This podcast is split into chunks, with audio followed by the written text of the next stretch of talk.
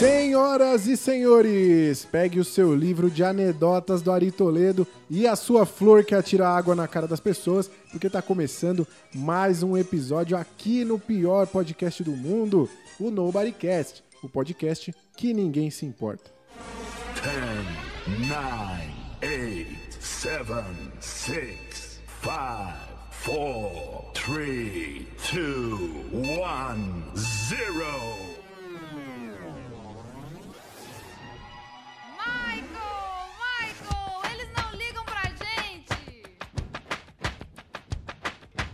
Porra, Michael Jackson, eles não se importam com a gente. Porra, Michael Jackson, eles não se importam com a gente.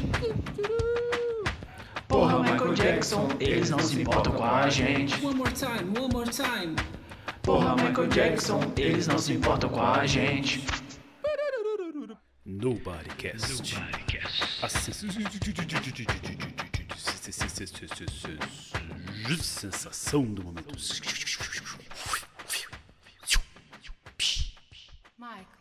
Eles não ligam pra gente. Sejam todos muito bem-vindos ao Nobodycast, o podcast que fez com que o final de Game of Thrones nem parecesse tão ruim assim. Depois que a galera ouviu isso aqui, acabou até perdoando o pessoal lá. Como sempre, eu começo apresentando esses incompetentes, esses irresponsáveis, esses ignomiosos, que foi um adjetivo legal que eu achei com a letra I. Eu costumo começar chamando o Caio César, né, nosso nerd rabugento, mas ele infelizmente não estará presente hoje por um bom motivo. Ele está lá na Califórnia, nos Estados Unidos, porque está sendo condecorado com a maior honraria concedida pela Marvel. É o Rodo de Ouro para aquele para aqueles fãs dedicados. Boa, Caios, boa, Caios. Quem achou que o Nobodycast não ia atingir as alturas, né? Chegamos lá. É isso aí, esse aí é um prêmio que é dado para aqueles fãs dedicados aí a passar o pano para tudo que o estúdio produz. Então, parabéns, Caio, está nos representando lá. É, mas calma, calma, calma, galera. Sequem suas lágrimas, porque ele sim está aqui. Igor Lima! Fala galera! E aí? Tudo certo? Tranquilo? Tudo bem com vocês? Tudo certo, Igor? Hoje nós vamos falar de um assunto que, que muito te apetece, não é verdade? Cara, é, faz parte de um dos meus preconceitos, mas aí que tá, quando se relaciona a filme. Né? Então, Exatamente. vamos- vamos- é um, um preconceito cinematográfico. Não tem problema nenhum com comédia, pelo contrário, adoro, até tento dar minhas contribuições aqui de vez em quando. Nesse, nesse podcast aqui, eu vim pra ser, sabe aque- aque- aquele pum do palhaço? Sabe aquele. Né, aquela coisa Muito bom, muito Pra alegrar a criançada. É o que eu vou tentar fazer aqui hoje. Muito bom, cara, muito bom. E agora ele, né, que conseguiu sair da ilha de Lost por um tempo, mas está de volta preso nesse ciclo de sofrimento eterno. Jonathan Luiz! Fala, seus perde tempo do caralho. Bom ou não? Então, é, finalmente consegui aí, né? Semana passada, como o Rod levantou. Fiquei preso lá no octógono, a parada tava feia lá. Mas na real, eu fiquei preso, não foi no octógono, no octógono foi rápido. O negócio foi que no caminho pro Nobodycast, eu encontrei o Hugo. E aí ele foi corrigir todas as merdas que eu falei do Miyazaki nos últimos programas. E aí foi fio adentro, sacou? Então não... Acabou hoje, 6 horas, né? seis horas. Caramba, pois Mas é, assim, pois é. ainda bem que a Corina tava aí, tampou meu buraco, né? Acho que aqui, eu acho que isso que é muito do Bodycast, né? Ninguém solta a mão de ninguém, né? Acho que isso é, é o que fica. A gente É, afunda junto, a gente afunda E aí eu junto. também, eu queria parabenizar também vocês aí, Igor, Roari, Corina, Caio, pelo excelentíssimo programa do Pantera Negra. Eu acho Obrigado. que, com certeza, se não é o melhor, um dos melhores que a gente fez, ou menos ruins, né? Digamos assim. Valeu, vai. Você estava presente, Jonathan, você estava presente. Eu falei com um amigo meu que elogiou, né, cara? Elogiou o programa. Eu falei assim, que até hoje foi o programa que a gente menos falou, né? Assim, proporcionalmente ao tamanho do episódio. Então, por isso, obviamente, foi bom, né? Teve convidado, teve ouvinte, teve. Eu, eu não pude participar, mas assim, eu fiquei feliz aí que meus amigos Robson e Ayrton participaram aí com falas excepcionais que Sim. nem se eu ficasse aqui 40 horas sairiam coisas parecidas. Mas trago, inclusive, que isso deu faltar alguns programas é uma técnica de desmame que eu faço com os ouvintes, né? Porque aos poucos vocês param de falta de mim. Então vocês vão desmamando de mim aos poucos. Então fica aí, espero demorar mais um pouco a me ausentar deste recinto. Muito bom, muito bom. Queremos você aqui, o público clama e também, é claro, eu estou aqui, né, Roari Moraes. Eu sou como aquele palhaço triste que só quer dar alegria para as pessoas, né? Ele demora horas se arrumando, se maquiando, arrumando seu cabelo e vem alguém do nada e o descabela e descabela muito rapidamente.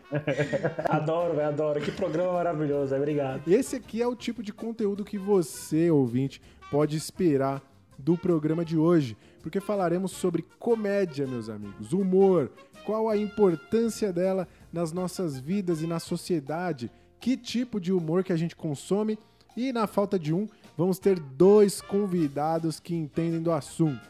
Mas agora, vamos falar um pouquinho de cinema. Esse é o momento onde a gente deixa algumas indicações de coisas foda pra você assistir e na sequência a gente vai pro tema principal. E se você que tá ouvindo quiser ir direto pro assunto principal desse episódio, dá uma olhadinha aí na descrição que tá no seu programa de podcast, aí na descrição do episódio, que tem lá o tempo certinho e você pula, mas vai perder coisa boa, hein? É, a pessoa que faz isso é que mais me preocupa, na verdade, né? Que se ela não consegue aproveitar o mínimo interessante nesse programa, que são as indicações, velho, não sei o Complicado. que se salva, não.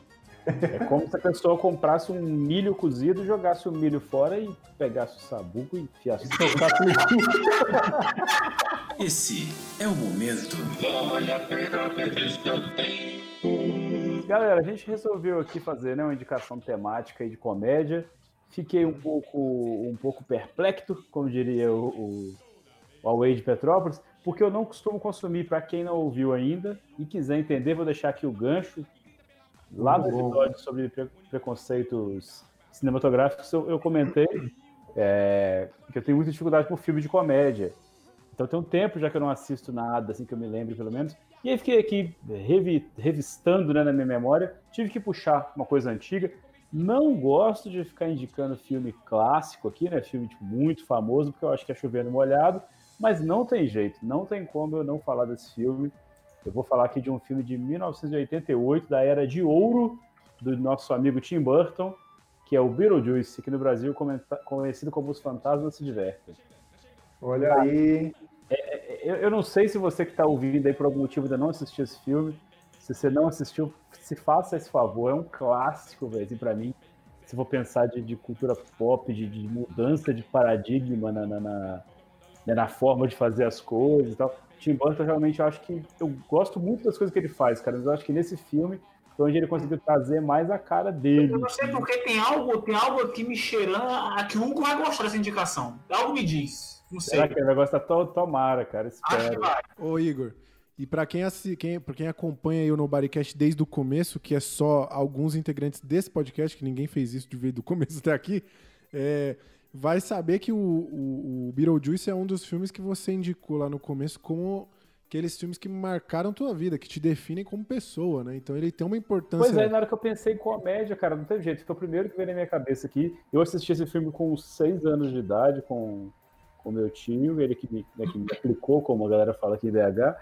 E, cara, pra mim, assim, é, é uma parada que você fala, fala, velho, onde é que eu acho mais coisa parecida com isso? Sabe quando você vê um filme que você fala assim, eu queria ver mais alguma coisa, mas, tipo, não existe? Porque, né, você fala assim, cara, como é que Essa cena gostosa, né? Você pega esse caralho, velho. Terminou o filme e fala assim, mano, eu preciso de mais disso, tá ligado? É tipo uma droga, tá ligado? Eu preciso de mais, sabe? Aí eu fiquei, e aí, sei lá, cara, você assiste outras coisas do Tim Burton, tem um pouco, mas não é. Enfim, cara, e aí é o filme, né? Pra quem não assistiu, vou falar muito rapidamente é sobre um casal que morre né, no acidente de carro, e aí eles vão pro mundo dos mortos, né? Eles recebem ali um, um manual do- de como ser um morto, e aí começa as atrapalhadas, né? Porque eles estão tentando ali viver um, um- viver uma vida é foda, né? Querendo morrer uma morte, eles não estão acostumados, e aí eles ficam meio que assombrando a própria casa que eles moravam. E aí, cara, loucura total, muito bom, cara. A estética é muito boa. É um filme que tem muito stop motion e tal. Então, por conta disso, os efeitos, muitos deles funcionam muito bem até hoje. Né? Rola uma, uma coisa meio é, tosqueira ali e tal, mas é, até hoje funciona muito bem, muito melhor do que outros com CG que vieram muito tempo depois. Então, assim, eu acho muito, muito foda. E aí, é, é, se deixar, eu vou ficar falando desse filme o programa inteiro, vou cortar aqui. E aí eu fiquei pensando, cara, como puxar agora uma outra comédia, tentando fazer um link com isso. Foi difícil, eu forcei uma barra do caralho. eu vou indicar aqui um outro filme, dessa vez um filme argentino, ele é de 2011, se chama Um Conto Chinês. É um filme que eu só vi porque ele tem como ator principal o Ricardo Darim, que é um tchutchuquinho da minha vida. Sou apaixonado. O muso aqui do nosso podcast. É, o Gustavo, o, o Ricardo Darim, cara, se ele fizer, sei lá, horário eleitoral, eu vou ficar vendo, cara, porque eu acho maravilhoso. Mas então, aí eu fiquei, né, tentando fazer esse link aí, é, comédia e tal. Era um filme dele que já tinha um tempo que eu queria assistir, mas estava com um pouco de preguiça, né, por ser comédia. E, e, ele tem uma cena logo de cara, assim, que é, tipo, muito comédia, que fala, nossa, que bosta, cara. Então, mas nem assisti, né? Pelo, pelo Ricardo Darim, eu resolvi dar, um, dar uma chance. E, cara, fiquei surpreso, o filme é maravilhoso, é muito, muito bacana mesmo. Para não dar spoiler, eu vou tentar trazer aqui uma sinopse né, sem, sem muito detalhe. O filme ele traz a história do Roberto, né, que é interpretado pelo Ricardo Darim, que é um cara muito metódico, né? Ele, ele tem uma lojinha ele faz sempre as mesmas coisas e tal, ele, ele, enfim, repete sempre tudo que ele faz, ele se orgulha disso. E ele tem um, um, um, vício que é engraçado, que ele gosta de colecionar histórias absurdas, né? Que ele fala assim. Então ele recorta, faz recorte do jornal e guarda, e é muito bacana. E, e aí, num belo dia, tá rodando lá no, o, o trajeto que ele faz todos os dias e ele encontra um chinês que não sabe falar nada de, de, de espanhol e tal. Enfim, pelo, pelo espírito dele, ele, ele não é, aceitaria, né? Essa pessoa aí entrando aí na vida dele, mas, enfim, no, no filme ali ele abre a casa, dá um emprego pro estrangeiro que aparece ali. E aí o filme se passa todo nisso, cara. A dificuldade que é ali deles lidarem, né, um com o outro, e as dificuldades que eles têm de, de, de se entender, né? De, desde comunicação até muitas outras coisas, porque o Roberto ele nem tem muito costume de, conviver com, com, gente, né, de maneira geral. Então é muito bacana, cara, vale muito a pena. O paralelo que eu fiz aí, forçando essa barra terrível, foi que o, o nosso amigo teve que se ver ali diante de uma vida que, não, que ele não estava acostumado, né? Teve que, que, enfim, se adaptar e reaprender como lidar e tudo mais, sendo que no outro filme, também no Beetlejuice, acontece mais ou menos a mesma coisa. Então é isso, forcei a barra aqui para variar um pouquinho, mas essas são minhas indicações, espero que vocês gostem. Os Fantasmas se Divertem e um conto chinês. É, todos estão disponíveis na Netflix. Se quiserem ver lá depois, comenta comigo, por favor. Bora então aí, Jonathan. Quais são as suas? Vamos lá. É, eu, eu, minhas indicações estavam preparadas já, né? E aí o âncora, né? Nosso âncora Roari Moraes aí, que é assim que nós apelidamos ele agora, ele decidiu me desafiar. Falou assim, vou quebrar o John agora e vou assim, vamos fazer uma indicação temática. Eu falei, ih, caralho, mas vamos lá. Desafio dado é desafio aceito. Nesse momento aqui de trazer animação para esse povo, pensei em duas animações que para mim refletem tudo o que a gente que tenta entender minimamente de comédia retrata, né? Então, o primeiro filme que eu vou indicar é o Scooby, o filme de 2020, né? Tá aí nas plataformas on demand aí, no YouTube, na Apple TV, eu acho que tá. E pra mim, eu acho que tem tudo a ver com comédia Scooby-Doo, saca? Esse lance de jargão, o lance ali de, de, de falas emblemáticas, do lance ali do, dos caras bobos que só quer saber de comer, e, velho, e puta, puta carismático, saca? Então, tipo assim, o filme de 2020, apesar de ser em 3D, ele é um 3D que remete muito a, a, aos cartoons clássicos da Hanna-Barbera ali, saca? Então, tipo, rola, rola uns crossovers muito massa no, durante o filme, sabe? Tipo assim, aparece o Dick Vigarista, aparece o Capitão Caverna. Então, velho, prato cheio. E pra mim é comédia gratuita, assim, sabe? Você se senta e é um filme que passa mole. Muito Pô, bom. cara, que massa. Eu não tava ligado nesse filme, não. Pô, bacana pra Eu caramba. também não, é. É, Bonito, né? Bem bonito. Tô vendo umas imagens aqui. Sim, é bem bonito. bonitaço, bonitaço, velho. Tipo assim, é, geralmente acontece de você passar pro 3D, né? Uma animação que é classicamente conhecida por ser 2D, você perde muito da essência dela. E nesse, véi, nesse, nesse filme foi uma das coisas que mais me surpreendeu, foi tipo assim, como você reconhece toda aquela parte clássica do Scooby-Doo, saca? Tipo assim, Tem momentos ali que remete àquela aberturazinha clássica, que eles usam como uma elipse temporal dentro do filme. A gente fala assim, caralho, que foda. Então, tipo assim, é, velho, me pegou muito o filme. Você fazendo esse link com a comédia, pra mim tem muito da comédia lá. Nos personagens, caricatos, é, na, na, nas, nesse lance do, do, exagero das ações do Scooby e do, e do Salsicha, na repetição também dos mesmos problemas, das mesmas piadas, tá ligado? É, os jargões, Scooby-Doo, cadê você? Tipo assim, velho, enfim, acho que é, a história fala por si só. O outro filme que eu trago, que para mim também é uma dupla que representa muito do que eu enxergo como comédia, é Bob Esponja, o filme de 2004. Para mim, é um dos filmes, velho, mais redondos que eu já vi de animação, saca? E é pouco falado.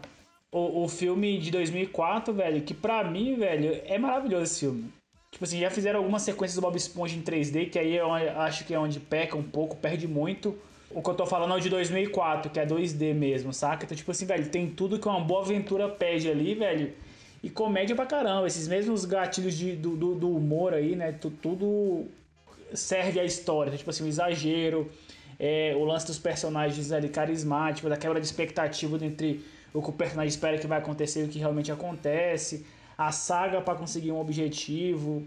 Enfim, velho, são dois filmes que eu acho que resumem bem o que é a comédia em seus personagens principais, sacou? Muito bom. Bom, e aí é para encerrar, hoje vai ser mais rápido porque a gente não tem o Caio aqui.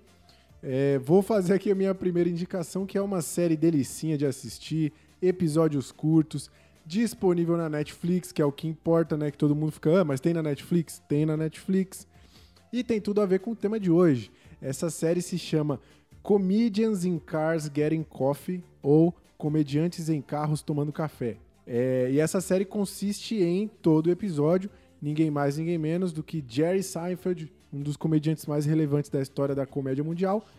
Ele pega um carro diferente por episódio, porque ele é, ele é um aficionado por carros e tal, e ele vai se encontrar com um comediante para eles tomarem café, né? E aí eles batem um papo que é muito da hora, porque além da entrevista em si, a gente acaba conhecendo alguma, é, algumas histórias interessantes da trajetória daqueles caras, né? Tem, e é, é da hora que eles têm alguns momentos de, de devaneio ali no meio.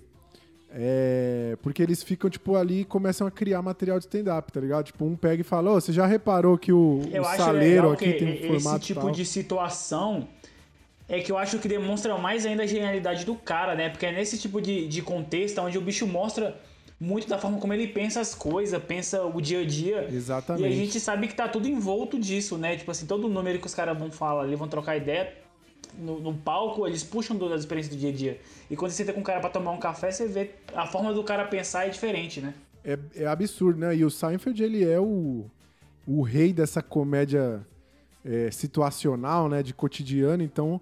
É, cara, é um prato cheio. E aí, outra coisa que eu acho que é foda aqui são os convidados, né? Porque a gente tá falando do Jerry Seinfeld, é o cara mais influente na comédia mundial. Então, o cara consegue levar quem ele quiser. Aí tem, tem episódio, por exemplo, com o Rick Gervais, tem o Chris Rock, tem o Jimmy Fallon, David Letterman, tem o Jim Carrey, Barack Obama, entre outros. E aí eu vou deixar o destaque aqui pro episódio do Jim Carrey, que é um dos meus favoritos. É, ele é um cara, o Jim Carrey ele é um cara que eu acho, mano, eu acho fascinante a figura dele, tá ligado? Ele é tipo, cara, ele, ele, ele tem uma persona ali por fora, mas você vai conhecendo, você vai desmontando um pouco aquele cara, você vê que é outra parada, tipo, ele é um cara, é, enfim, é muito foda. Se você é fã de comédia, é, assista que é uma excelente pedida para você. E aí, para encerrar, cara, minha segunda indicação vai ser uma série aclamadíssima, é, para mim, uma das comédias mais recentes, aí, mais criativas e relevantes que, que já fizeram, que é a chamada Atlanta. Né? E é, olha só que coincidência, também está disponível lá na Netflix, então não tem desculpa para você não ver essas indicações aqui. É, e, e é assim, essa série ela é criada e estrelada pelo Donald Glover, que também é conhecido aí como Childish Gambino, ou também como o humano do This is America. Ah, velho, o bicho tem 40 nomes, eu sempre me confundo. Quando é. eu acho que é ele, é o Chit Gambino, e quando eu acho que é o Chit Gambino, é o Glover. Eu falo assim, caralho, mano. Não, o que importa é que esse cara, ele é muito talentoso, tipo, onde ele põe a mão, costuma dar certo. E aqui não é diferente. É, a série ela conta a história do, Er- do Ernest, que ele acaba virando agente do primo dele, que do nada começa a fazer sucesso com rap, né? E aí ele tenta colher os frutos disso, profissionalizar a parada, mas digamos que ele e o primo dele acabam conflitando aí na visão de, de como um rapper age, né, e tudo mais. Então o primo tem, é mais porra louca, acha que ele é o, o, um superstar e o caralho, né? Então isso acaba atrapalhando um pouco essa dinâmica. E aí, pra mim, o que torna essa série tão genial é a forma como ela escancara vários problemas que os negros passam nos Estados Unidos, né? Ela coloca bem o dedo na ferida de uma forma muito inteligente, assim, muito irônica, debochada. E o protagonista, que é o, o Donald Glover aqui, ele é um cara que ele tá tão cansado de, de, de tanto que ele apanhou da vida já, que ele praticamente reage com, com naturalidade diante de algumas situações um pouco absurdas, né, um pouco injustas. É, mas mesmo assim, no rosto dele, no semblante, você consegue ver que tem muita coisa sendo dita. Então, eu acho que essa série é, ela é genial, de verdade. Então, assista Atlanta, porque ela vai te fazer rir e também refletir sobre muita coisa. Então é isso aí, galera. Essas são as foram as indicações de hoje. Foram indicações muito boas aí, ó, de comédias excelentes, já que o tema de hoje é comédia. E você tem alguma indicação para dar pra gente?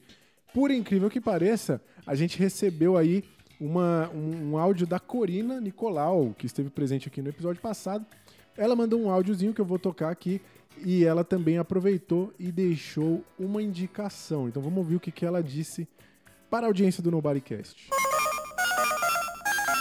E eu, que não gosto de maratonar séries, acabei de maratonar mais uma indicada por vocês.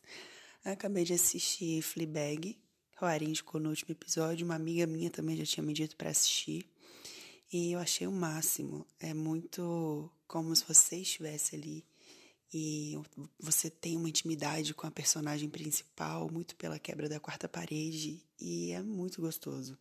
É um humor ácido, tem um drama, mas não é aquele dramalhão chato, e você se envolve. E eu sofri quando acabou a última temporada. Eu fiquei, não, por favor, não, não me dê tchau assim. Muito boa. E eu quero indicar uma que eu assisti também, é uma animação, tô dando umas de Jonathan de novo, que chama A Casa da Coruja. Eu não sei se vocês já assistiram, mas é muito gostosinha de assistir e é rápida também, vale a pena. Beijo. Olha, a Corina desmontou o Jonathan aqui, escancarou o quanto ele não entende nada de animação, porque ele não conhece. Ah, acho que ela, é, Essa é- ela tem no Não, Prime, pô, se eu não não, enganado, velho. né? Finge aí que você olha no Google e finge que você já conhece, bicho. Vai passar essa vergonha, não, é? Depois os caras se viram aí pra, pra editar esse negócio, pô. Tá, não, vou cortar aí. essa parte aqui. Tá, então vamos lá. Vai lá, vai lá, Jonathan. Fala aí. Fala que você tá ligado, vai.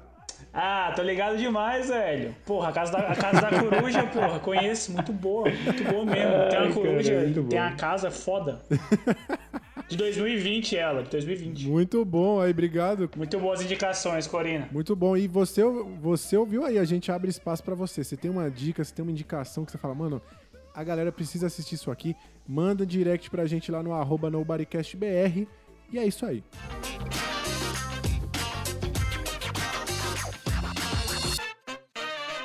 Há quem diga que rir é o melhor remédio. Outros que é a cloroquina.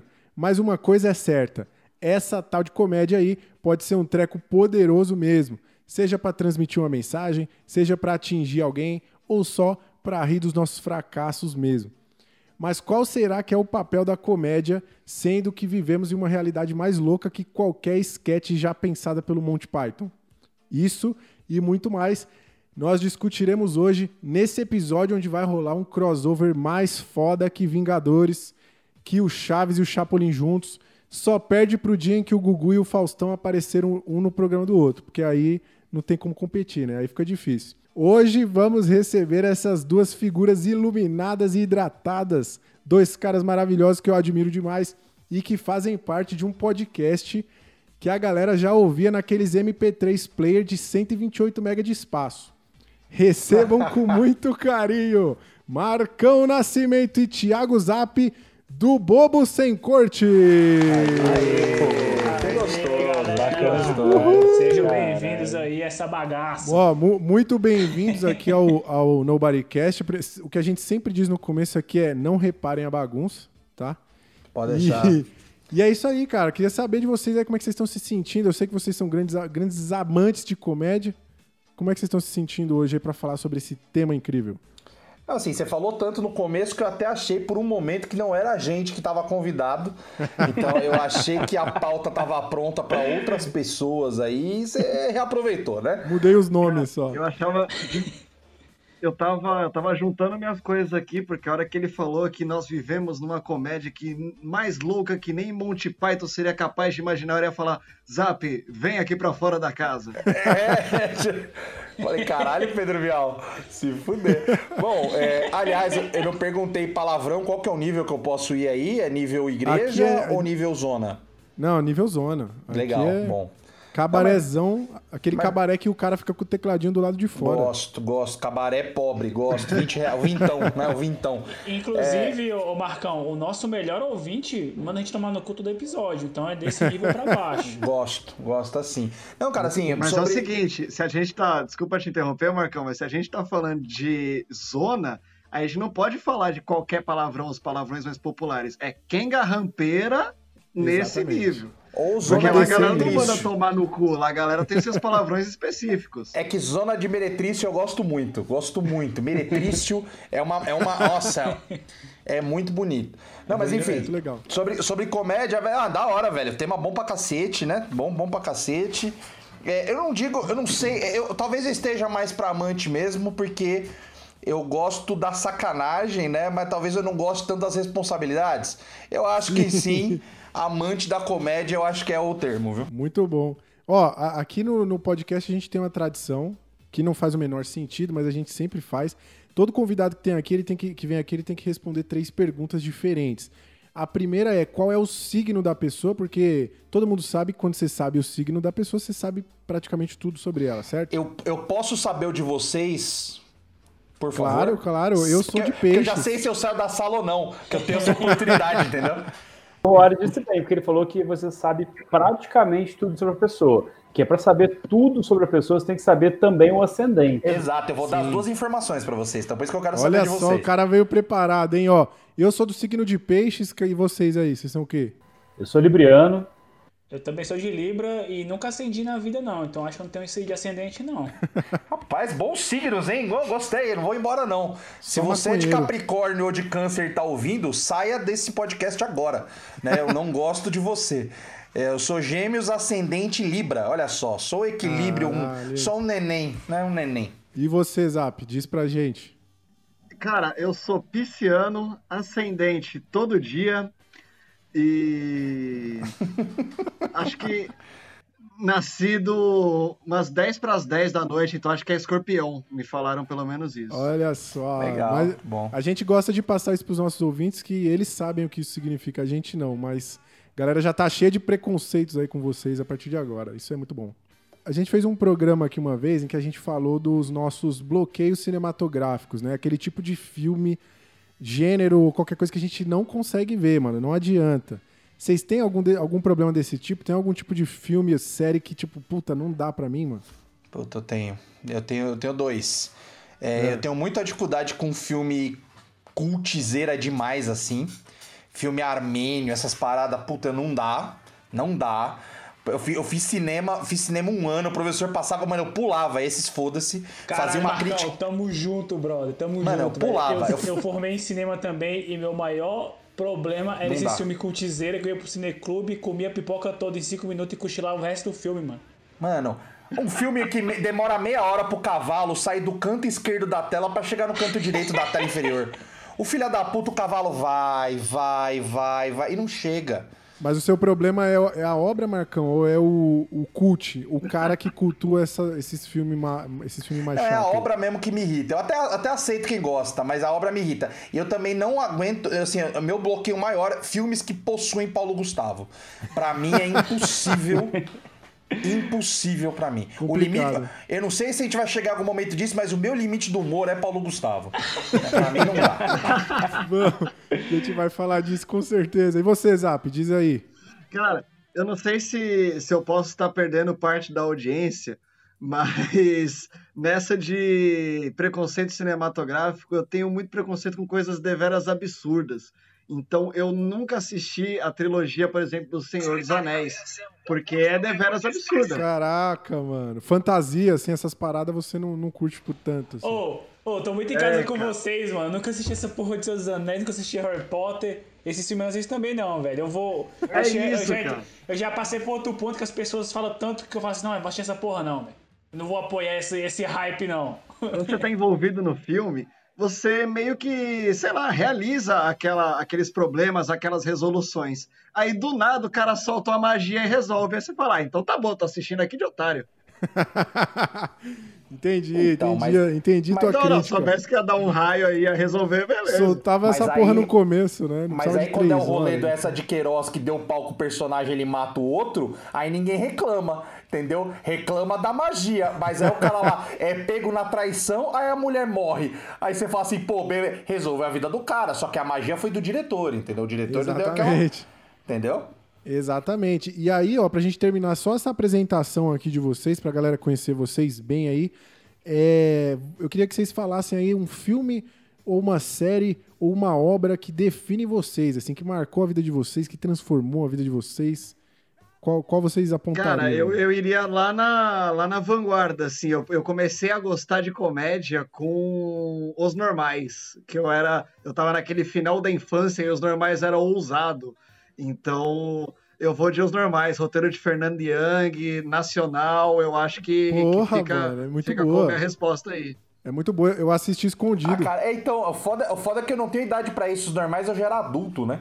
Eu já gostava de comédia, já. Aí é foda. Cara, é. Que me definem como humor, na verdade, assim, é um catadão, né? Porque alguns ídolos da minha vida são ídolos não comuns pra maioria das pessoas, mas sei lá, passa por Sérgio Malandro, passa por é, Marcos Mion no Piores Clipes, né? O meu humor foi feito por esses caras. Mas acho que, mano, dois, dois programas da vida, assim, que, eu, que me, me, me formaram como humorista de alguma forma foi é, Hermes e Renato. Eu acho que todo mundo que tem minha idade ali, faixa dos 34 anos, é impossível não ter Hermes e Renato como referência. Sensacional. Obviamente, quem tinha uma TV, uma, uma TV com UHF, né? Que tinha que botar bombril, assistia mal, com má qualidade, aquela Canal coisa. 34, HF. 34, horroroso. E a, e a outra, Garganta e Torcicolo do João Gordo, velho. Que era, era, um, era um Hugo, era um Hugo da desgraça, era um Hugo, um Hugo da Deep Web, né? Que eram dois bonecos que você ia mexendo com o telefone e tal. Só que, mano, o João Gordo esculachava cada ser humano com quem ele falava, assim. Então, pô, Era aquilo pra mim era, era um prazer inenarrável. Se ele fala assim, ah, é, o seu gordola ridículo. Mano, ele chamando os caras de gordola e ele mega gordão, assim, tá ligado? tipo, é, é, mano, era incrível. Isso me formou, formou caráter, assim. Muito bom, muito bom. Bom, agora que vocês já conhecem essa galera aqui, a gente vai falar bastante aí do trampo deles e tudo mais, mas é, é, eu acho que vale aqui já no começo, porque a gente costuma perder a galera no começo aqui. Aqui eles começam a abandonar o programa, nem não ouve mais. Então acho que é importante a gente falar agora, né, que vocês são membros ali do Bobo Sem Corte, né, que é um podcast de comédia que já tá com oito anos, né? É isso Oito mesmo? Se eu anos, oito falando anos e meio já, na real. No YouTube tem uma, uma série lá, eles têm alguns episódios que contam um pouco da história do podcast, então é muito, muito maneiro ver como evoluiu a parada, como cresceu, né? É, os Eu, por perrengues exemplo, não e tal. tava no começo. Exato, é, tem É, coisa o que é piorou, né? agregado novo aí, hoje em dia ele faz parte do, do time decisor, né? Do O conselho. Bobo Sem Corte, ele é como se fosse um Demônios da Garoa dos podcasts. Ele já ficou lá atrás, só que ele se mantém renovando os membros. É, Exato. Exatamente. Com Muito sucessos bom. únicos, talvez, né? Não, não sabemos. Mas é meio esse rolê, já oito anos e meio, cara. Olha aí, ó, oito anos de podcast e ambos, tanto o Marcão quanto o Zap, são comediantes aí, né? Eu queria que vocês falassem, começassem falando um pouco aí da, da, da comédia, assim, o que, que vocês estão fazendo hoje? Além do, do Bobo Sem Corte, que outros projetos vocês estão tocando? Vocês estão parados por causa da pandemia? Como é que tá essa porra? Então, a princípio parado por conta da pandemia, o projeto que, que eu pelo menos tenho mantido mais ativo são as coisas online, participando de lives e com o podcast que a gente tem é, expandido, né, além do, do episódio semanal.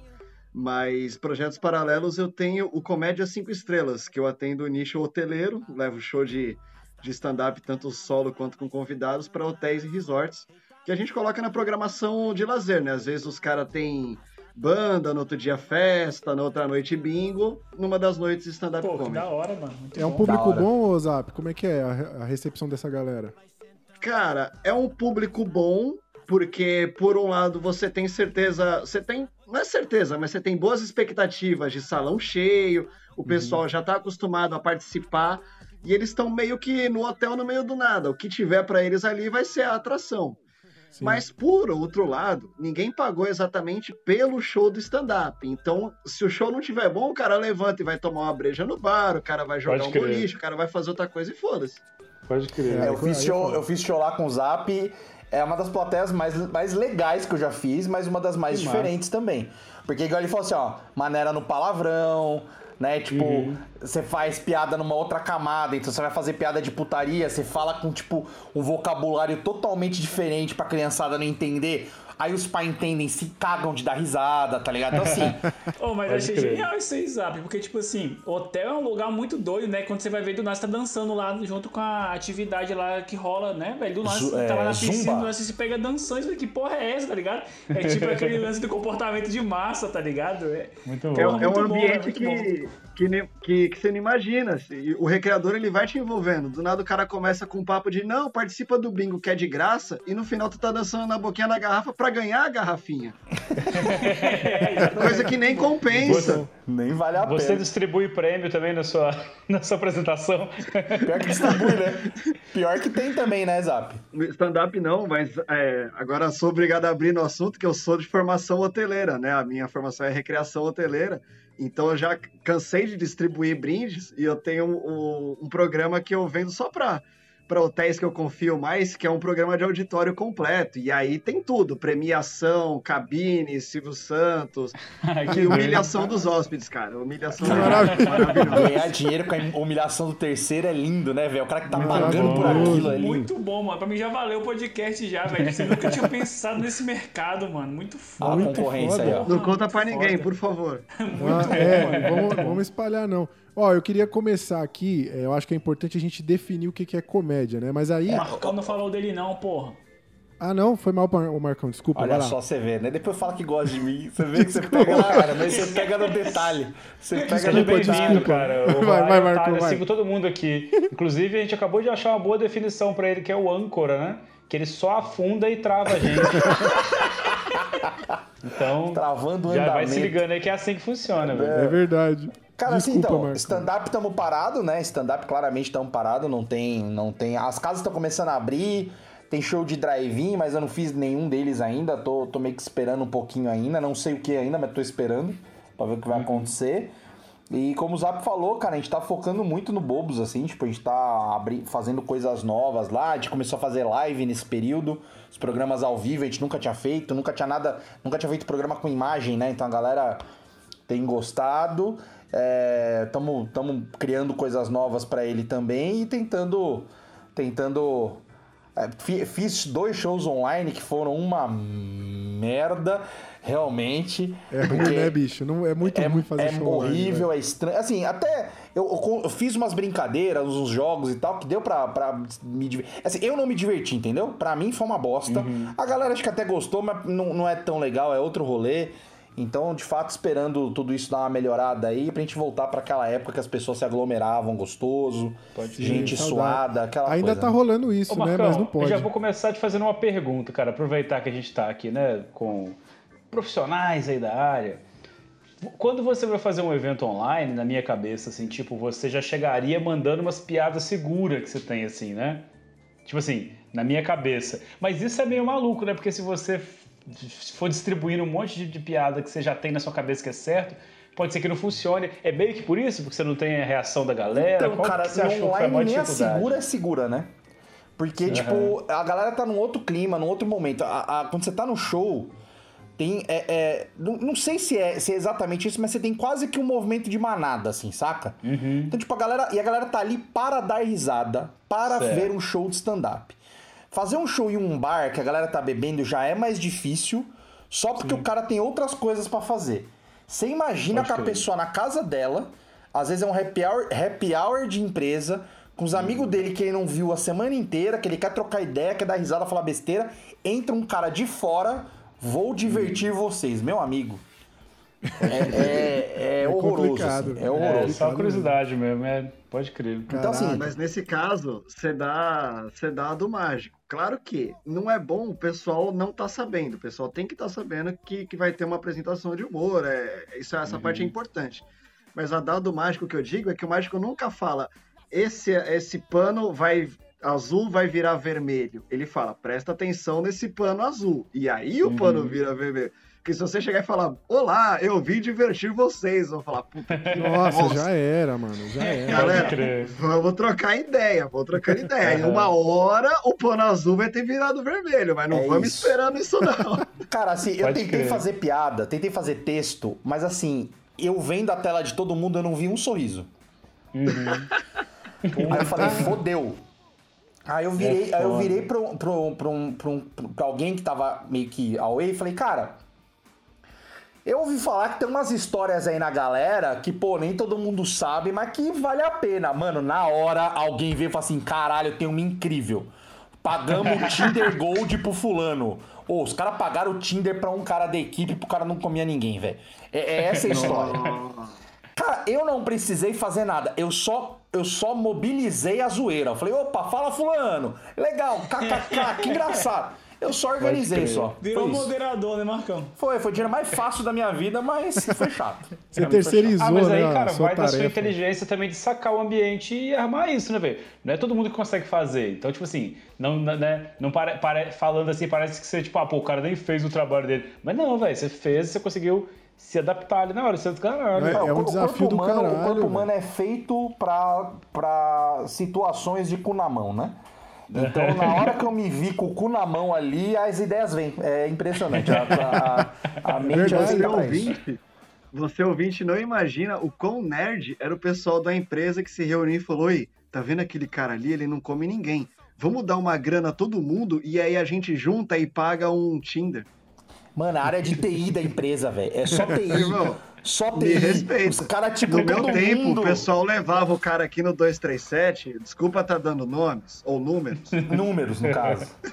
pra quem é de São Paulo. Tem alguém de São Paulo ouvindo, o cara conhece. Talvez até quem não é de São Paulo. Era uma casa de, uma casa de baixo meretrício. É uma casa de baixo meretrício, basicamente. Médio, meretriz. Médio meretrício. Médio pra bom. Depende do dia. Depende Bom. da hora. Que da hora também. O, o, eu acho que assim, pra gente começar esse debate aqui, era legal a gente definir o que, que é a comédia, né? Só que aí é complicado fazer essa definição porque nem o dicionário sabe. Ó, eu peguei algumas definições aqui. É, uma delas é pro- o processo da vida como um todo. A outra, cena ridícula ou escandalosa. Pessoa ou fato que provoca risos. Situação marcada por uma farsa representação teatral em que predomina a comicidade. Enfim, tem várias definições aqui, mas nenhuma delas importa porque eu queria saber de vocês. O que que para vocês é comédia? Se alguém perguntasse o que que é comédia, como é que vocês Cara, o dicionário, o seu dicionário aí, ele só via a turma do Didi, né? Aparentemente. né? Tipo, Verdade. Cara, mas eu, eu adorei a primeira definição porque eu achei ela debochada. Porque você vai pesquisar no dicionário o que é comédia e ele responde: é a sua vida. É a vida como um todo, né? É maravilhoso. É cínico, né? É cínico. Cara Mas é preguiçoso por causa da daquele porra. lance, tipo, da, da, da comédia humana, né? Dessas, é outra, outra, outra forma de abordar a palavra. É o né? Aurélio passivo-agressivo, né? É isso. Cara, Mas, pra, não, pra, pra, pra responder a pergunta, eu, eu tenho uma visão pessoal baseada em nada, assim, baseada apenas na minha visão pessoal, que a comédia, ela me passa, a palavra comédia, a fonética e os usos dela, ela passa uma parada mais como é que eu posso dizer, mais profissional, mais engajada, mais trabalhada do que o humor. O humor, pra mim, ele parece mais genérico, ele parece mais Uhum. romântico. Não que a comédia não seja não seja uma palavra romântica, uma palavra assim abstrata. Mas pra mim a comédia ele é o trabalho com comédia, é o desenvolvimento da comédia e o humor ele é o bom humor, ele é o humor que está no ar. Mas é Muito tudo bom, a minha bom. visão particular, baseada em porra Então, nenhuma. só pra você ver, né? Tipo, eu não consigo dividir uma palavra da outra, assim. Pra mim, elas são sinônimos, assim, saca? É, eu, são sinônimos, tanto, tanto que eu sou mais. Eu, sou, eu, eu, me- me- eu, eu falo que eu sou humoreiro, né? É, que, que acho que Moreiro. o Moreiro que me define mais do que como comediante, que sei lá, eu só gosto mais da palavra mesmo, não. não... Mas, cara, assim, a, a, a ideia é fazer rir, tá ligado? Tipo, fazer rir, divertir, melhorar dias, melhorar vidas, melhorar situações, tá ligado? A vida é uma Sim. merda, né? Como diz uma amiga minha, a vida é um, é um mar de bosta em que você encontra pequenas ilhas de felicidade dentro de um bote furado.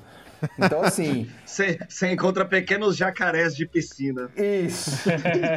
Então, assim, cara, é, é, é meio isso, assim, que eu, que, eu, que eu penso que, tipo, acho que a comédia é um. É um acho que é meio que um, uma fonte de alívio, tá ligado? Uma fonte de, de.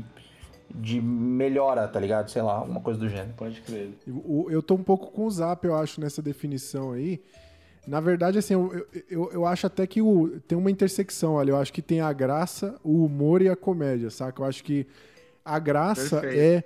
A graça é tipo a gente ver a, a pessoa caindo na rua, tá ligado? É tipo aquele humor, é aquela parada que a gente vai rir e que não tem técnica nenhuma. Tipo, é, a parada Aquilo não era exatamente comédia. Exatamente. Mas é, eu, era eu- humor e tinha graça. Eu imagino que no, tipo, lá na época das cavernas, os caras davam risada, tá ligado? Tipo, caiu o coco na cabeça do outro e os caras rachavam o bico, mas sem, sem saber por quê, Pode mano. crer. Tipo, sem saber que porra era aquela. E aí eu acho que o ser humano, como, como, como tudo, né, na vida, ele aprendeu a dominar essa porra. Tipo, ele transformou numa ciência que aí é o que eu acho que é a comédia. Eu, eu, eu entendo mais ou menos assim. Tipo, a, a, comédia é a graça domada, vamos dizer assim. É, um bom, é uma boa definição também. Uma boa Mas, o, definição. o Roari, se você for, se você for trazer mais pro, pro cara da caverna, já filosofando um, um pouco mais, ah, o riso, essa, essa reação, ela, ela, ela é assim, organicamente próxima ao, ao choro, à surpresa, mas eu quero dizer no sentido de que ela é a surpresa boa. Igual Sim. o exemplo que você citou, de cair o coco na cabeça do outro. É uma surpresa, mas se você vê que o outro não morreu e não tá com coisa pra fora, exatamente, gera riso. exatamente. Então a, a técnica do riso, ela vem a partir disso, você gerar surpresas boas, essa quebra de expectativa que é o que, que aí vira roteiro. Muito Cara, bom. eu tenho, uma, eu tenho uma definição particular também, assim. Eu acho que a minha relação com a comédia nunca foi tão próxima, apesar de consumir muito, mas nunca, tipo, tive interesse ou, ou fazer questão de estudar, assim. Eu acho que de- o Roy é um cara que sempre eu converso muito sobre, porque realmente foi um cara que me despertou, assim, um, um olhar diferente. Que aí eu passei a entender que não é nada gratuito, e sim tem muito estudo envolvido por trás disso, que eu acho que isso as pessoas valorizam um pouco, esse estudo por trás da comédia, por trás do humor e tal. Na minha visão, a comédia, o humor e os gatilhos que eles têm, pra mim são portões pra entrada pro lúdico ali, saca? Que é meio que essa forma de te tirar da realidade, te dar um momento ali de, de suspensão da realidade, digamos assim. Acho que a comédia e o humor tem esse poder na minha visão. É bom, é, é, é meio nessa linha. Legal, da hora. Cara, isso aí que o Jonathan falou é engraçado, cara, da suspensão da realidade, porque por mais que a comédia às vezes seja né, uma sitcom, ou seja uma parada ali de. de, de, de- Porra, esqueci a palavra. De, fatos, né, que você vai trazendo, se você não tiver essa suspensão, não- às vezes você nem ri, porque, tipo, tem a mãe de um amigo meu que ele sempre me mostra, ele manda os- ela manda uns memes pra ele, tá ele manda os memes pra ela, tipo assim, sei lá, aí ela fala, nossa, coitado do cara vai machucar e tal, que essa coisa assim. Então, Aí é muito doido isso, velho, porque quando você vê um meme, quando você vê uma parada, você já tem que estar com essa suspensão da realidade pra já esperar a merda rolar e, e pronto. Até quando for um vídeo real, né? Tipo assim, você tem que meio que não se importar, porque se você tá ali, né? Tipo, sei lá, o cara te manda um vídeo da sua mãe andando de patinete e ela cai, sacou? Entendeu? Então isso é interessante você observar que mesmo que seja uma- uma- um texto de fatos, você tem que ficar um pouco de longe, assim, pra você ver e achar graça, sacou? Na Com minha, certeza. na Não, minha é opinião. Essa distância, ela, ela engloba até o, o ponto de vista, no sentido de estar disposto a achar graça daquilo sem saber Aham. o que é. Porque Sim. se alguém pergunta pra você, você sabe a diferença entre a panela e a privada? Você responde não.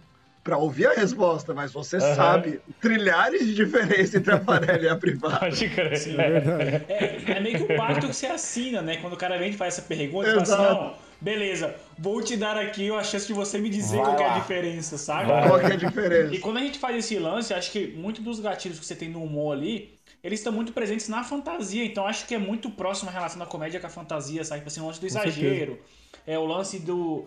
esse lance de quebra de expectativa, tipo, Eu, eu, como eu vindo da animação, a gente trabalha muito esse lance de ter o lúdico é, misturado com o bom humor ali, eu consigo enxergar muita semelhança entre o lúdico e a comédia. Pra mim, eles andam muito próximos ali, saca? É, então, e e uma das coisas que acho que tem relação com o que vocês dois falaram é que tem o tempo, né? E não só o timing de quem tá falando ou de quem tá fazendo, é o tempo do que aconteceu mesmo. Porque, por exemplo, se minha mãe cair de patinete, minha primeira reação vai ser ficar preocupado. Eu vendo que ela não se machucou, eu vou cagar de dar risada na sequência. Pode crer. Porque, porra, é uma mãe de patinete. Caralho, isso já é engraçado. Então, assim, o tempo também é importante, tipo, de às vezes, que nem, é, é, ah, aconteceu alguma tragédia, alguma merda, aconteceu... Cara, tipo, acaba que qualquer, qualquer piada, ela tem alguma, algum momento ruim dentro dela e que só... O tempo e o, e o que o Zap também falou, da distan a distância e o tempo fazem muita, muita diferença, sabe? É quase uma fórmula de física, né? Sim, Você- pode crer. Com, com tempo e distância você consegue, é, é, talvez, ter mais graça ou mais humor, você consegue ter mais liberdade, talvez. Dá pra teorizar uma equação bacana aí, Dá, velho. Pô, com certeza. Eu, eu queria perguntar pra vocês uma parada aí. Vocês já estão aí há, há mais tempo do que eu envolvido com esse lance de comédia. É, eu queria saber como é que ela apareceu na vida de vocês, assim. Como, como é que começou essa porra? Assim, da onde vocês inventaram que, pô, eu quero fazer comédia aqui? Não, foi um dom, né? É, Deus, Deus olhou pra mim e falou: desce lá, Deus desce mamãe." lá e vai fazer, vai fazer piada, porra. Vai lá, porra. Uma imitação ruim do Romário, pra quem não percebeu. É. Cara, eu vou, eu vou te pedir desculpa porque eu não entendo nada de futebol. Acho que ela foi muito boa, eu Com que não tenho a certeza foi, referência com pra foi comparar. horrorosa mesmo, não, fica tranquilo. Cara, assim, é, o, Zap, o Zap tem até mais tempo do que eu de comédia, acho que até a história dele é mais, é mais da hora que a minha. Pra mim foi tipo, eu comecei, eu, eu, eu sofria bullying, comecei a ofender as pessoas inicialmente, depois de ofender, comecei a ver que falando coisas mais engraçadas eu tinha mais apoio das demais. Então eu comecei a falar coisas que não, não eram tão. Tipo, eu não xingava a mãe do cara, mas eu fazia o cara se sentir é, talvez um pouco diminuído, dava uma zoada e tal. Então fui, né, ganhando velocidade de raciocínio mesmo. E quando eu comecei a ver os caras fazendo stand-up, eu falei, cara, essa piada terminaria de outro jeito. Ah, eu pensei em outra coisa. Pensava em outras saídas, tá ligado? Aí eu falei, acho que eu, acho que eu consigo fazer isso aí. E aí, mano, tentei uma vez, depois de seis anos. Foi do caralho, foi um dos melhores dias da minha vida, se não o melhor dia da minha vida. E aí essa merda aí, esse, esse karma desgraçado que é tentar viver de comédia nesse país, né? É difícil. Acho que viver de forma honesta nesse país é difícil, né? É difícil. É, Verdade. é foda. Abraço, Caio, fazendo sua cota de crítica social.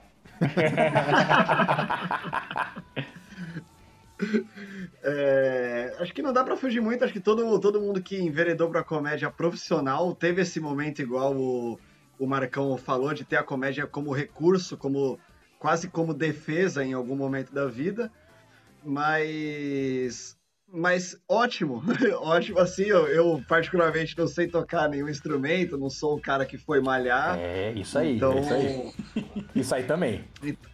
Então a comédia me, me foi um bom recurso que, que eu passei a usar depois profissionalmente. Que nem eu comentei com vocês, eu, eu fazia recreação hoteleira, trabalhava com adultos. Muita gente acha que a recreação se baseia só na criançada. Mas esse mercado de adultos é muito legal e principalmente se você faz o cara rir, se você tá enrolando o cara, sempre no microfone ali, o cara não vai cobrar caminhada, o cara não vai ficar na sua cabeça. Então, meio que de recurso de trabalho, isso foi tomando cada vez mais lugar. Eu comecei a fazer um, uma apresentação ali de histórias da carreira que eu sabia como contar, como valorizar, que me deu confiança para voltar para São Paulo e querer viver de comédia. Aí começou o zero. Fazer open, estudar e tudo mais. E beleza, nesse beabá estamos aí até hoje. Muito bom. Muito bom, Massa, velho, muito velho. massa. Cara, eu tô só imaginando você enrolando a galera no hotel, velho. Agora eu vou ficar com essa imagem. Ô, Tipo, você, se não, os você caras- dançou, Zap? Você dançou, chegou a dançar no hotel, velho? Cara, eu gostava de dançar, não tinha problema com dançar não. Na...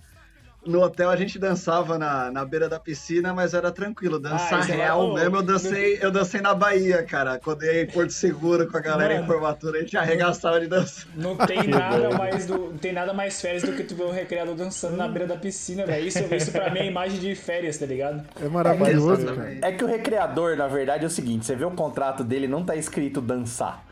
Tá ligado? Aquilo ali é a dança dele do acasalamento tentando atrair pessoas pra que ele possa derrubá-las, entendeu? Pode é essa a ideia. Seria é, tipo a minhoca do anzol, Marcão? é isso, é isso. É uma, toda uma, a- a- os No meu caso, parecia até um pouco mais. Até um pouco É isso mais. que eu ia falar, eu achei que era uma crítica ao estilo de dança do, Não, não, do de Zap. forma alguma, o Zap, inclusive, devia ser um sucesso. Mas, cara, claramente você vê que a- o cara ele vai a primeira vez pra lá e fala assim, mano, eu preciso fazer um cursinho de axé, hein? Aí o cara chega no seguinte, mano, todas as coreografias decoradas, o cara chega deitando, velho. Duas, duas viagens pra Porto Seguro, você volta um filho do sol. Filho do sol, o, o, o seguidor de Tô à Toa, né? Da, da- que isso? Tá brincando. Pô, eu queria aproveitar esse. Queria, queria aproveitar esse momento aqui e dar um bonito relato aqui agora. É momento emocionante. Que eu, eu, eu me identifico com a história dos caras aí de que, tipo, a, a comédia foi meio que o que restou, tá ligado? Porque eu não era. Eu não era o cara bonitão, eu não era o cara que. Tá ligado? Era o que eu tinha pra oferecer, era fazer piada e tal. E eu sempre fui apaixonado, mano. Sempre fui apaixonado. Tipo, quando eu comecei a ver stand-up comedy, é, eu vi aqueles caras falando, mano, que bagulho foda. Só que nunca pensei, vou fazer essa parada. E aí eu fiz um curso com o Marcão, mano, que foi um curso de improviso com, do, do Márcio Balas, né? Que inclusive é um cara foda demais. E aí o Marcão contou pra mim, falou, a gente se conheceu, né? Dei aquela chavecada nele e tal, tava rolando um clima. e aí Ah, eu ele. queria, eu queria, eu queria, mas ele já tava enga- engaged. É, já acabou tava- já tava, atual, infelizmente não pude Não- tentar não rolar nesse rolou. corpo. O cara, ele continua casado e nem por isso. A gente dá umas brincadas de vez em Ah, quando. gostoso, bom saber. Bom saber. Deixa esse corona passar, pai. Vai, ser um, vai ser uma chuva de bigode, vai ser, Vai ser incrível, vai ser incrível. Ne- nesse curso, o Marcão, ele falou, falou, comentou, assim, a gente trocando ideia, ele, pô, eu tô, tô fazendo, faz um tempo que eu tô fazendo aí. E, cara, pra mim foi tipo ver um unicórnio, sacou? Tipo assim, caralho, eu tô vendo um maluco que faz o bagulho, velho. É, sério, não, tipo, eu nunca tinha imaginado que eu trocar ideia com um maluco que faz, assim. E aí ele fa- aí a gente trocando uma ideia, eu, eu lembro que eu fiz uma piada nada a ver, assim, ele falou, pô, isso aí dá. Isso aí dá texto, porra. Você tinha que escrever essas paradas. Aí eu falei, ó, eu tenho vontade, cara. No outro dia ele chegou e falou assim, ó, você tem um, dia, um show no dia 23, sei lá. Tipo, ele marcou o bagulho pra mim. E foda-se, sacou? foda. Ô, o bicho é mó marcão, Real. né, velho? Que Mó marcão de evento ele, né, velho? Ele marcou mesmo, né? Boa, boa. Ó, Você devia escrever muito bom, hein? hein? Aquele- Nossa, que marcão. Pois eu é, quero- cara. Então, mas é que, é que o Roari, a gente já tá, a gente trocou muita ideia, tipo, foi muito intenso durante 3, 4 dias. Eu tinha acabado de começar, fazer, sei lá, dois meses que eu tinha começado.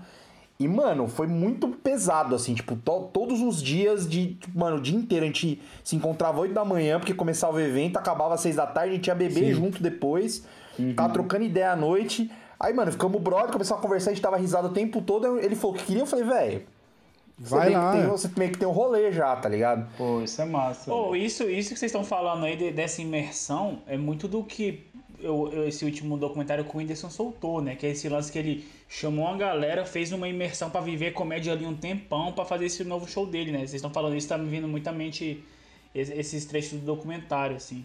Sim. Ah, mano, ajuda demais, velho. Porque assim, é, por, por exemplo, pra mim a maior inspiração da vida. é, Eu já fazia o podcast, na verdade, quando comecei. Tô fazendo stand-up faz quatro anos. Já tinha o, o podcast há quatro anos. É a minha maior inspiração pra piada, porque você ficar tanto tempo falando besteira, você ficar conversando coisas pra dar risada, pra falar bosta, que tipo, o que era o boteco só com os brothers virou um negócio que toda semana eu tô botando minha cabeça pra funcionar sobre um tema diferente, tá ligado? Então, mano, é, é- é impossível, velho. O teu, teu cérebro vai, vai criando coisa, vai saindo coisa e tal, e funciona. Cara, ne- nesse lance que vocês comentaram, eu fico sempre curioso. Como é que é tipo um curso de improviso, velho? O cara chega lá e fala, galera, ó, tamo aí, não sei. Vamos aí. Poxa, não sei o que viemos fazer aqui, é tudo improvisado hoje. O curso de improviso começa a hora que chega todo mundo e o cara fala, gente, alguém trouxe uma folha só pra gente fazer a presença? Joga uma bola pra cada lado, fala assim, ó, você joga vôlei. pergunta, é muito pertinente, mano. É isso Não, mesmo. eu quero saber de verdade como é que é. Não, o cara fala Galera, assim, ó, vendo aí, gente, cada dia é um dia. Eu não pensei em nada assim, vamos começar aqui, tá ligado? É tipo isso. Cara, assim, basi- basicamente tem, assim, dois, dois rolês gerais, assim, né? A primeira, ele começa a fazer, tipo, alguns exercícios para as pessoas é, se soltarem da, da- do ego, assim, sabe? De você ficar com vergonha, do medo do ridículo e tal. Então você tem, tipo, um- uns cinco minutinhos ali pra dar uma soltada. Então, um falando uma coisa do outro, nananã, brincando tal. Todo mundo já deu risada, já deu uma soltada. Aí ele fala sobre a questão do que não existe não. Não existe, não vai acontecer. Se acontecer alguma coisa, você lida com aquilo. Você não, não nega que aquilo existe. E aí começa a fazer jogos, tá ligado? Aí quando você já tá solto e você não pode dizer não pras coisas, você simplesmente faz, tá ligado? Não importa se vai ser bom, se não vai. Começa a ficar legal, velho. Você começa a se divertir. Não acho que é muito minha vibe, sinceramente. Mas, porra, a gente deu risada pra caralho no dia. Foi, tipo, foda, mega é muito- divertido, é velho. muito mega legal, divertido. muito legal. É, eu- eu falei isso porque eu queria, na verdade, agradecer que o Marcão é meu padrinho na comédia, tá ligado? Então, tipo, todas essas merda que eu fiz depois disso é culpa dele. E- Mas é, mas é de verdade, ó. Ele que fez eu começar. Tipo assim, talvez até hoje eu fosse só um telespectador da parada, se ele não tivesse Uhum. marcado o bagulho pra mim. Então, Pode crer. Fica aí o- Não, o isso é massa registro. demais, né, cara? É que É, demorou seis anos pra eu é fazer. Você vê, eu não sei quem tá pior, tá ligado? Eu que indiquei ou ele que me tem como padrinho, tá ligado? É realmente a situação. Ô, ô, Marcão, tem um- a gente tem um jargão aqui nesse podcast que eu acho que você pode aderir pra essa situação, que é. Isso e resume que é um alto nível de lamentabilidade, né? Dessa Lamentabilidade. situação. É que tem a relação Daniel ganha- Medina, que é o autor dessa jargão. Não, tem, tem a relação de ganha-ganha, no nosso caso é uma relação de perde-perde, né? Realmente. Claramente. Não, cara, e tem, tem casos piores, tipo assim, eu fico trocando ideia com, com o Rory, depois a gente vai entrar mais nesses detalhes aí, mas eu tinha vontade né, de escrever alguma coisa e tal, e pá. Aí o Rory virou pra mim, imagino que tenha sido inspirado em você. Com Falou assim, certeza. cara, seguinte, é, deu todo um discurso motivacional e pá, dia tal, você vai me entregar um texto que você vai ver que quando a gente bota uma meta, a gente pá, fez tudo. Aí que, que eu, até hoje eu não consegui entregar, então É. eu acho que Mano, ele tentou replicar o que você porque- fez com ele, mas não Então, rolou. Eu acho que é por aí, mas é que, qual que é o negócio, né? Aconteceram. Eu fiquei seis anos com medo de subir no palco. Seis Uhum. anos. Então hoje eu só consigo sentir como eu fui idiota de não ter tentado antes, tá ligado? Pode Porque não precisava ser bom, era só ter feito, tá ligado? Que tipo, já ia. Tipo assim, eu demorei seis anos eu de- esperando o melhor dia da minha vida, tá ligado? Então, tipo, puta burrice, no final das contas. E aí, na hora que ele falou, falou assim, mano, eu, eu. Mano, eu tenho uma vontade de fazer, eu falei, caralho, o moleque já é engraçado. Aí ele me mandou, ele, ele mandou. Ah, você já tinha me mandado um texto que você tinha. Ele tinha me mandado um texto que ele tinha pra eu olhar. Eu olhei, dei risada lendo. Pode crer. E, mano, tem humorista que eu posso ler o texto e acho uma bosta. Eu vejo o cara fazendo, é muito engraçado. Eu falei, velho, só dá pra melhorar, tá ligado? Não tem como piorar. Aí eu marquei, marquei pra ir no show. Ele foi muito bem no primeiro show, foi de boné, num lugar que precisa de uma luz que vem de cima pra baixo. Realmente uma inteligência ímpar. né? Aí no segundo show eu falei, tira essa porra desse boné, eu vira pra trás, que ninguém te enxerga. Foi, foi mesmo. Mas fui mega bem, Isso aí acho que tem no YouTube, não tem, velho? Que você conta o caso das, das velhas lá do banco? Tem- não foi esse dia não aí? foi esse não, mas esse foi um que eu fiz com o Marcão também. Cara, foi mega Ah, bom, velho. Tem A piada dele, dos pais dele, é é uma das melhores piadas que eu vi na minha vida, tá ligado? Tipo, isso é muito da hora, velho. Tipo, o moleque, tem, moleque é bom, velho. Ô, o- obrigado, cara. Vocês contaram umas histórias aí de, de, de bullying, coisa que vocês sofreram durante a vida e que meio que enveredou vocês pra esse caminho aí. Vocês lembram de alguma situação em que a comédia é, ajudou vocês, em que essa habilidade ajudou vocês? Querido, olha pra minha cara. Eu só pego gente pra eu ser engraçado, querido. Senão, eu não tinha a menor possibilidade, velho. A menor possibilidade. Não, mas assim, falando, falando, falando sério, tá ligado? Tipo, por mais que, por exemplo, o mundo corporativo, que eu não, que eu não quero entrar mais na vida, é. Cara, é sempre bom você, tipo, levar as coisas com bom humor e, e- e ser o cara legal, porque, tipo, mano, abre porta, velho. Sempre abre porta e facilita a coisa. O que dificulta, às vezes, o cara não te levar tão a sério e etc. Do outro lado, abre portas fodas. Tipo, a galera. É, é- e, e hoje que eu tô no rolê mais de dar palestra, fazer treinamento, mano, é, tipo, é fazer a pessoa me ouvir, tá ligado? Porque às vezes a pessoa simplesmente não te ouve ou não presta atenção em você. Você, você conseguindo colocar a comédia no rolê, tá ligado?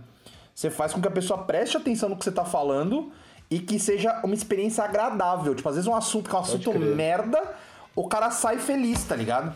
É engraçado, né, Marcão? Tipo assim, eu, tem, uma, tem uma leve. O, caminho ali é, é bem, é bem paralelo ali entre, entre você ensinar e contar história, né? Tipo assim, você vai pra uma palestra. Porque não, você não é o primeiro, o primeiro comediante que eu vejo que parte pra esse rumo de dar palestra também, sabe?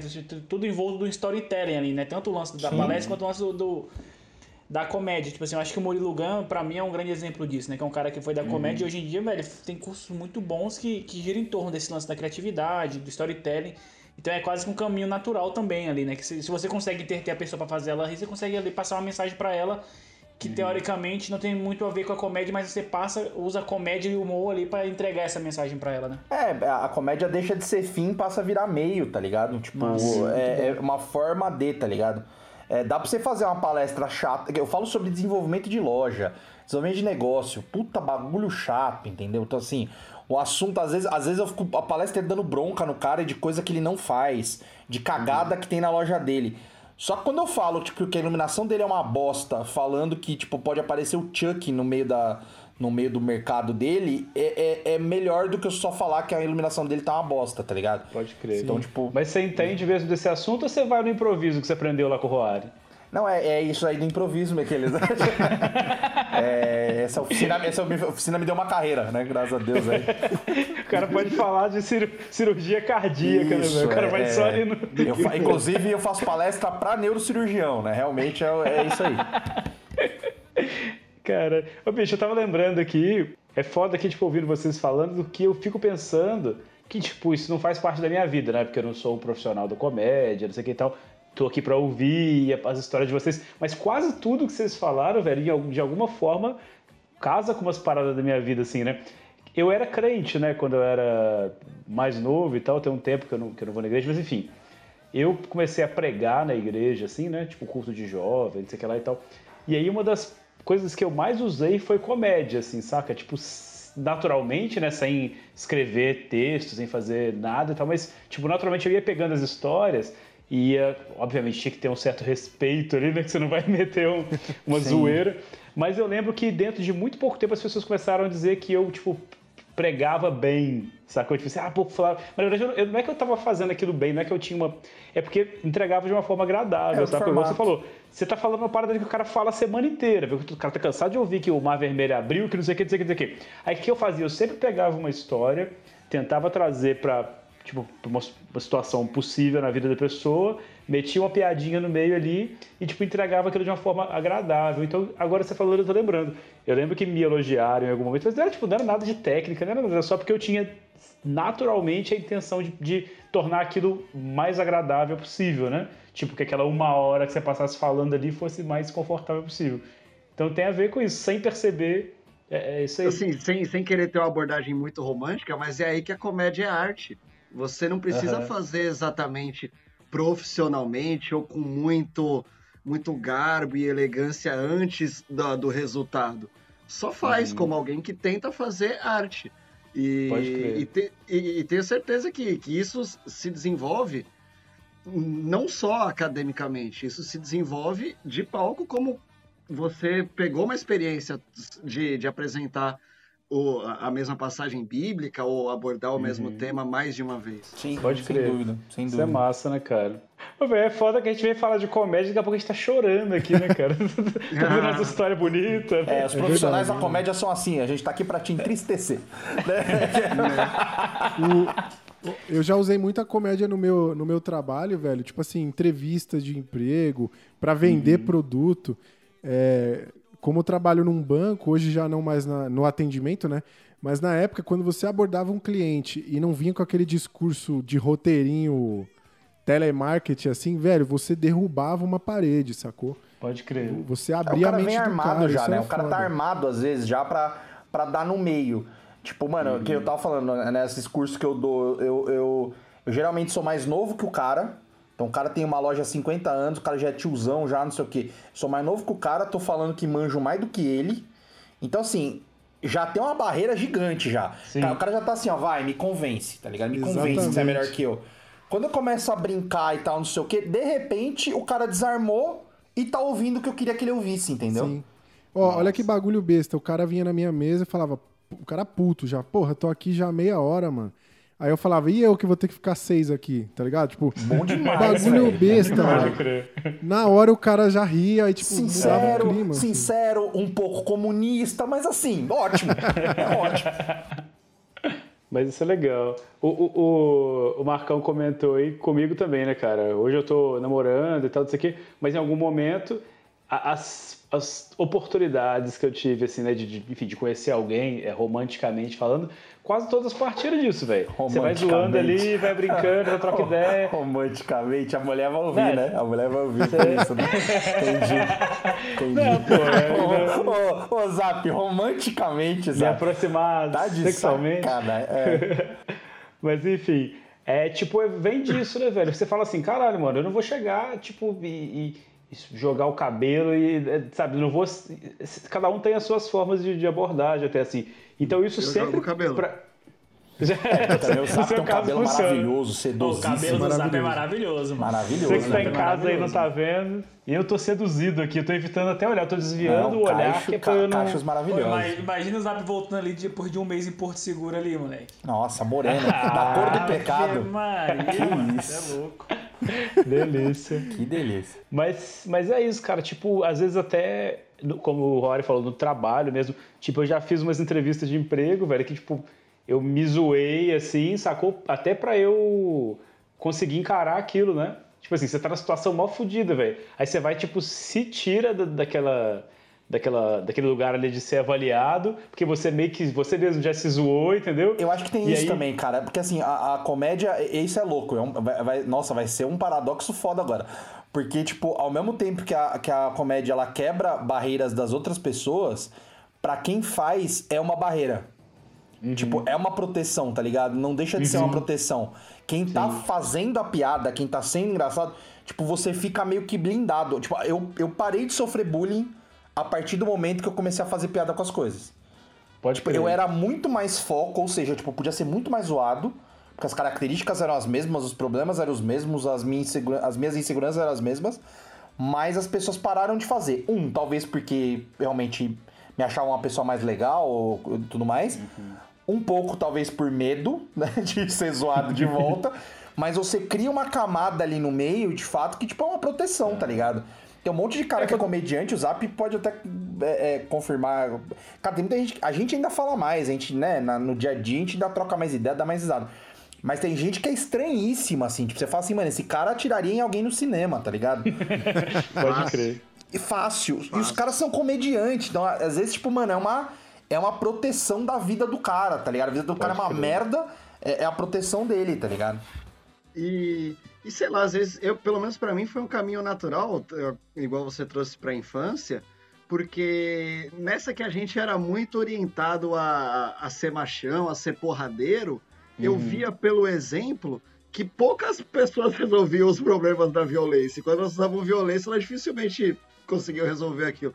Agora, a, a graça era um, sei lá, era um, era um meio de você não ser violento, mas ser temido.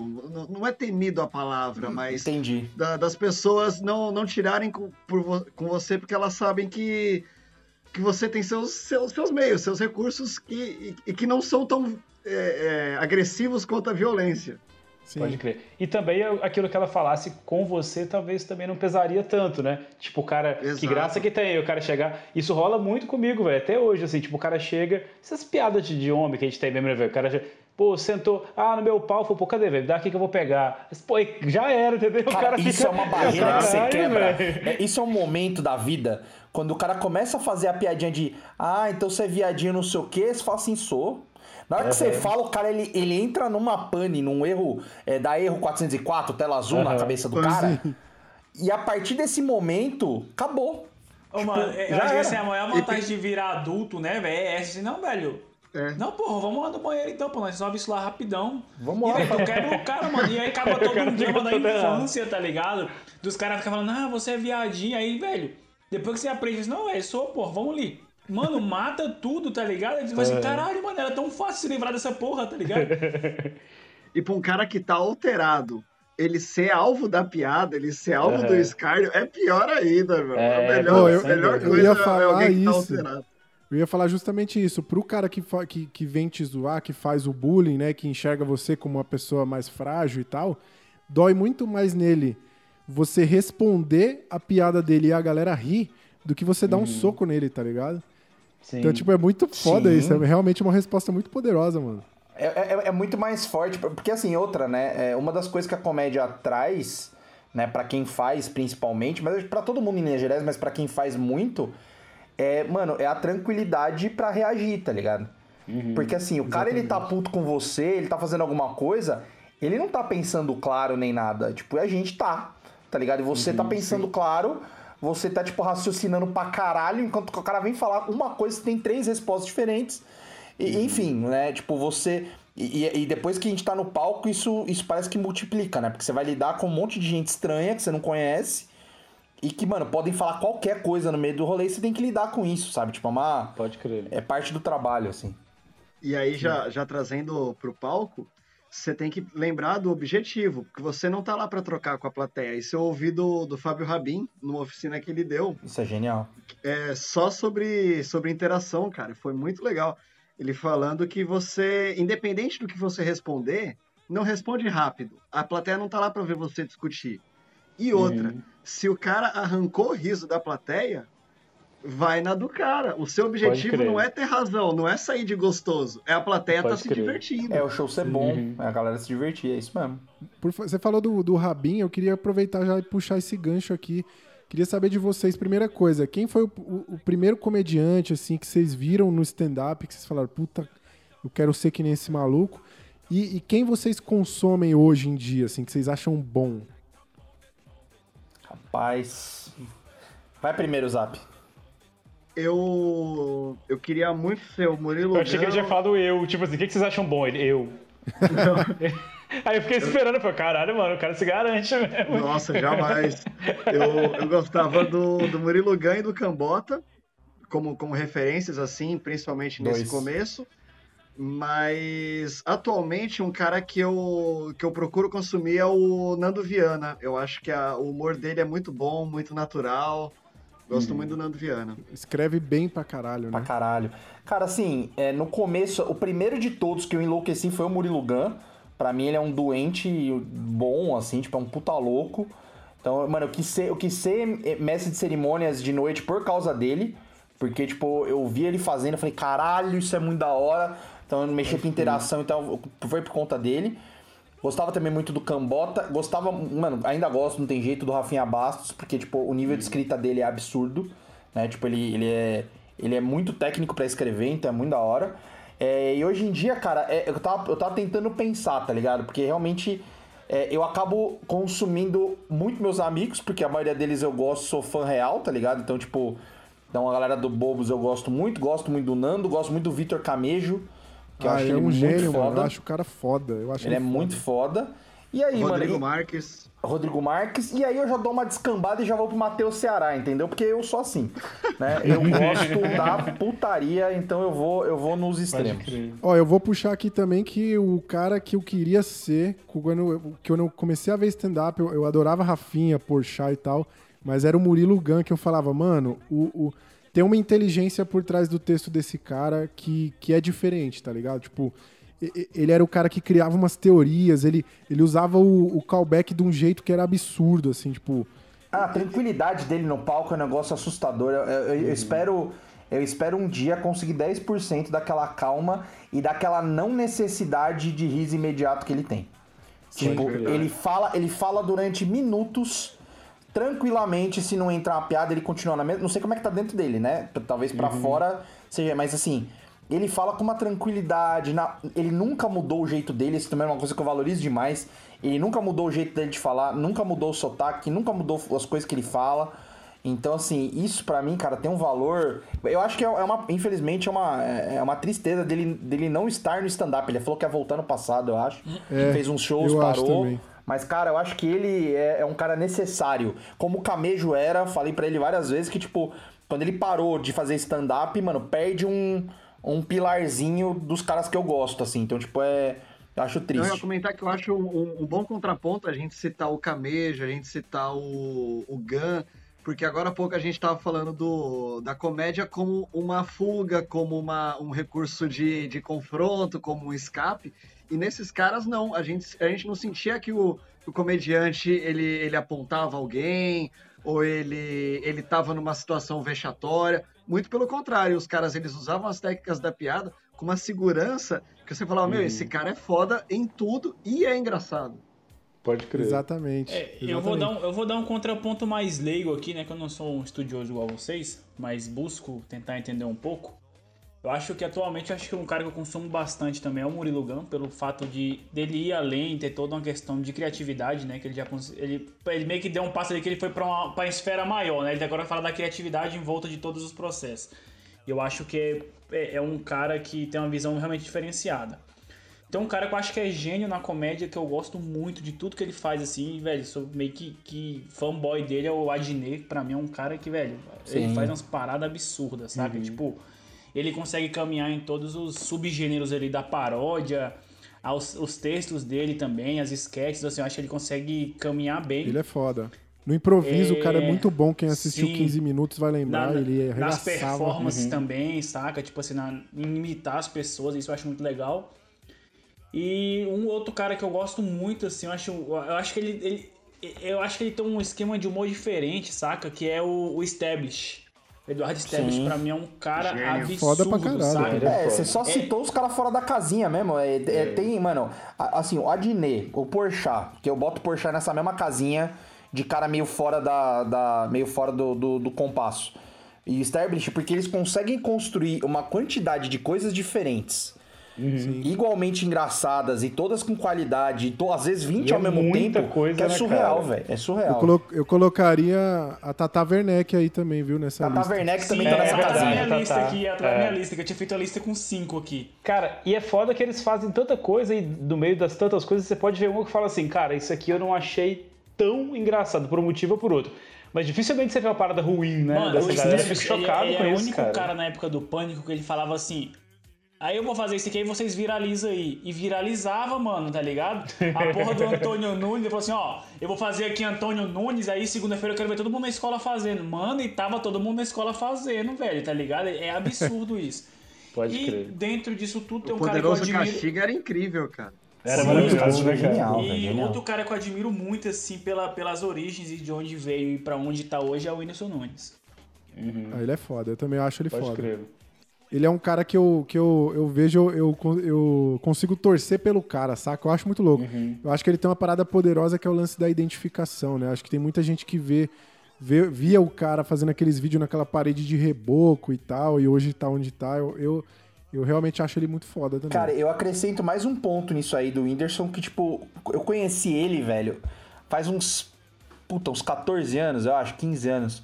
Sei lá, faz, faz muito tempo. Foi logo nos primeiros. Eu não sei quanto tempo faz com os primeiros vídeos dele, mas foi nos primeiros, porque o, quando caiu o canal dele, que ele montou de novo e cresceu, um, meu sobrinho tinha 9. Sobrinho postiço, né? Tinha 9 anos, 10 anos. E ele assistia a, a porra do canal do Whindersson. Sei lá como ele tinha achado o canal e ele gostava. Eu assisti, eu fiz um, hum, sabe, tipo, aquele assim, ó, hum, interessante, não é um negócio que me matei de rir, mas achei interessante. A evolução do moleque de lá pra cá, tipo, mano, ele aprendeu a cantar, ele não cantava, ele aprendeu a cantar, Mano, ele não tá fazendo tocava clipe violão. real, né? Tipo assim, não é mais paródia, é clipe real. Não, ele tá, ele tá cantando com a semana. Priscila Alcântara, velho. Tipo assim, que Sim. canta pra caralho, ele cantando com a mina e tá tudo bem. Ele não Nossa, sabia com a Priscila tocar. Alcântara. Mano, ela, é fo... oh, ela canta pra caralho, velho. Ela tem uma voz fodida, Ela mano. canta pra caralho, Esse é o problema Não, disso tudo ser bem. Ela um pode ser maravilhosa, bosta, né, mas velho? é que Você tá falou como esfera, se fosse Só a não, é, não é Alcione, não é Alcione, mas ela canta pra Eu, caralho. eu nem sei quem é, não posso julgar. É a Ela do Bom e parceira do Companhia. Porra. A parceira Não, do ela- porra. Você não segue a carreira dos caras? Bom Dia e Companhia, mano. Ah, pode crer. A pô, Ruivinha, não, a então- Ruivinha. É, Agora sim, as- obrigado. Ouçam lá, inclusive a música é boa. Mas música é assim, ele aprendeu a tocar violão, mano, ele aprendeu a imitar, velho. Tipo assim, ele, ele, ele, ele, ele evoluiu como artista, tá ligado? Você vê muito crer. cara que, tipo, tá famoso, o cara já é malomeno, fica famoso e ele passa a repetir uma fórmula que funciona. Ô, você tá criticando o Carlinhos Maia na cara dura aqui, mano? Eu nem, eu, mano, eu nem sei quem é esse maluco direito, velho. Então.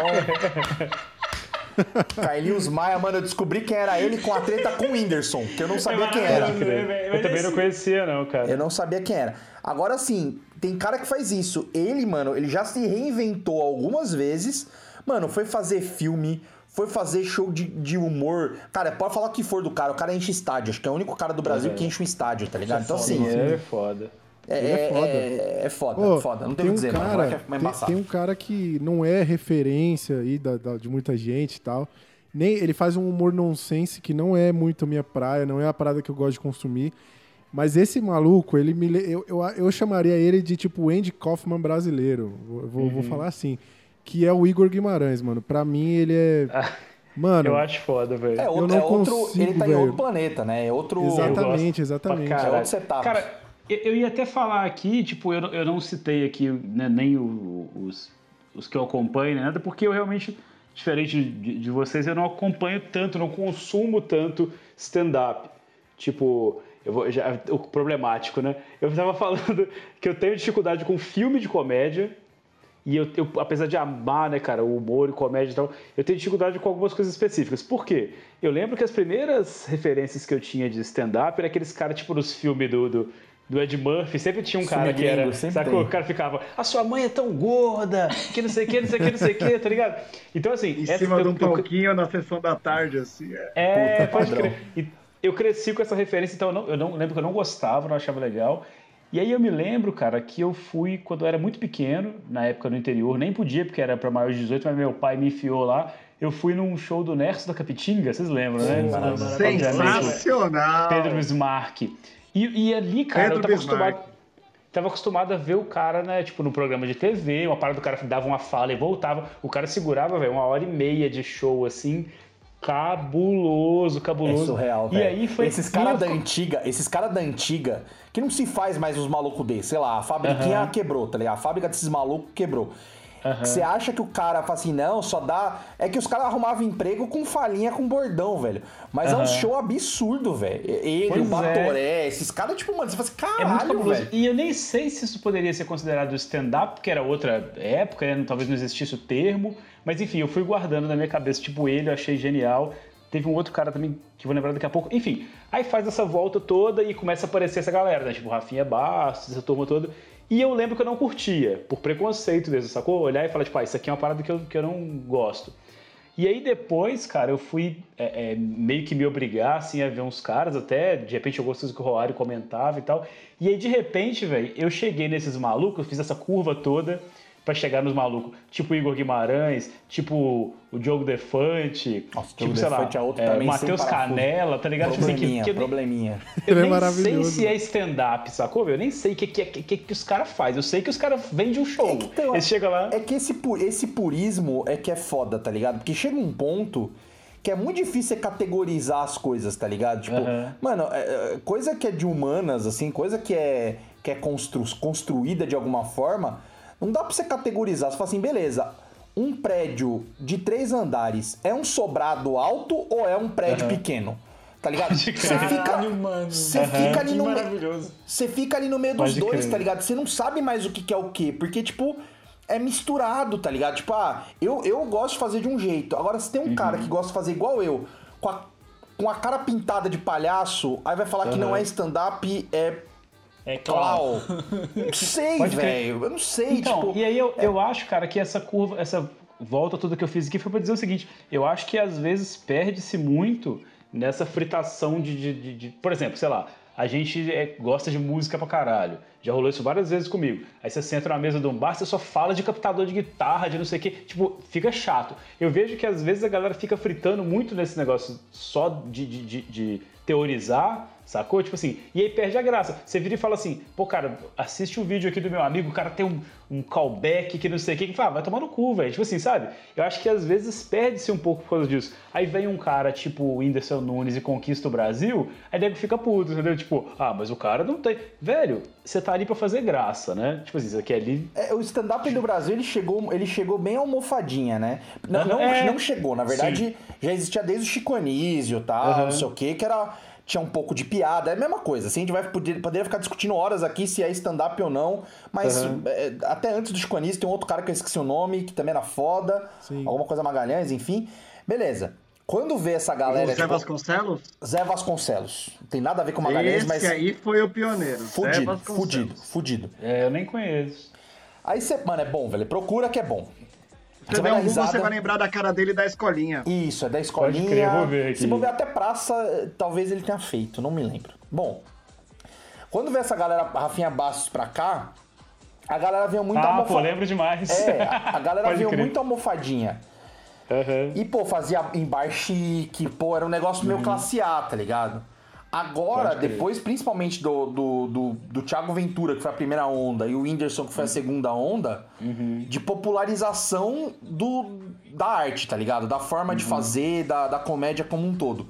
Foi bom pra todo mundo, que os caras da antiga também começaram a vender mais show, de repente a Rose Clé abriu uma casa de comédia em Fortaleza que é foda, sabe? Tipo, então assim, foi bom pra todo mundo.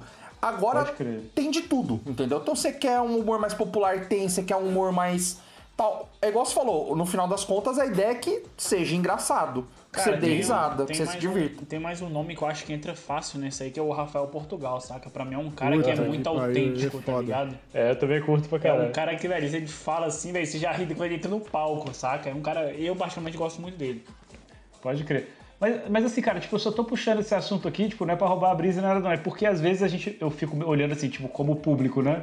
Quando você começa a fritar muito num- numa. Público que eu digo assim, enfim, a galera que tá ouvindo a gente e tal. Quando você começa a fritar muito na técnica, às vezes o cara pode correr o risco de começar a fazer comédia pra comediante, sacou? Sim. Tipo, o cara chega, o cara faz Tem uma parada faz isso. pá. Mas Tem acho gente que faz todo isso. meio, todo meio tem isso, saca? Tem inclusive, comediante que faz inclusive isso. no, Claro. no cinema tem isso também, saca?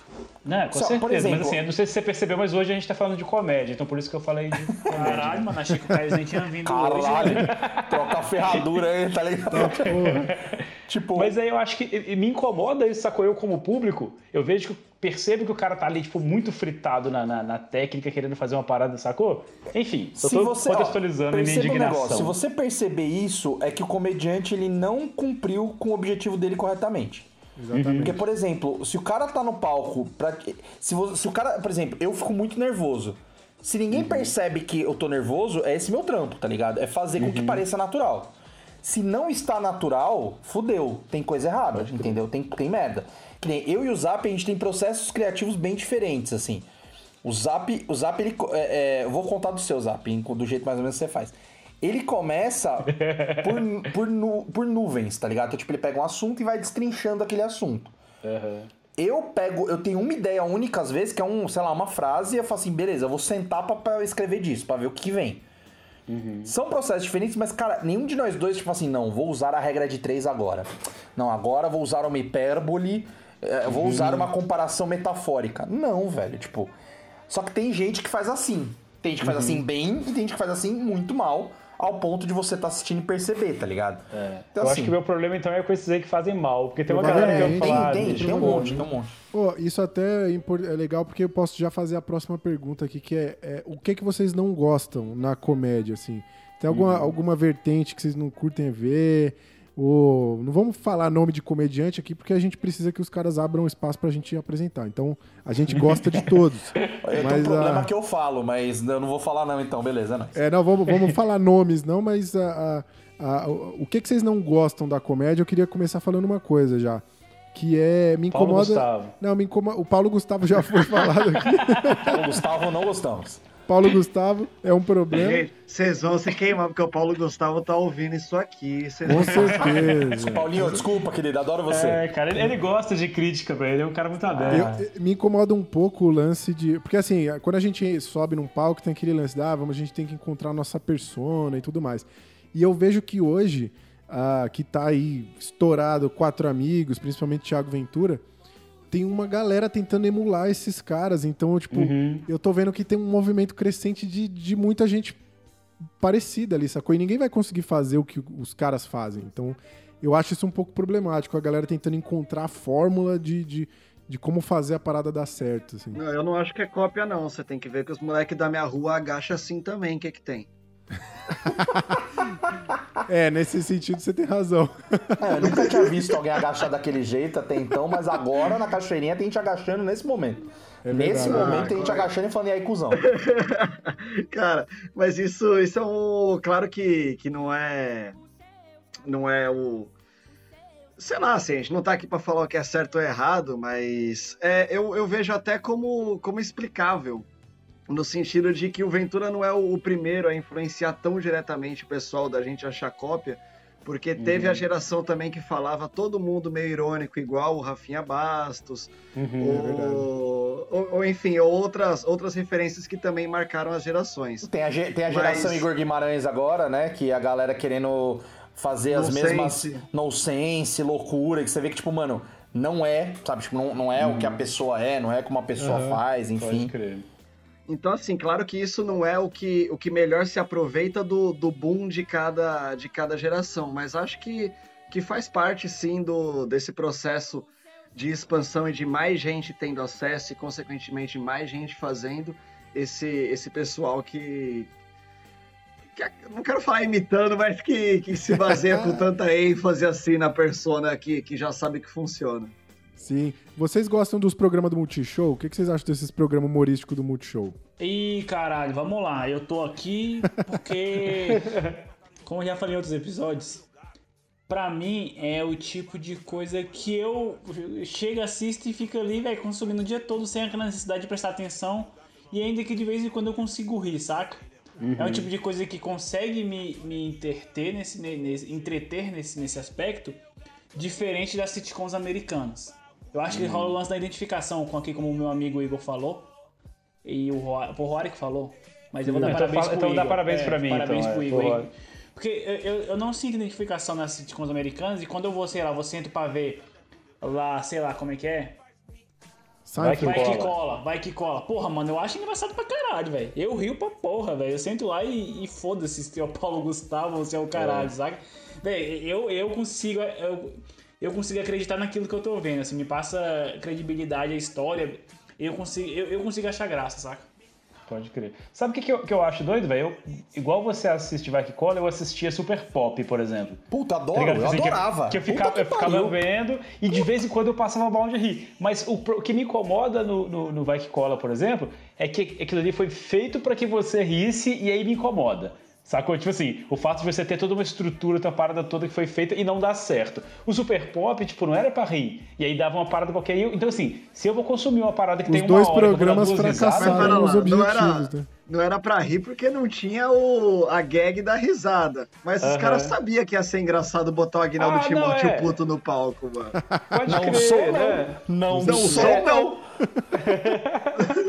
Pode crer. Mas eu digo assim, tipo, era um programa de entretenimento e aí volta e meio ria. Agora, se eu for assistir um filme de comédia, por exemplo, que, que eu falei que, me que eu não gosto, tipo, que, que tem uma hora e meia, pra eu dar, tipo, quatro, três risadas verdadeiras, pra mim não valeu a pena, sacou? Então, tipo assim, isso aí que é a parada Mas que me é incomoda. isso, cara, assim, é que comédia é muito pessoal, né, velho? Muito pessoal. É as, as coisas mais pessoais que existe, velho.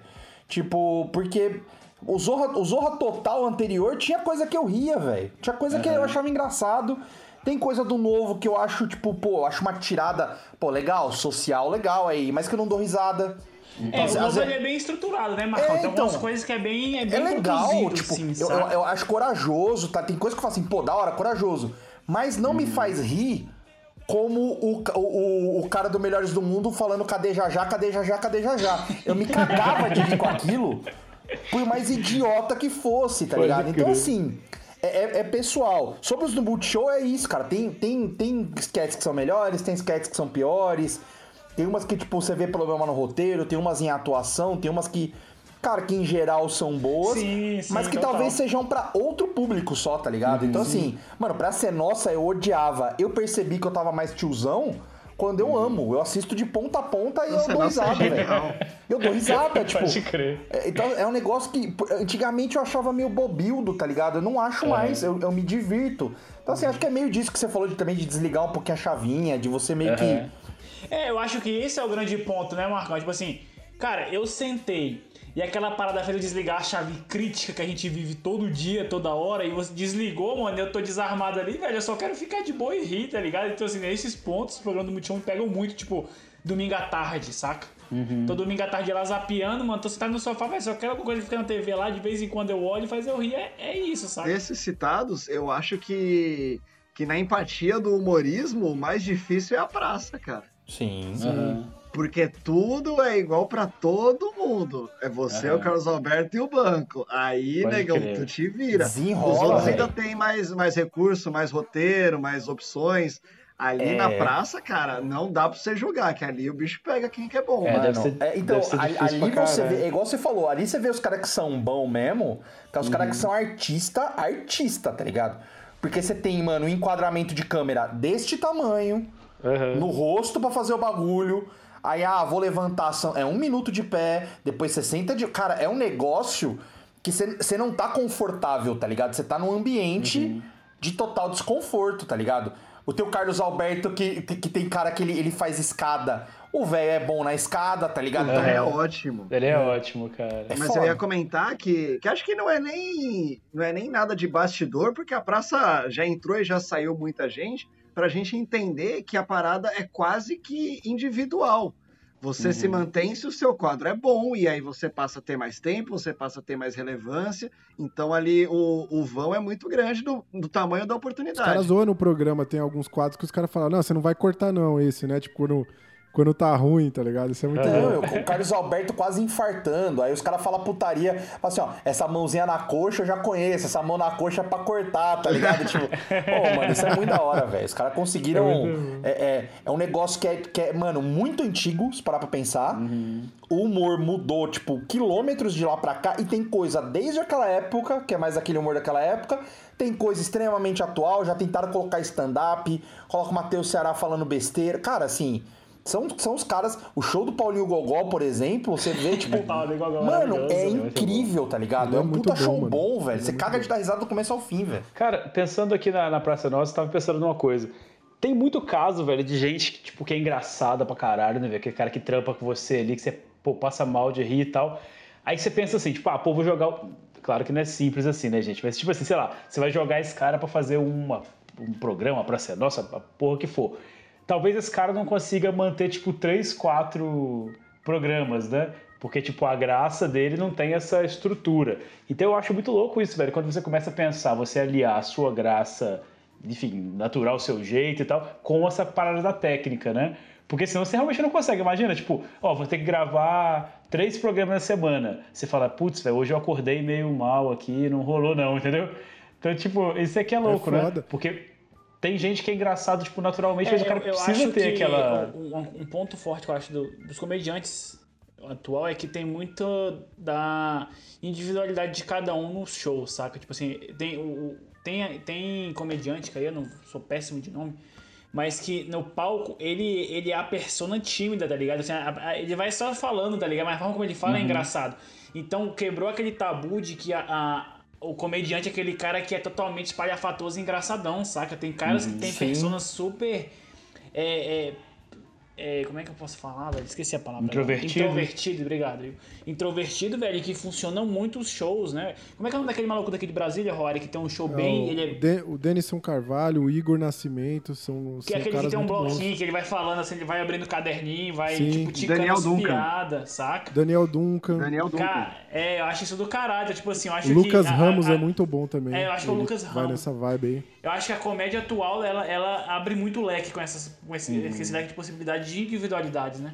É, e para Tem o essa Santiago putaria. Melo também de Brasília. Santiago Mello é daqui também, é. Parar Ele com essa putaria de, de, de falar pra comediante, ai, me conta uma piada, vai tomar no cu, né, velho? Pô, 90% do meu dia eu tô puto, não tô feliz, tá ligado? Pô, é, É verdade. irritante isso, velho, irritante. O que, que vocês acham do humor, aquela vertente de humor mais cringe, assim, aquele humor de constrangimento, tipo The Office, Borá? Uhum. Vocês gostam ou vocês não conseguem consumir esse tipo de coisa? Cara, eu gosto muito de consumir, velho, gosto muito, gosto muito. Jackass entra nessa, Rory? Um pouco Entra, também, acho entra. que um pouco entra. Mano, os caras do Jackass com um pinto de borracha embaixo da bermuda de moletom, velho. É, é um negócio que eu nunca vou esquecer na minha vida. O quanto eu passei mal de dar risada. Assim, eu tenho, um pro- por exemplo, eu tenho alguns probleminhas, assim, tipo. é, são fracos que eu tenho pra humor, tá ligado? O- o- Coisas toscas, assim, tipo, Hermes e Renato eu morria. E eu tenho muito problema, por exemplo, com imitação, tá ligado? Então essas duas coisas que se eu ver, eu morro. Tipo, eu, eu desligo e começa. Não, não tem como, assim. Quando o cara puxa um Silvio Santos do nada, já Nossa, era, né, me mano? fode, me fode. Pior que eu só, eu, só, eu só convivo com os filha da puta que imita. Aí o Zap imita, o Você Daniel... gosta? Ó, ele- não é possível, ele gosta! o, o Silvio dele é o velho. É o Silvio velho. É muito bom, velho. É muito bom. Aí tem o Daniel Pinheiro do programa que imita, tem o Di Cardoso que imita. Mano, todo mundo imita bem pra caralho. Velho, eu passo mal com frequência, tá ligado? É muito bom, Pode muito crer. bom. Cara, você tinha comentado sobre o que, que a gente não consome, o que a gente não, o que a gente não gosta tanto, não era uma coisa assim? Eu não gosto tanto. É o rolê, é o rolê de humor negro, tá ligado? Por Uhum. mais que tem momentos que eu me cago de dar risada com algumas coisas, tipo, que, que é da hora. Porque eu acho que assim, a temática não é o problema. O problema é a forma como você faz as piadas dentro da temática, né? Exatamente. E aí, assim, tem algumas, algumas piadas que eu simplesmente não gosto. Tipo, sei lá, não é um negócio que me diverte, meu Deus, não dou risada, morrendo de rir. Entendo até quem, quem gosta, mas eu, eu não gosto tanto, tipo, é um negócio que eu não, não curto tanto consumir, tá ligado? Gosto do Luis C.K., por exemplo, porque ele faz a piada com temáticas pesadas, mas não necessariamente de humor negro. Ele faz com a, te- a temática é pesada, mas a piada ele vai pro pra inteligência, pro senso comum, tá ligado? Ele não vai Pode pro ele, ele não vai pro rolê tipo de sabe, de dar uma massacrada, dar uma pesada de mão, tá ligado? É um negócio mais leve assim. É, dentro, de- dentro disso aí, Rory, dentro do gostar e não gostar, vai ter uma parada que eu gosto muito, são as paródias em gerais, tá ligado? Tipo assim, é que a gente tem uma visão geral da paródia como sendo algo mais mais cômico ali, mas quando eu digo a paródia em geral é nesse sentido, tipo assim, é, sei lá, ó, tá no ar, TV na TV. Pra mim eu acho genial, que é essa paródia da televisão, tá ligado? Essa, essa, muito essa, essa sátira. assim. Então esse tipo de, de, de programa e de material eu gosto muito. Tipo assim, tem vários canais de, do YouTube também que fazem paródias musicais que, velho, você- que chega no ponto que você não consegue nem discernir mais qual que é a original, qual que é a, é a, é a paródia de tão boa que fica, saca? Então, tipo assim, por exemplo, a, pra mim, aquela série lá, o Vândalo Americano, pra mim, velho, aquilo ali é uma paródia sensacional do, do gênero de documentário, tá ligado? É muito bom. E é sensacional. Então, assim, paródias em gerais, assim, eu, eu, eu gosto bastante quando tem essa brincadeira de simular ali o ambiente e tal. Eu, é uma parada Cara, que me pega. Um negócio que a juventude não sabe nem o que que é, né? Não sei nem se, se é da época do Raori isso aí. É o charges.com.br, velho. Pode crer. Nossa, mano. Era Maurício bom, né, Ricardo. Mano, Maurício Ricardo, ele Era ainda faz bom. charge ainda, obviamente ele perdeu muito da, da, né, da... Porque, cara, ele foi um dos pioneiros de fazer o bagulho, era uma animação por dia, se eu não me engano. Aham. Ele tem uma música, da, aquela do Blink-182, do What's My Age Again, que ele fez uma paródia com Eu Vou Votar em Quem, que era sobre adolescentes de 16 anos que tinham que votar pela Pode primeira crer. vez. Eu não consigo mais ouvir sem cantar a letra dele. Pode crer. Tá ligado? Tipo, porque de tão Cara, genial o- que é, o- o encaixa certinho. o- Muito o bom. Maurício Ricardo, inclusive, eu até levantei um aqui num programa que pra mim foi um dos caras que mais me influenciou a me tornar animador, saca? Eu achava genial quando eu via o charge.com na época. Ele no Big Flashzão. Brother, velho, era um dos Tipo melhores assim, momentos. Maurício pô. Ricardo e Mundo Canibal, assim, foram minhas influências, assim, Canibal me tornar também. e trabalhar com animação, saca? Cara, eu, eu tive a honra de falar isso pro Maurício Ricardo, cara. Ele assistiu um show meu Ah, foda, foda, velho.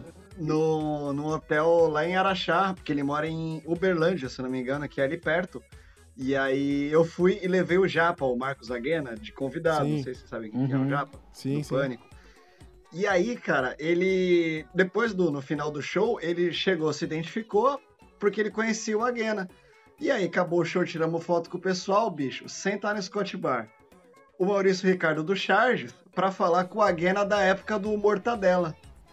Pode crer, que foda, velho. Você lá vendo isso Eu, tudo. eu abri minha coca e falei, ah, vou ouvir, vou falar o quê? Nossa, que conversa boa, velho. Que conversa Caralho, boa. Fala aí vocês, bicho. Cara, é, é- só, só pra aproveitar esse gancho que o Zap falou de, de um cara que é meio ídolo, assim, que, que viu. Cara, eu, eu quase chorei num show que eu entrei. Na, na hora que eu entrei, tava o Ari Toledo na plateia, na primeira fileira, porque ele ia fazer a Velho. próxima sessão no teatro, velho. Caralho, mano, já. Você faz o quê? Foi ano, ano passado isso? Não, Ano acho que já tem uns retrasado. dois anos, Marcão. Foi uns dois anos. Você tava também, né, Zap? A gente teve. Eu a gente fui te teve- assistir, tirei foto com o Ari Toledo. Cara, Caralho. juro assim, foi, foi um, um sonho, assim, cara. Porque, tipo, eu sabia que ele ia ter a sessão. A sessão dele tinha. Eram duas sessões lotadas no teatro. Aham. A gente suando pra botar 80 nego no teatro, ele. Ele tava com duas sessões lotadas. Mano, o velhinho sentadinho e tal, tipo. E é doido ele ir pra consumir ainda, né? Tipo, pra sacar o que, que tá rolando, Cara, né? ele, pra... ele Isso tinha, é louco, que, né, ele tinha cara? que chegar uma hora depois. Ele falou, Aham. ele falou, não, eu cheguei um pouquinho antes porque eu queria ver. Queria ver Que quem tava doido, se hein? apresentando. Mas olha isso, cara. Tipo, o cara não precisa mais disso, sabe? Aham. Tipo, juro, foi muito foda, cara. Muito Eu, foda. eu adorei que o, que o Ari Toledo, ele reagiu. Eu, não sei quem que tem a história que fala que, que o, o Mussum reagiu mal a, a ele querer tirar foto, mas eu achei É. que o Ari Toledo, ele não reagiu mal, ele reagiu da maneira que eu esperava que ele reagisse, cara. Que a hora que eu ouvi aquele senhorzinho, eu falei, ô Ari, Eu tô aqui porque eu sou humorista. Eu também vivo desse ambiente aqui que é o teatro. Que emoção encontrar com você aqui. Faço questão de fazer o registro. Ele olhou pra minha cara e falou: Hum. Você foi cheio de discurso. Não, E aí ele eu fala- tirei a, tirei aí a ele foto assim, com ele. Ele nem me olhou, cara. Ele tava absolutamente cagando pra tudo. Que Aí você fala de novo, que é ô o seu Ari, ô seu Ari, ele fala, "Tá- tem uma do papagaio? Que ele começa a contar uma piada, É. Ele já emenda uma, Foda-se. Pô, é isso que você quer? É piada que você quer? Então toma uma piada, Muito então. Ah, não enche meu saco. Só ainda mantendo essa ideia aí do que que a gente não consome e tal, não sei o quê. Eu quero de verdade não parecer cuzão pra caralho aqui, porque como eu não sou um consumidor é, é, é, nato, eu- enfim, vamos trocar ideia aí. Sabe o que, que eu não gosto, velho? Aliás, não é que eu não gosto, eu não consigo. Sabe esse essa persona de humorista que, tipo, é foda, que o cara se. A graça dele é ele ser muito foda? Tem, um- tem um sketch do Hermes e Renato, da época do Fausto ainda, que era Dudu Marchiori. Ah, Vocês estão ligados? é, isso é nossa piadinha, isso é nossa, nossa piadinha interna do Dudu Marchiori, velho. É, pô, eu não sabia. Mas, cara, tipo, vai, ele é aquele cara assim, tipo, que ele chega e fala, tipo, "Pô, ri de mim aí, tá ligado? Tipo assim, aí ele faz umas piadas toscas, tipo, e ele fala com uma. Com Uma uma. soberba. convic- É, uma soberba e uma convicção, como se, tipo, ele fosse muito genial. E isso é uma coisa que me incomoda, e eu vejo isso em alguns caras que talvez não sejam assim, mas eles têm essa impressão. O Roari vai saber. Como é que é aquele cara, velho, que chega, tem um especial dele na Netflix, que ele chega e fala assim, ó, eu vou terminar essa piada falando isso. E vocês vão Ah, morrer é de rir. o Dave Chappelle, né? É isso. Cara, é engraçado, não tem como dizer que não é, mas eu não consigo, sacou? Tipo, eu não consigo consumir aquele cara que, tipo, faz essa, essa pose popstar É, pra é que, caralho. é que o assim. David Chappelle ele foi ficando muito foda de fato, tá ligado? Então, tipo, hoje, hoje Aham. é, é quase só biográfico, tá ligado? Ele não. Ele não. Mas assim, você tá, você tá resumindo, geralmente é, com- é comediante ruim mesmo, tá ligado? A maioria que faz isso.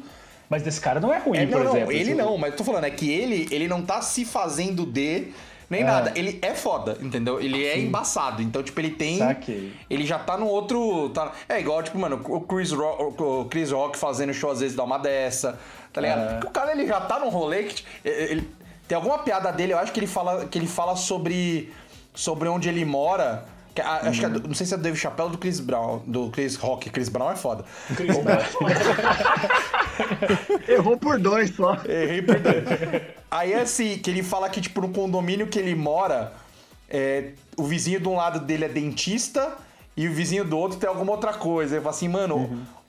E que cada casa custa acho que 4 milhões, sei lá. Ele fala assim, mano, olha quão foda você tem que ser pra ser preto e morar nesse lugar, tá ligado? Que tipo, ele fala, pô, um dentista tem, tipo, a mesma grana que ele, sendo, tipo, famoso pra caralho e tal. Pode É crer. biográfico já, tá ligado? O bagulho. próprio, Não, e- o, pró- o próprio Seinfeld, você assiste o Seinfeld, assim, o stand-up dele hoje, você acha ele meio pau no cu mesmo, assim, tipo... Aham. Tem um, tem um show dele, ele voltou a fazer stand-up em bar menor, assim, e tal, Uhum. e sem ser esses especiais grandes, ele fala, tipo, "Pô, já fiz isso, já fiz aquilo, já fiz aquilo outro, olha onde que eu vim parar, tá ligado? Pode e a galera racha sabe- o bico, tipo... Sabe o que que eu acho que é a parada? Tipo, eu não. é- É porque, como a gente sempre tá falando, é uma questão de identificação, sacou? Tipo, o, o, o Chapéu lá, esqueci o primeiro nome dele. Dave. Dave. Dave Chapéu. Rui. Não é. Rui Chapéu. Rui Chapéu. Tá vendo? Não é é esse que- tipo de coisa que eu amo, entendeu? É, é isso. É isso. Esse é meu, esse é meu tipo de humor, velho. Muito bom. É tipo assim, cara, não é que eu não goste ou que eu ache ruim o que o cara faz. É, Eu não consigo consumir porque não me identifico, sacou? Eu acho que o, o, o, o comediante, pra mim, tá tem tudo a ver com o que vocês falaram velho. Aquele cara, tipo, que usa aquilo ali como uma forma de se defender e pá, não sei o quê. E aí, por idiotice minha, eu quero que o cara seja isso pra sempre, sacou? Na hora que o cara passa a ser o fodão, eu falo, ah, vai se fuder. Você não... Então eu sei que é uma limitação minha, mas eu realmente não consigo lidar com esses caras comediantes é, Axel Rose, assim, sacou? Que o cara chega e é o. Tá ligado? Eu não, não consigo, velho. Você citou o Axel Rose, você conhece o Marcinho Eiras? Sim, sim, conheço, conheço. Cara, o show dele é incrível, que ele entra todo loirão com aquele cabelo liso. E ele é foda na guitarra, né? Ele tem uma guitarra sim. dupla que Ele ele, era do toca as duas ao Faustão, mesmo né? E tal. E o número dele é baseado nele ser foda, que ele começa falando, não, É, tô aqui fazendo stand-up, mas na Eu verdade eu, sou muito. músico. Eu vou, eu vou tocar aqui as duas pra vocês. Não, é que assim, eu dificilmente toco nesse tipo de lugar, então o número dele é todo baseado em debochado quão ruim é o show, Pode crer. pra falar que ele é foda o suficiente pra estar ali. Aí a hora que ele ameaça ir embora pra não tocar o que ele prometeu, ele volta vestido de Mario, toca Aham. o tema do Mario e dá o pulinho. Então, assim, é o Pode melhor crer. quebra do mundo. Fazer um número tosco. E na hora que ele acaba isso, ele fala assim: sou foda pra caralho, né? Cara, não tem como não vir abaixo a plateia. É muito bom, velho. Ele é foda. É, não, aí eu já ia curtir, porque, tipo, o cara tá zoando com isso, né? O que me incomoda é, é isso, velho, é o Dudu Marchiori, velho. Aquilo ali é aquele, aquela, ele é a encarnação, né? Obviamente, zoando com essa pessoa, é aquilo ali que me incomoda. Mas isso, isso é importante você ver no set, Roari, quanto o que, que você tá falando no sentido de que você não pode ser esse fodão, o Dudu Marchiori, de primeiro set você fala, não, porque minha mulher é foda, né? Aí na outra você fala, não, porque uma vez lá no trabalho, aí outra aqui, cara, até o pica-pau, que é foda pra caralho, vai ter um episódio que ele vai terminar o episódio dando aquela risadinha Sim. mais chateada. Então, Caralho, Sim. caralho, bela, bela, bela metáfora, Muito hein? bom, muito Puta bom. que Então, pariu. é- Parar- sei lá, é importante isso. você ter, Bela- você ter bela aquele imagem. episódio que vai terminar com o he, he, he, he, he. Nossa, imagem. É mais Pode difícil crer, você fazer o, a- o humor a partir de uma vitória, né? Eu acho que o fracasso ele é muito mais fácil. Você fazer piada com fracasso. É, né? À toa que é, o Coyote e o Papa Léguas tá aí a provar isso, né? A piada é toda em cima do Coyote se fudendo o tempo todo. Então, mas é que tá. Tem muito do que o, do que o Zap tá falando que é o seguinte: é, a 90, a 90 não, acho que toda, toda piada é quebra de expectativa. Se você tem a expectativa que o cara é sempre foda, você não consegue quebrá-la, tá ligado? O pica-pau, você sempre torce pro pica-pau se fuder. Tá ligado? Só quando ele se fode uma E ele única vez, e ele sempre Ele está sempre bem. fode o outro. Aí você deixa de acreditar que ele vai se fuder. Quando ele se fode, quebra a expectativa de novo. E aí, pode quando ele crer. se deu bem de novo, você fala, puta, ele podia se fuder de novo. E ele não Aham. se fode, quebra a expectativa. Então, assim, é isso, tá ligado? Essa eterna quebra de expectativa. É isso que funciona, tá ligado? É isso que, tipo, Pode é da hora. Cara, é o seguinte, esse lance aí de consumir e tal, e aí eu vou aqui a- alegrar o dia do meu colega Igor. É, esse lance da comédia e o tanto que ela atrai, né? Acho que na música também fica muito claro. Vide aí o, Pô, o obrigado, sucesso do Mamonas Assassinas, né? Que tinha muito do humor ali, da comédia nas letras, na, na- na Uhum. performance.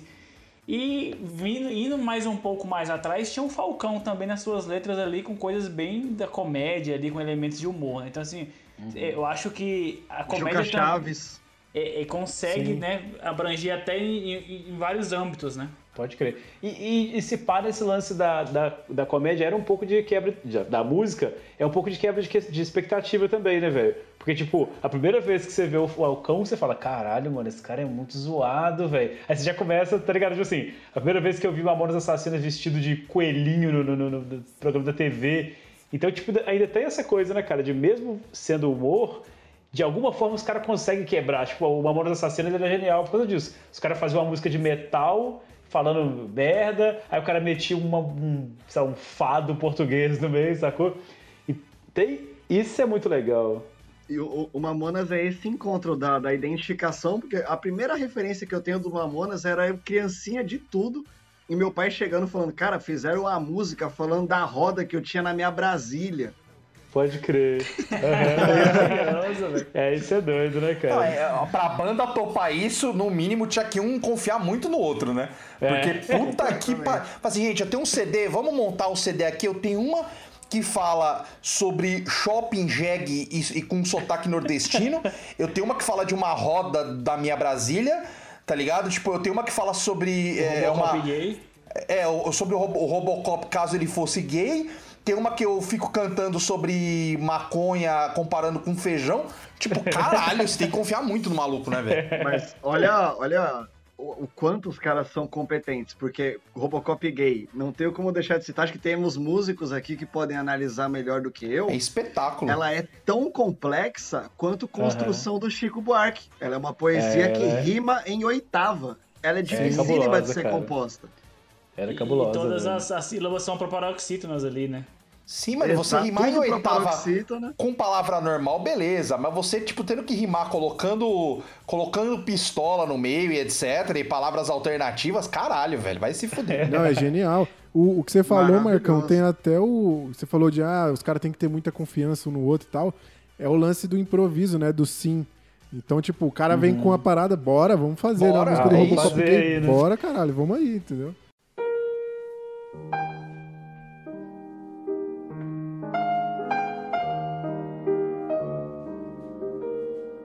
Lisa, Lisa, abençoai-a, disse ela com ímpeto. Ela não merece ser amada. Via divertir-se o tempo todo, brincou Starietz. Por que zombou de Elievski? Lisa com evei... Lisa, com efeito, dedicara-se o tempo todo a isso. Domingo ela não vai, vai, vai. Domingo ela não vai, vai, vai, vai. Pau que nasce torto, nunca se endireita. Desde muito tempo, desde o ano anterior, notara que a Lyosha lhe perturbava na sua presença. Evitava olhá-la, e isto tornou-se muito divertido para ela. Fitavam buscar-se o seu olhar. Não resistindo àquele olhar fixo obstinadamente por ele, a Lyosha, impedido de... Nossa Senhora! Não resistindo àquele olhar fixo obstinadamente sobre ele, a Lyoshna, impelido por uma força invisível, olhava por sua vez. Imediatamente ela se abria num sorriso triunfante. Isso aumentava a confusão e o despeito a Lyoshna. Afinal, afastou-se completamente dela, ocultando-se por trás de Startates.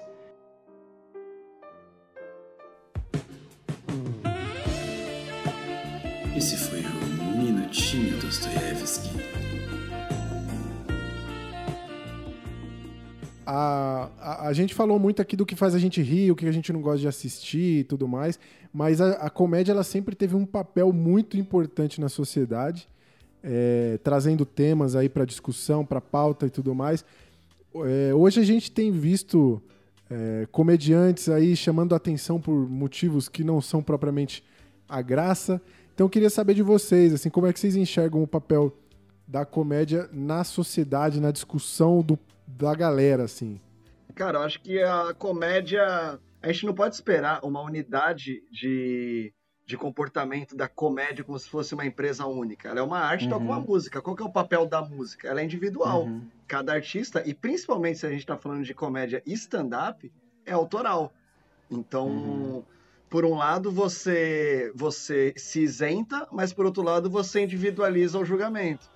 Exato, é assim, é igual você, e de arte acho que dá pra fazer uma- um paralelo, assim, tipo, cara, a arte você tem, tipo, a surrealista e você tem, tipo, a arte é, é, abstrata, você tem uma arte, o cara pintando um, um- um vaso com uma maçã, velho. Aham. Então, tipo, eu acho que tem espaço pra ambos, né? No final das contas, a, a ideia, igual como arte, tipo, é pra ser consumida por alguém.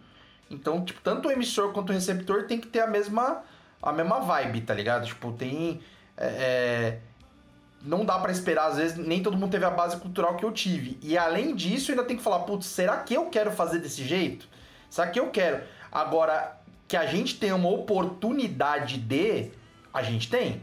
Né? A gente tá num palco, por exemplo, como é, é, quase uma autoridade, é o capitão do navio ali, tá ligado? Enquanto a gente tá no palco, assim.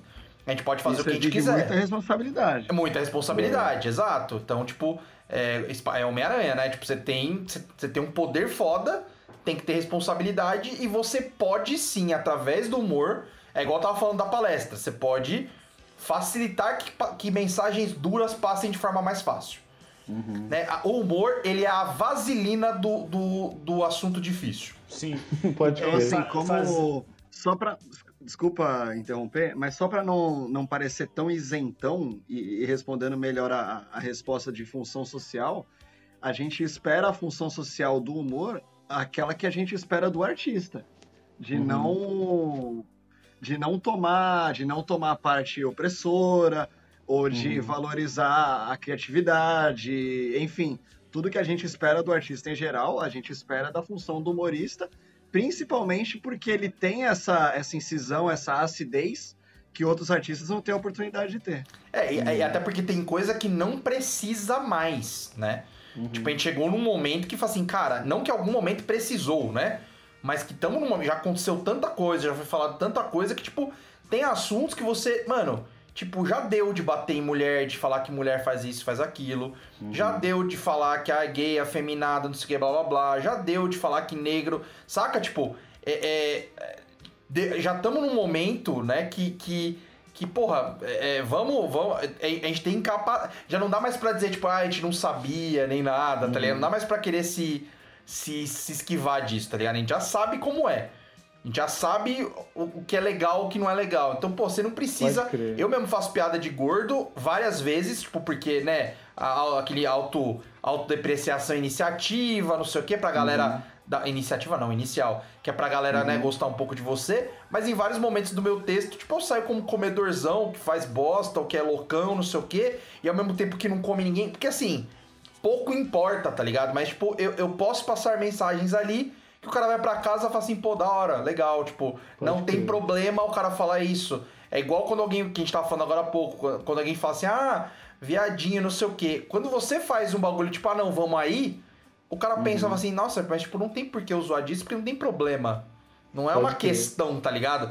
Então, mesmo de forma sim- simplista, mesmo sem querer, ah, vou falar de texto de política. Não só com texto de política você faz um, um- um humor que, que muda a sociedade, tá ligado? Às vezes com detalhes, assim, você faz alguma coisa. Eu falo do meu bairro que é uma bosta, onde eu nasci. Quando eu falo que é lá, quem não pisou lá, já, já tô fazendo alguma coisa pra sociedade quando eu faço um texto sobre a cachoeirinha em Moema, tá ligado?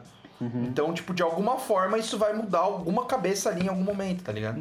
Mano, eu acho, fazendo um, fazendo um link assim com o que o Marcão e o, e o Thiago falaram, eu acho que o- um elemento que eu acho que resume muito a importância do humor nesse lance social e político, ainda mais nesse tempo que a gente vive, que, velho, é só bosta atrás de bosta, eu acho que as charges atingem um ponto sensacional. Acho que elas são. É isso mesmo que o Marcão falou, sabe? Tipo assim, você consegue passar uma mensagem com detalhes. Eu acho que a charge tem esse poder e ao mesmo tempo que ela é impactante, ela tem muito do humor, quase que um, um, um humor satírico, com um humor negro da situação atual, porque, velho, é aquele tapa na cara que a pessoa precisa levar em três quadros ou em um quadro, saca? Oi, e o- a charge ela vem desde da época da ditadura aqui no Brasil, por exemplo, tinha o famoso Pasquim, né, que era o era o, o grupo de chargistas que falavam coisas ali que era tipo assim, os caras estavam no limite, sacou? Eles estavam É. brincando ali com com a vida deles mesmo. Então, eu tipo, acho que, tipo muito assim, importante. A charge é um grande símbolo do humor nessa questão da, da questão social mesmo, saca? Eu particularmente identifico a charge assim como um acima até- de muito tipo de, de humoristas provavelmente dito, que eu acho que os, os chargistas têm um papel mais forte, assim, historicamente falando, saca? Mas aí é aquilo também que os meninos falaram. Eu não posso limitar isso que todo chargista vai fazer isso. Porque a gente tem um Exato. exemplo da Charlie Hebdo, Uhum. que, velho, faz umas charges muito bosta em momentos muito bosta, saca?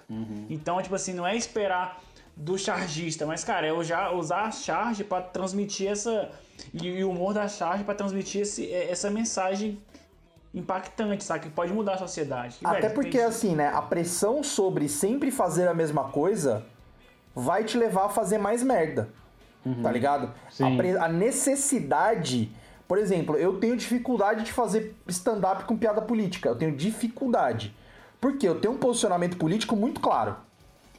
Então eu sei que eu sou suspeito pra falar de algumas coisas, eu não consigo ter crítica num lugar onde eu tô às vezes, tá ligado? Pode crer. Então, pra mim, é muito fácil bater do outro lado. Só que ao mesmo tempo, eu. Quando eu vou fazer piada, eu, tô- eu tenho tanta raiva, às vezes, do outro lado, que eu não tô batendo. Eu tô. Que eu não tô fazendo piada, eu tô só batendo. É isso que eu queria dizer. Pode crer. E aí deixa de ser humor, tá ligado? E é o que muita gente acaba fazendo. Tipo, ah, não, eu vou fazer piada, não. Só bate do outro lado. E, mano, isso não é você- piada, Você tá tá tentando ligado? fazer tipo uma humilhação, né? Não é uma piada, né? Exato, É outra coisa. eu acho que esses últimos meses, assim, com pandemia e toda essa crise política, velho, é os meses que eu tô vendo as charges mais fodas nos últimos anos, tá ligado? Tipo assim, no momento de crise, velho.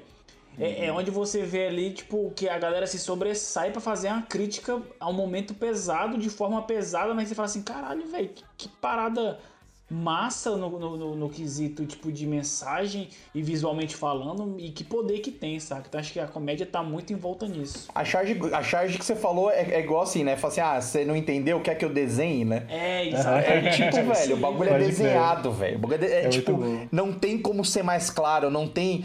Por mais que tenha uma ironia fina, tipo, mano, o bagulho tá ali, velho. Você olha, você entende, tá ligado?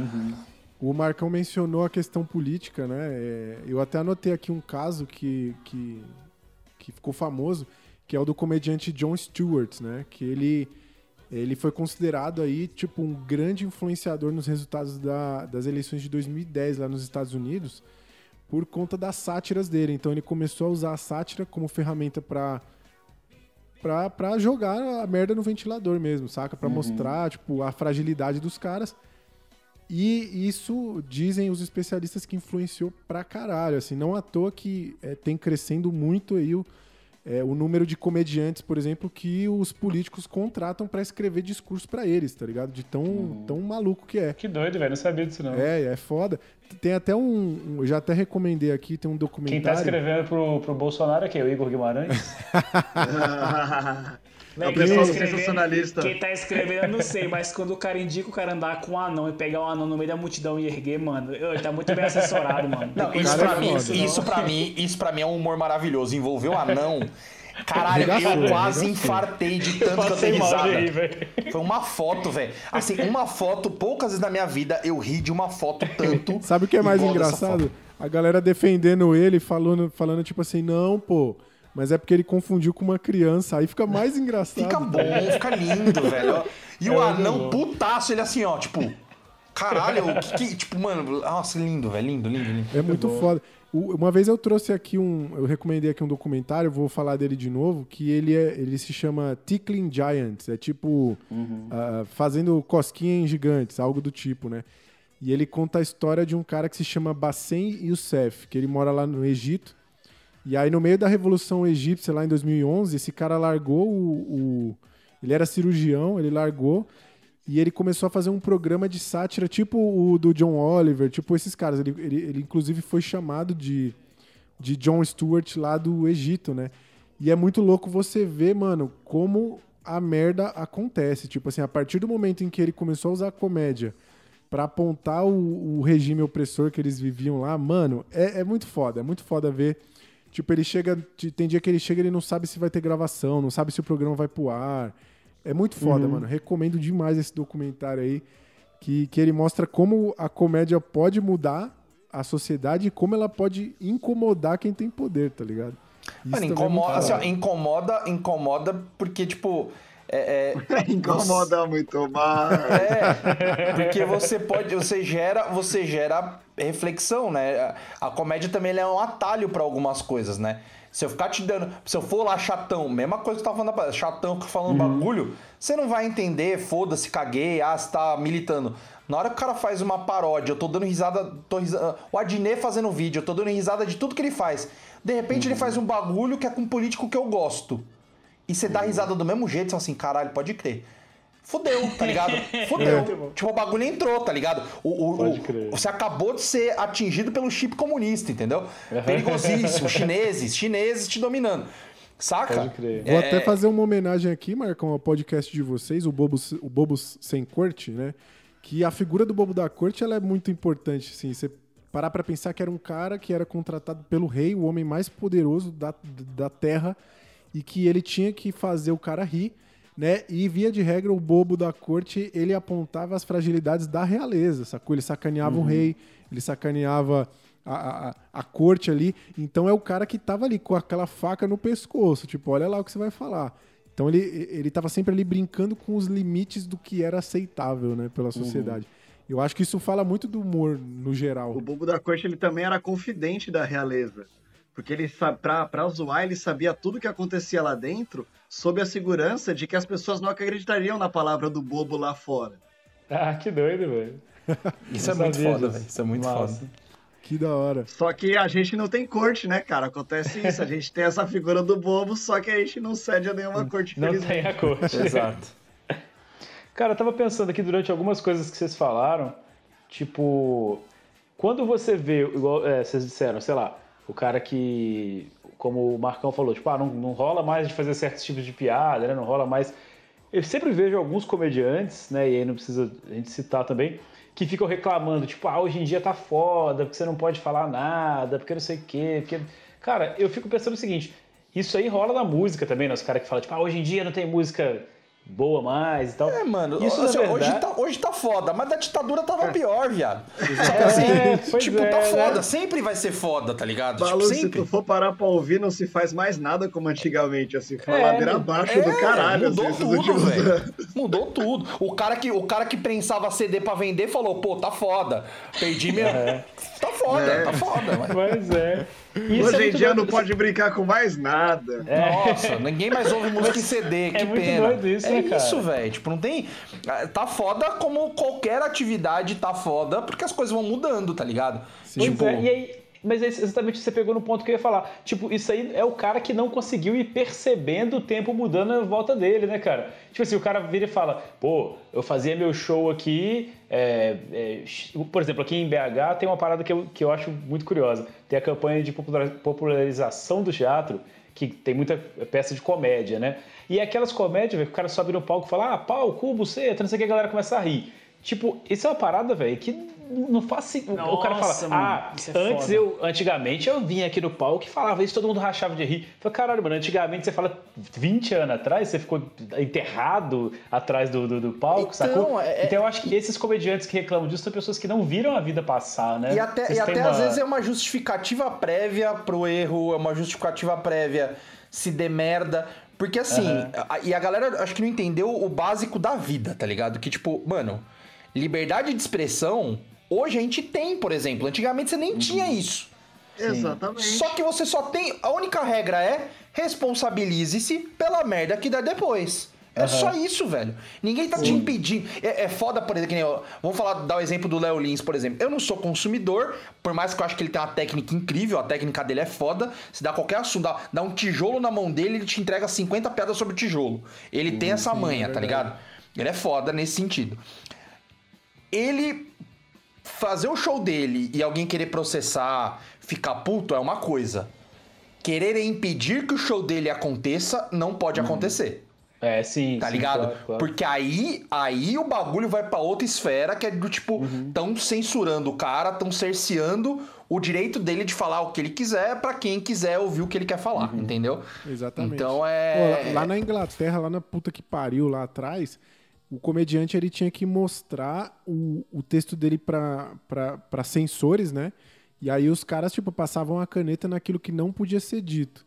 Aí até Uhum. tem- existe a expressão blue material, né? Que é tipo a comédia azul. Tipo assim, é, ó, isso daqui não pode ser falado, porque era crime. O E aí nome até- disso é produtora de televisão, Roy. É, que tipo.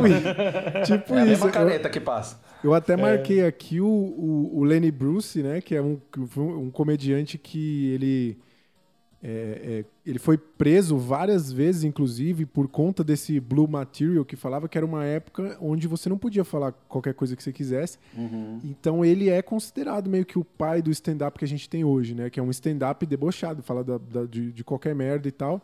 Então, se hoje a galera tá achando chata, é como o Marcão falou, teve muita gente que se fudeu no caminho aqui pra que a Porra. gente chegasse no que tem hoje, que é o, o paraíso, né? Pois é, cara. Exato. Então, isso, isso que, eu, que eu só fiz essa, como diria o Abu Janra, essa provocação, né? Pra gente pensar isso, cara. Às vezes aquele cara que tá ali, tipo, reclamando que ele não tem, ah, não posso falar nada. Mano, na real, de repente você tá tão descolado da realidade que você acha que é uma perseguição com você, entendeu? Tá só falando tipo assim, no caso, merda, né, Igor? É, sacou? Tipo assim, às vezes você tá tão fora do, do- do que tá acontecendo que realmente tudo que você falar, a galera vai cair Não, matando, e outra, né? entendeu? Igual se fosse, ah, um comédia que fala cu, buceta, não sei o quê. Cara, Matheus Ceará, ele fez um show. Agora, o atual dele até que não é assim. Mas tinha um show dele que era só baixaria, assim. Mais 18, o show inteiro só falando absurdo. Por exemplo, eu gosto, tá ligado? E, e tinha público, enchia todo, todo. Então, às vezes o cara. ah, Também tem isso. O cara às vezes tá justificando um erro dele da carreira dele, porque ele tá indo pro público errado, porque ele não tá Pode conseguindo vender pro público certo, ou porque ele tá no teatro no lugar errado. Então aí isso vira. Então, às vezes é porque é ruim mesmo, Ou às né? vezes é é porque só ruim, cu, é porque exato. é ruim mesmo. É, é só de má qualidade mesmo, tipo, é uma bosta, Uhum. tá ligado? E aí o cara quer justificar com isso, assim. É, Mas é foda, cara. Quando o cara começa a falar que, tipo, ah, era do mimimi, não sei o quê. Tipo, geralmente quando o cara fala mimimi, ele tá falando que, tipo, é, é, as pessoas terem voz pra reclamar de coisas que elas não gostam é um problema. Tá ligado? Quando na verdade, porra, eu posso falar hoje que antigamente eu não podia falar, e a pessoa pode reclamar hoje que antigamente ela não podia reclamar. Tipo, tá melhor do que antes, tá ligado? Sim. Ô, Marcão, na, todo na mundo, real né? existe um. Tem um, um- São ciclos, né? Porque a gente passou por uma ditadura onde não podia falar nada. Depois a gente teve a fase onde não tinha ditadura e aí o humor era absurdo, mano. Era tipo. Década de aquela teve- 90, a né, década amigo? de 80, 90 era sinistra. Por quê? Não, não é nem só humor, né? Mano, domingo, Tudo, né? domingo na hora Tudo. do almoço, bunda na sua cara. Exatamente. É, é, tiririca. Eu achava legal Tiririca de fazia balduco. fade out na bunda da mulher, né, velho? Porra, tava nem aí, velho. Nem aí. Eu achava que fazia o fade in saindo da bunda. Entrava no, no cu e saía, né? Assim, o fade out, fade in. Mas o. E rodando a câmera, né? O cara É. rodava a câmera e fazia assim, ó. E, e zoom e volta, tá ligado? Caralho. Mas é aquele, é aquele negócio, tipo assim, aí, aí a- aquela galera ela tava podendo falar tudo que até então ela não podia. E agora a gente já tá entrando num novo ciclo, que é aquele ciclo de a galera tava falando tudo que, que, que, que queria. Mas agora as pessoas estão começando a pensar, peraí, isso pode ser dito, isso pode. O que sugere que o próximo ciclo pode ser algo perigoso aí, né? Se a gente continuar nessa. Você fala, você fala de ciclo, você fala de ditadura, porque vocês são menino novo. Isso aí pra mim é mimimi. A minha saudade, a minha saudade era no meu quando quando a gente podia falar com o coronel, que aí conversava com o coronel aqui da capitania, que quando viesse o cobrador, pronto, resolvia. Aí, por bom. exemplo, começaram a dividir terra, aí não não deu certo. Ó, eu queria Essa deixar aqui, boa, né, queria deixar aqui três indicações que um, um grande amigo comediante aí, Luiz Fernando Risso, deu para que a gente falasse aqui. Tem dois documentários, um que se chama Tá Rindo do Quê? Muito bom. Vocês já viram, né? É muito bom esse daqui.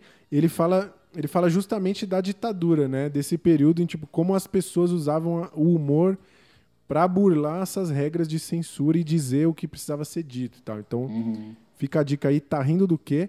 Tem um outro aqui que é dos mesmos autores e que ele ilustra justamente essa época que vem depois. Ele, ele termina falando sobre o Hermes e Renato, que a gente vai falar já já é, que é o Rindo à Toa, o Humor Sem Limites. Então tem esses dois documentários aí que são quase como se fosse é, dois episódios juntos aí. E tem uma outra que eu achei muito interessante, velho, uma série que tem no Netflix que se chama Larry Charles Dangerous World, que é, é o Larry Charles, que é um, é um roteirista famoso, diretor de comédia tipo Borá, Bruno e tal. E ele também foi roteirista de Seinfeld, né? E ele vai visitar o mundo aí, vários lugares inusitados, perigosos, pra ver como as pessoas estão fazendo comédia nesses lugares. Então eu achei foda essa Foda, aí, mano. cara. Olha, mas em- menos em? Cuba, né? Porque Cuba não tem humor, né? É. Exatamente. nem na China. Nem em Cuba, nem na China. Mas é, é louco você parar pra pensar, por exemplo, como na Coreia do Norte, sei lá, é, existem humoristas, existem humoristas trabalhando. Só que o que, que será que eles dizem? Isso é, É que, é lá, é que lá, na verdade, eles trabalham, mas é que o tempo de aposentadoria que eles vão pra Bali, entre aspas, é mais curto, né? O humorista ele aparece, fica um ano, de repente ele sumiu, foi viajar. Olha só, que carreira boa, né? Exatamente. Pode crer. Ó, tem, tem uma parada que eu acho importante pra caralho da, da, da comédia, que é a questão da representatividade, né? E aí a Uhum. gente vê, por, eu, eu anotei alguns caras aqui, é, mas acho que, por exemplo, nos Estados Unidos a gente tem o, humor feito por, por pretos, que é, é foda, assim, tipo, o movimento de, da galera, é de, é, o Richard Pryor, Ed Murphy, Chris Rock. Tem até a história do, do Chris Rock, que ele tava trabalhando no, no Saturday Night Live lá, e ele saiu da parada porque ele não queria mais fazer papel do, do maluco sendo preso e tal. Aí ele foi pro. Uhum. Pra aquele Living Color, né? Se eu não me engano, que é o, o programa dos irmãos Wayans lá, que era o SNL, só que de. Só que pra negros, né? Pro público negro.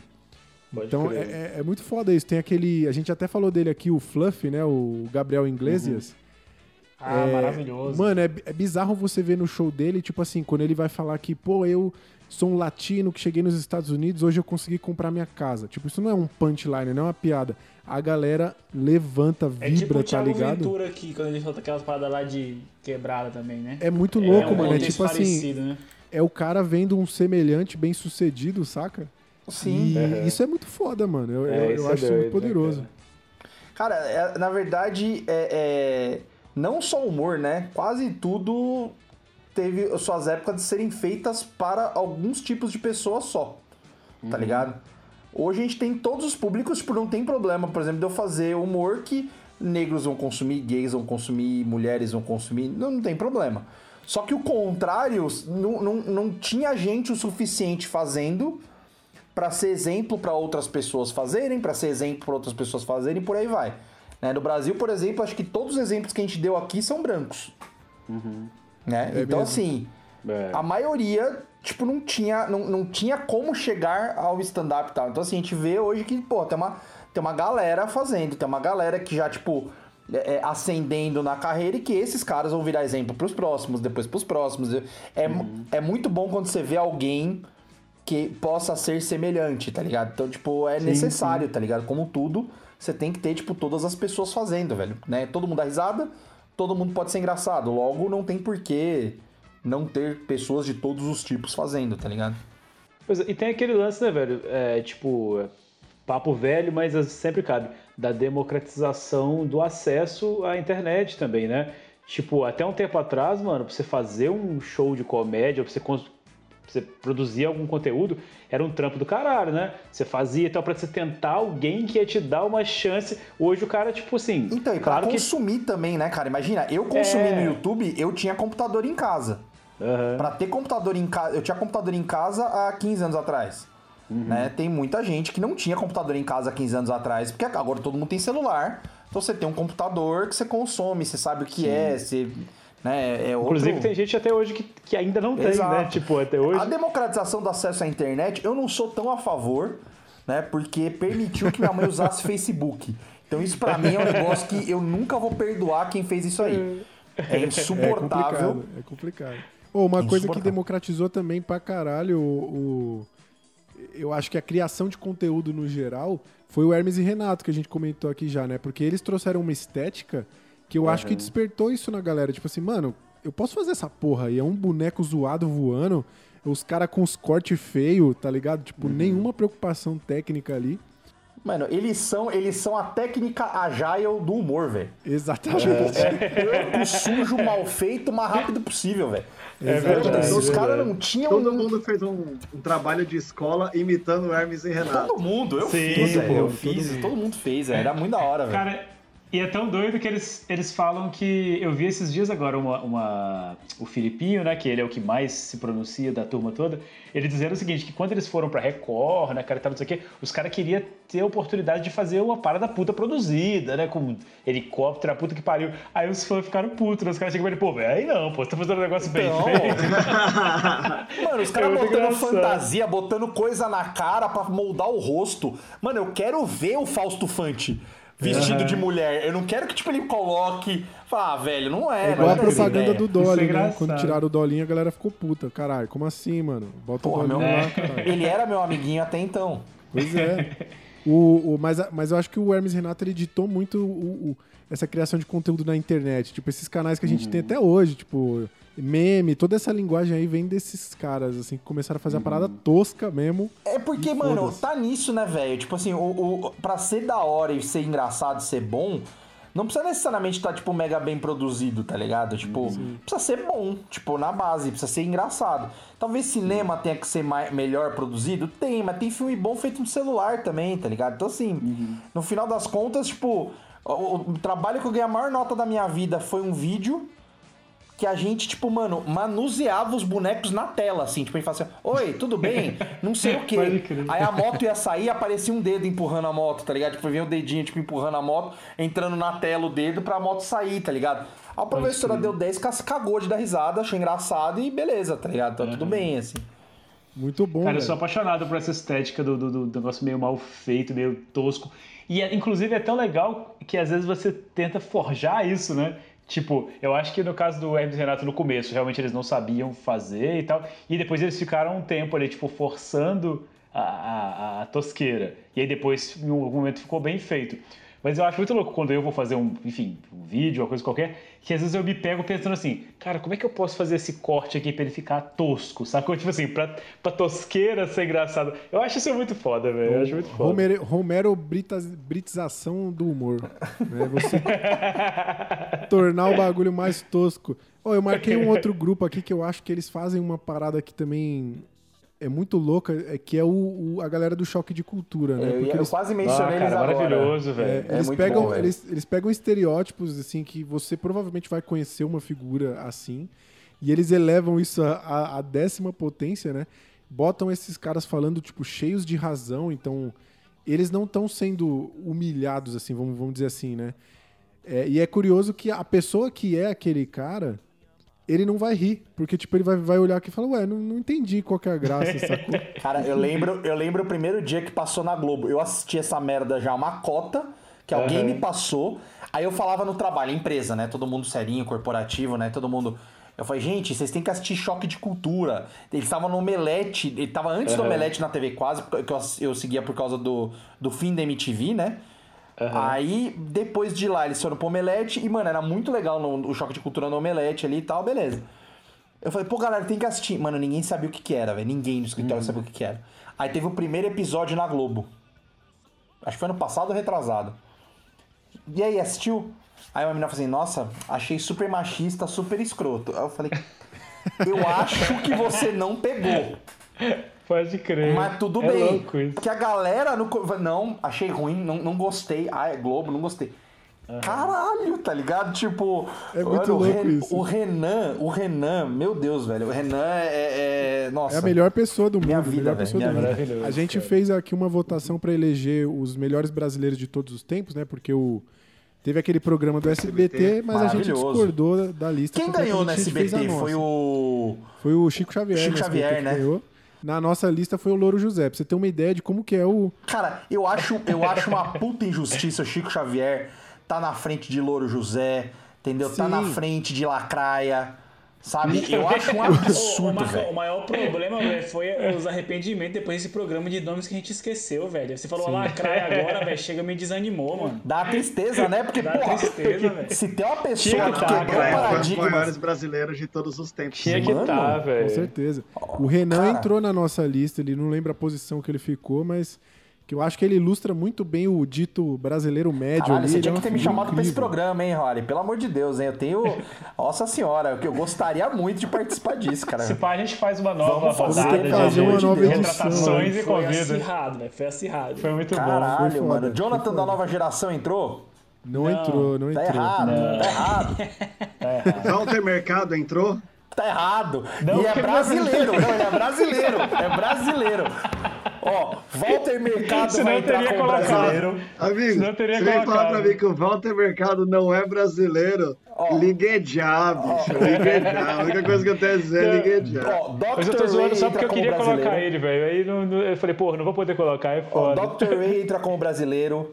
Senhor, bom, o cara. Kiko falando em português entra o como Dr. Ray brasileiro. é brasileiro e o Walter Mercado não é, mano. O Dr. Ray é muito mais gringo que ele. Então, então, mano, o Kiko fala. A Thalia, a Thalia vale como brasileira, te amo Brasil. Vale. Eita, é verdade. Entendeu? hein, Caralho, cara. velho, pelo amor de Deus. Laura. Pausini. Laura Pausini brasileira. O melhor gringo de todos os tempos, mano. Tem É. muito gringo em comédia, mano. Isso é uma boa, gosto. O melhor gringo brasileiro de todos É. os tempos. O Van, Tem o Van Damme. gente, mano.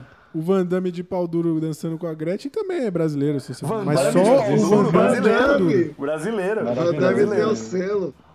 Cara, ô, mano, ó, dá pra ficar, ó, o, o, o do Vira, o Roberto Leal, brasileiro, velho. Ai, mano, brasileiro total, Brasileiro. velho. Entendeu? Nossa, Esse é o aí- tipo de, de cara velho, que no país dele a galera não deve nem conhecer, né? Os caras chegam aqui e a gente é, pô, mó Mano, os fã, caras. Você então. imagina que os caras do Chaves desciam aqui no Brasil. Você chega lá e perguntar o que é Chaves, ninguém sabe. Entendeu? A- a- Pra você ter uma... O Chaves lá é tipo a série do Multishow aqui. Entendeu? Pode As crer. com- é- é- ninguém. é, você- O Chespirito é o Paulo Gustavo, é isso? É isso. É isso. Eu acho que chegamos nu- nu- nu- numa, numa clara referência. Caralho, velho. Pô, eu queria terminar esse episódio aqui, que tá, sei lá quanto que vai dar. Você que tá ouvindo aí 5 horas de duração. Parabéns se você chegou até aqui. E sinto muito pela sua vida também. Porque realmente tá complicado. Fico preocupado. Mas eu queria terminar perguntando aí pra vocês o seguinte. Antes de você encaminhar pro final, eu tenho uma dúvida que me surgiu durante o programa. Eu queria perguntar pro Marcão. Por favor. Uma edificação de três andares é um prédio baixo ou um sobrado alto? Eu ainda tenho minhas dúvidas ainda. Eu ainda tenho um pouco de dúvida, mas eu acho, eu acho que tá mais pra uma casa alta. Obrigado. Entendeu? A gente vai continuar refletindo sobre isso a semana toda agora. Isso Vai é chegar no. velho. Fica a dúvida pra você aí. É, se o ouvinte tiver a resposta, manda pra cá que a gente o vai que é encaminhar pro sobrado Marcão. pra você? O que é sobrado? Caralho, isso é Exatamente. pergunta de entrevista. O que é um sobrado pra você? Ó, a gente falou um pouco já aqui, mas a gente não entrou exatamente nesse termo, né? Que é o limite do humor. Aquela famosa pergunta Eu já falei. que, que a galera faz, o Marcão mencionou aqui. Eu já falei Zap meu ficando limite. maluco ali, ó. É, e aí, cara, é possível estabelecer um limite do humor? Se sim, eu pergunto, quem vai fazer isso? É, olha, você tem que. Tem que passar pras autoridades. Cara, Ó, eu, É, eu vou falar por. Eu vou falar por mim, assim, eu tô, eu adoro comédia e tento fazer, a- a- tento, tento quero um dia poder trabalhar com isso de fato, eu acho muito foda. É, e, e é o que o Marcão falou, tipo, tem coisa que eu não consigo consumir, né? Tem piadas de humor negro, por exemplo, tem umas que eu vou rir, tem outras que eu não vou. É, às vezes você pega uma piada que faz piada de gordo. Cara, às vezes eu passo mal de rir. E aí pega e faz uma piada sobre síndrome de Down, que eu já até falei disso aqui, que meu irmão tem síndrome de Down. E aí, mano, tipo, na hora que o tema bate na minha cabeça, bloqueou, sacou? Eu- Dificilmente eu vou conseguir rir daquilo. E aí, como, como a gente tem limites tão diferentes, como é que a gente estabelece um, né? Eu acho que isso que é foda. É difícil. Então, não é uma linha reta, tá ligado? Tipo, não é uma, uma linha que tá ali, é o, é o mesmo limite pra todo mundo, tá ligado? Tem, tem gente que, por exemplo, ah, aconteceu uma, uma tragédia hoje. Quem é parente dessa tragédia não vai gostar de uma piada sobre ela. Quem não é, talvez goste, entendeu? Então, assim, é, é, é complicado. Eu acho que, assim, um, pra mim, pelo menos, ao fazer, eu tenho minha limitação pra fazer e pra consumir, tá ligado? Então, além de não consumir Paulo Gustavo, que é a primeira delas, é a primeira coisa que eu tiro, que não tem como, eu, eu não gosto, tipo, de, do humor quando ele é muito, tipo. é- é- é, quando é uma piada que era pra ser mais difícil é fácil. Eu gosto do humor fácil, gosto de tortada, gosto de gente caindo, gosto de bordão, gosto de putaria, mas eu não gosto quando a saída de uma piada é uma saída fácil, tipo, vai pelo caminho mais fácil. Tipo, ah, então eu tenho que falar mal do meu, eu tenho que falar do meu casamento, eu vou falar mal da minha mulher. Ah, eu tenho que falar mal da minha vida, eu vou falar mal do meu chefe, vou falar mal. Saca? Eu, eu acho meio bosta. Não, é um negócio que não, não vai me ganhar, tá ligado? E pra fazer, eu prefiro, eu prefiro não fazer com que quem já se fode se foda mais, tá ligado? Prefiro fazer, tá ligado? Pode crer. Aí o, o de ao cobrar isso de outras pessoas, aí eu, a- o assunto é um pouco mais complexo, mas é o que eu. eu- é, são minhas duas linhas, tá ligado? É uma de consumo e uma de. E uma de. do que eu faço, tá ligado? É, se todo mundo tivesse essa preocupação, a gente não precisaria estar discutindo isso, né? Mas a questão é que às vezes não rola, né? Tipo, do cara que produz, dele se preocupar nesse caso de estar de, tá ofendendo e tal. Só que ainda assim é complicado, porque o que, que é ofensa pra você pode não ser pro Então, outro, isso, né? é, é isso que eu falei. É, isso, é por isso que o bagulho é pessoal, tá ligado? Porque, tipo, é. o que eu falei, quem tá perto, por isso que tem o espaço-tempo, né? Igual o Rory falou, tipo, pô, ele tem um irmão que tem síndrome de Down. Então, pra ele, a distância é pequena. Então, tipo, naturalmente aquilo vai incomodar mais, tá ligado? Quando a distância é maior, não é que a pessoa, tipo, é filha da puta, que a pessoa, tipo. Não tô falando de quem faz, tô falando de quem consome, né? Não é porque a Sim. pessoa é filha da puta insensível, é porque ela não tem. A, a, a- essa, ela, ela não pessoaliza tanto, tá ligado? Então, É, tipo. Esse lance da relação espaço-tempo é muito boa mesmo, Marcão. É muito boa. Espaço-tempo é muito bom. O contexto também é pessoal, tanto de quem ouve a piada, tanto de quem faz a Exato. piada. Então não dá pra esperar que as pessoas tenham, tenham as mesmas experiências. Mas se a gente tá, tá falando de limite, a minha reflexão é o que, o que vai transcender o humor, porque se, se a gente fala de limite, a gente fala de exagero, a gente fala de certo, de, de radicalismo. Então se vocês estão me ouvindo bem? Sim. Estamos te ouvindo. Ah, aqui, aqui parece Uma que voz maravilhosa, inclusive. É porque a gente tava Então- hipnotizado pela Nossa, sua tá falando, todo parado, assim. Meu Deus Parecia que tinha travado, mas a gente tava então, hipnotizado. assim, quando, quando a gente tenta, tenta citar limite, eu acho que o, o, o, que, o que gera esse debate é normalmente algo que para as pessoas podem ter transcendido. Ah, não, acho que Uhum. aqui passou do limite porque foi mais, mais chocante, aqui foi mais nojento, aqui foi mais é, é, bizarro do que engraçado. Então aí, aí discute-se um limite. Mas Pode nunca é exatamente por conta do humor. Sim. Eu acho que tem muito a ver também com a qualidade da, da piada, né? Que é o que o Marcão até comentou antes, que quando a, a, a piada é sobre uma temática pesada, mas ela é bem feita, tá ligado? Tipo, ela tem um setup bacana, um punchline bacana, muito provavelmente ela não vai entrar nessa questão de limite do humor, porque ela foi boa. Eu, eu tenho essa impressão. Exato. Porque aí não transcendeu, ela não foi mais chocante do que engraçada. Ela seguiu, por mais chocante que ela fosse, ela ainda seguiu, mas engraçada. Cara, o Maurício Meirelles, ele tem uma imagem que eu, eu repito isso na vida, assim, tipo, se o tema é difícil 9, de 0 a 10, a piada tem que ser 10. Se o tema é, difícil 2, ele pode ser de 3 a 10. Pra, ser, pra ser boa a piada, pra ser engraçada e tal.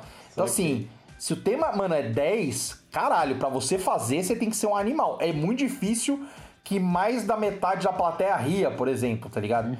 E vamos entender que também, assim, é um show de humor. Então, tem, que agora tem uma, uma nova geração que gosta. Não, eu não queria a risada, eu queria o choque. Sim. Pode crer.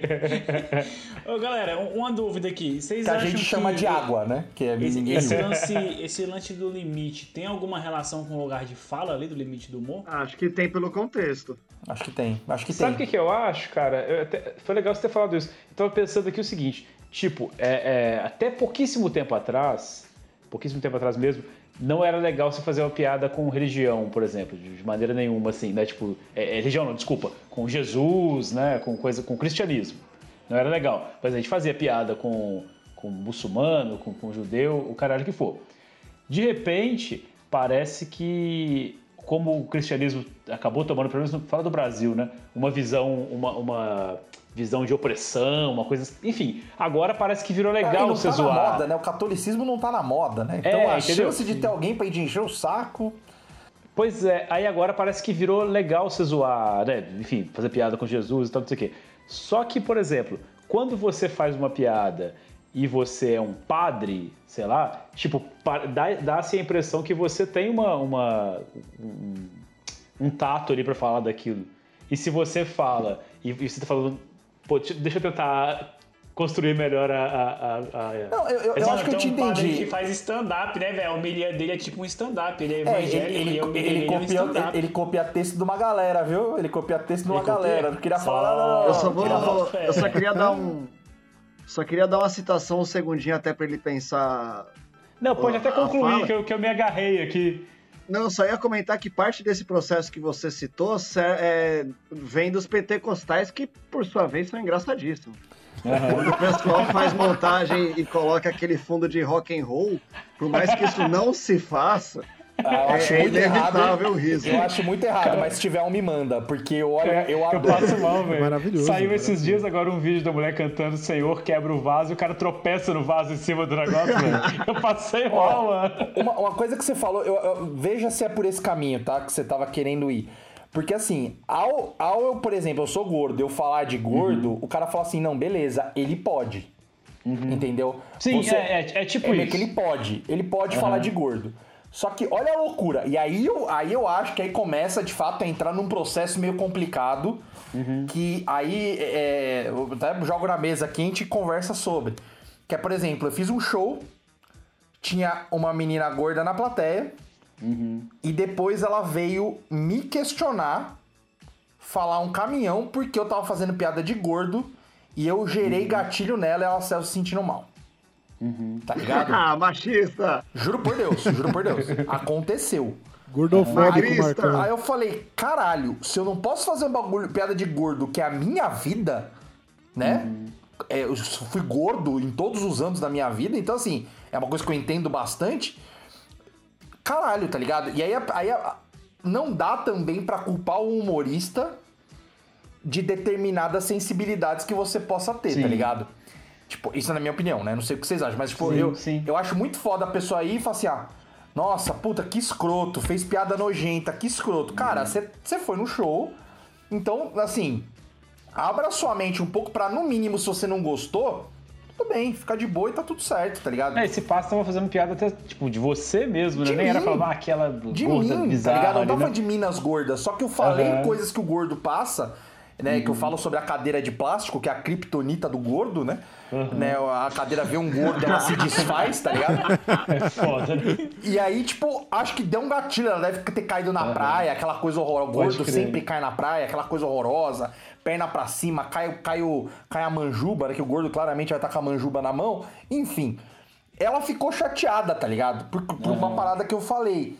E aí é muito foda, tá ligado? Aí entra já num momento que eu falo assim, caralho, mas peraí, mano, eu não, eu não posso falar Nossa, velho, esse é um que questionamento difícil, no meu, né, é, cara? porque é a mesma coisa que, sei lá, o cara é negro, ele fala sobre o que é ser negro e uma pessoa negra reclama dele ter falado sobre Uhum. ser negro. É, Pode crer. é muito louco. Aí você começa a entrar num parafuso que você fala assim, mano, e aí, tá ligado? A, a Mari, uma vez, eu fui fazer um show aqui é, é, em Brasília uma, uma amiga nossa tava e ela é bem militante, saca? Tipo, ela é bem consciente das paradas assim. E aí eu sempre gosto de conversar com ela. Falei, e aí, o que, que você achou do- do- da galera que se apresentou? E ela comentou de um cara, que, de, um, de um brother aqui que se apresentou, que ele falava muito da quebrada dele. Ah, porque lá ah, você é, você toma facada tal. Esse tipo de, de piada, assim, né? Que tipo, o bagulho lá era tenso. E ela disse que o cara ficar fazendo esse tipo de discurso lá, aqui na, na- no centro, né? Era um desserviço pra comunidade dele. Então, por- porque ele Só tava meio que. preconceito. Exatamente, só que o cara tá falando dele, sacou? Então é foda isso, bicho. Mas é, Nossa, só, só pra uma dúvida, onde que ela mora, tá ligado? Pô, delicadíssimo isso. Porque, mas assim, eu achei é o show dele do caralho, velho. Porque eu moro em cidade satélite também, velho. Super me identifiquei com o bicho, velho. Então, mas assim, aí qual que é o foda? É a mesma coisa que você virar e falar assim, ó. Ah, não, mas o funk, o funk deturpa as coisas, é um desserviço pra comunidade. O funk é a realidade dos caras, é a arte que eles fazem. Então, se ele tá falando daquele jeito morando lá, quem que é alguém que não mora lá pra falar do que Pois ele é. está fazendo se ele mora lá, entendeu? Cara, mas existem assuntos que são, tipo, do hype, assim, né? Por exemplo, se você zoar o funk, tô dizendo assim, de maneira geral, numa bolha social que talvez eu viva, mas talvez você se, se, se identifique também. Você zoa o funk, a galera já cai, tipo, de faca no seu pescoço. Mas se você zoar Jesus é legal. Exato. Tipo assim, tá ligado? Então, assim, é porque é, é um. é- eu odeio usar essa palavra, mas tipo, é como se fosse um mindset, assim, que. tipo assim, ó, isso aqui é legal, isso aqui não é, isso aqui é bacana, isso aqui não é. Isso é muito maluco, velho. Isso não, não tem fim essa discussão, tá ligado? Não que a gente queira aqui, de maneira nenhuma, é, sair com a resposta, mas essa provocação é É, interessante, assim, cara. o negócio, o negócio é que passa de um ponto do que é razoável Aham. e aí passa-se pra um ponto de cagação de regra Sim. e da pessoa querer saber mais do teu trampo do que você, mais de onde você mora do que você. É o. de- se- vocês são esquerdalha também, não sei, mas acho que eu- é, é- é o pessoal da política. Bando de comunistinha. Tá ligado? Porque o pessoal, o pessoal ele fala da favela, só que tá todo mundo na universidade, velho. Todo Aham. mundo morando em bairro bom, tá ligado? Sim, Querendo sim. falar o que, que o cara da favela tem que falar ou fazer, tá ligado? É, isso é muito Então, é assim, tipo, não dá Cara, pra vir você- alguém falar pra mim, tipo, ah, isso- a sua piada não foi legal, não gostei Aham. da tua. É foda, tá ligado?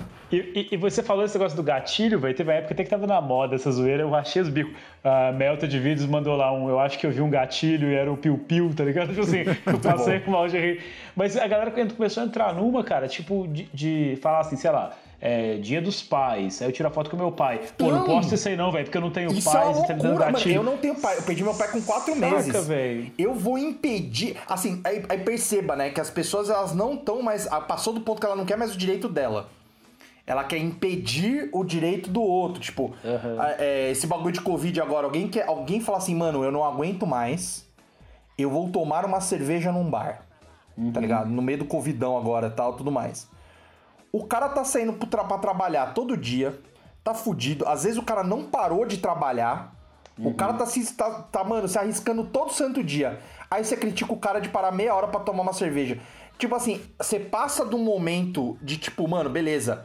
O ideal é ficar em casa? É óbvio que é o ideal. Quem pode, fica em casa.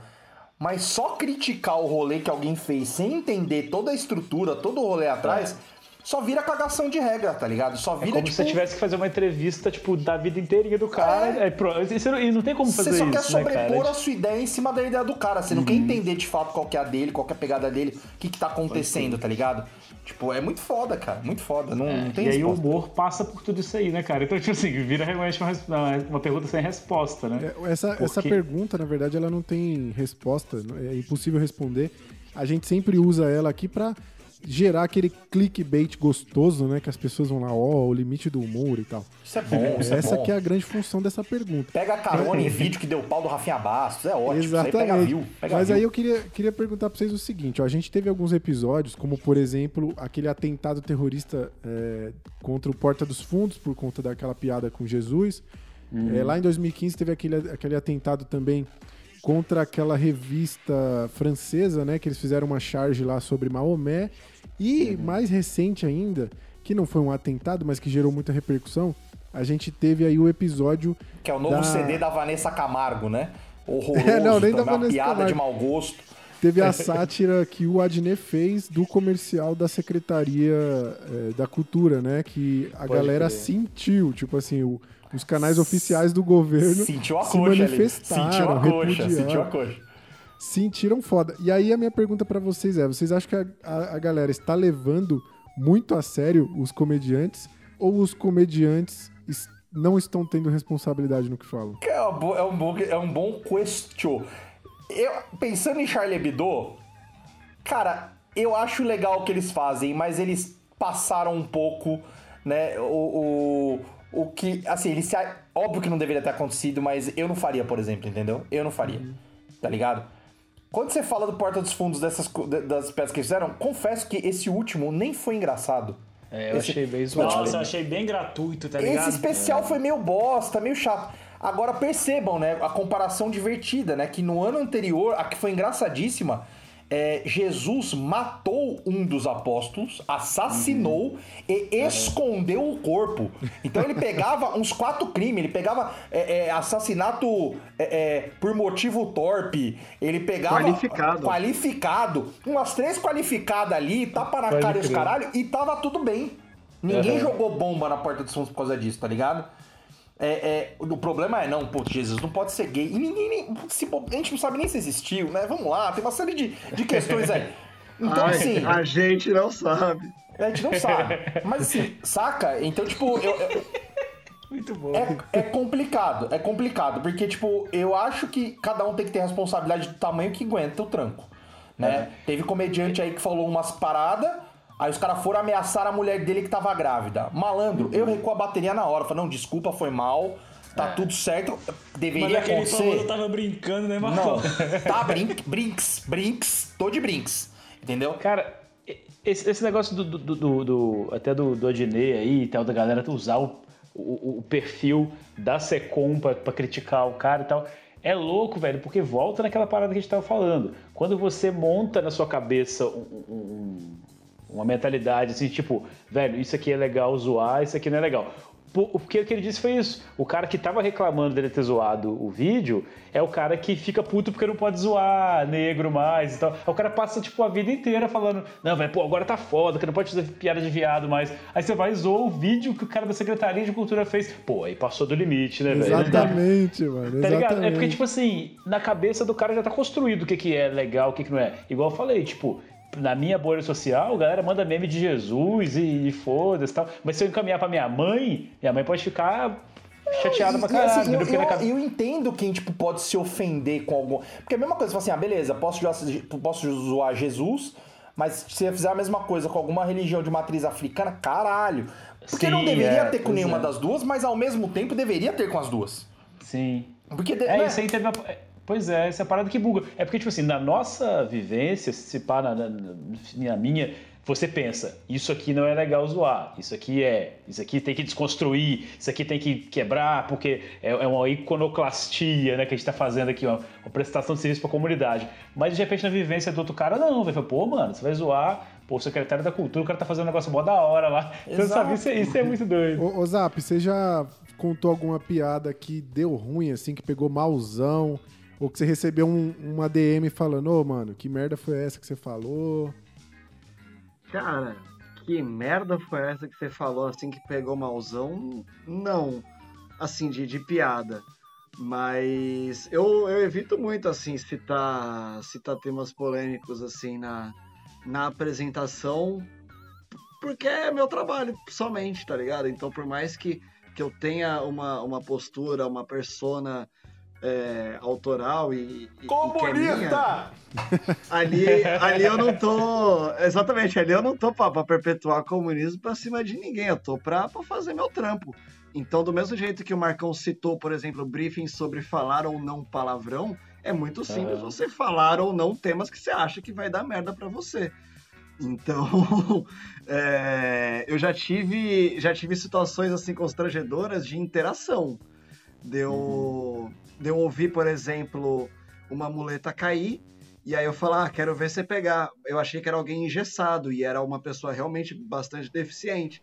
Aí ficou um climaço. Caralho, que merda. Só que a pessoa. Puta, mas o riso veio aqui, como é que. Aí, tá vendo? é Caralho, difícil. É, o Mas o que aconteceu? A pessoa veio. pegou, a pessoa pegou na minha cara, e Pô, aí todo hora. mundo riu e, e aí foi ótimo. Então, Pode assim, eu já, eu, já fui, eu já fui todo. Pô, véspera de dia dos namorados. Eu fazendo show.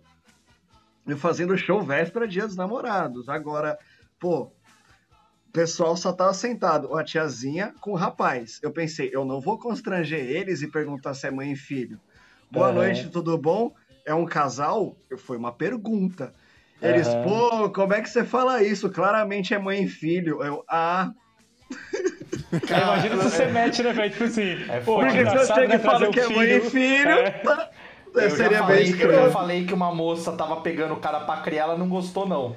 Ela ficou chateada. Que eu falei assim, eu falei, pô, bacana, né? Tá, tá pegando pra criar, leva na creche que horas? Ela não gostou, ela ficou bem chateada, ela ficou. Não, não achou Ah, legal. eu tive uma. Eu tive uma situação, desculpa voltar nisso, mas acho legal citar que foi uma interação com.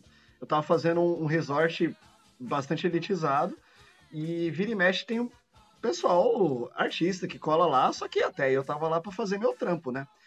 E aí, que no meio da interação, eu abordei um casal sorridente ali que o cara tava de boné.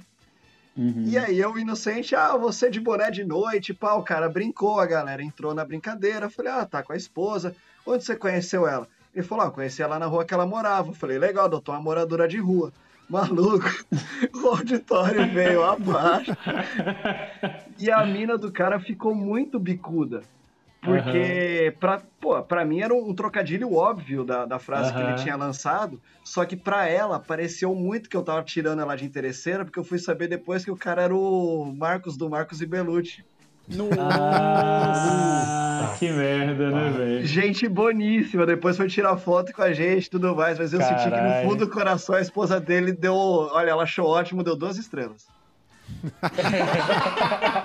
Fudeu o. Cara, e aí essa merda que é a especificidade que o Marcão caiu lá também, né, velho? De ter uma pessoa específica que se magoaria com aquela piada. E nesse Não, caso velho, aí, é muito piada foda, ótima, mas é muito que foda. merda, Cê- velho. cê- é- é- é- ela fica, tipo, ela fica bicuda. Todo mundo gostou do bagulho, tá ligado? Tipo, é- aí, aí também vai pra um ponto, tipo, de sala de aula, tá ligado?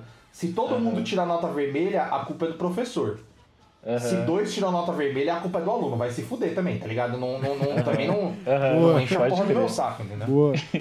O- o- eu queria primeiramente agradecer a presença desses ilustres aqui, Bobo Ah, Sem Corte. Que papo Ó, gostoso, não é mesmo? Que delícia. Eles vão voltar aqui com certeza, porque a gente já teve ideias aqui para novos episódios, né? Pô, chama nós, É, velho. O melhor gringo brasileiro de todos O os melhor tempos. gringo brasileiro é muito Eu tô bom, aqui, eu tô aqui, estarei aqui, estarei aqui. O, o Bobo Sem Corte, eu queria pedir para vocês primeiro passar- passarem as redes sociais de vocês, projetos, tudo mais, apoia-se. Qualquer coisa aí que vocês quiserem falar, o mano, deixar Tinder uma, aí, uma vai, fazer um parábola Vender bonita. aquela CG 150 que tá em. Ah, eu, tenho, um. Monza 83 que tá filé. Aquele maré. Porra, maré, maré a passar. Mano, vender maré. Maré turbo. É tipo, mano, é mais ofensa que qualquer piada. O limite do humor é vender maré, velho. Vender maré é o limite do humor. É o tipo de bomba. Mano, maré e blazer, se você comprou, morra com essa merda. Não passe pra frente, velho. Vender Isso é maré é pior que tipo passar roubar marmita. É, É tipo... o mesmo nível de cafaje- de cafajeste. Ah, é pior do que passar doença venérea. Isso é horrível, horrível. Bom, é Marcão.nascimento no Instagram, Marcão Nascimento no YouTube, Bobo Sem Corte é, no Instagram, YouTube, todos os lugares. A gente né, completou oito anos, fez um show presencial, devemos voltar a fazer acho que em novembro, se tudo der certo. É, e cara, um monte de produto novo, tem só 387 programas, caso você goste de podcast que tá ouvindo aí.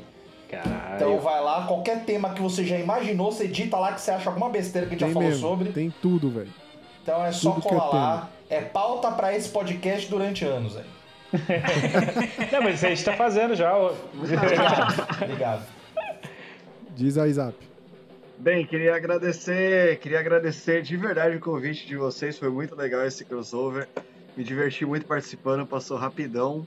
É, também estou lá no Bobo Sem Corte, o melhor podcast do universo e toda a sua expansão.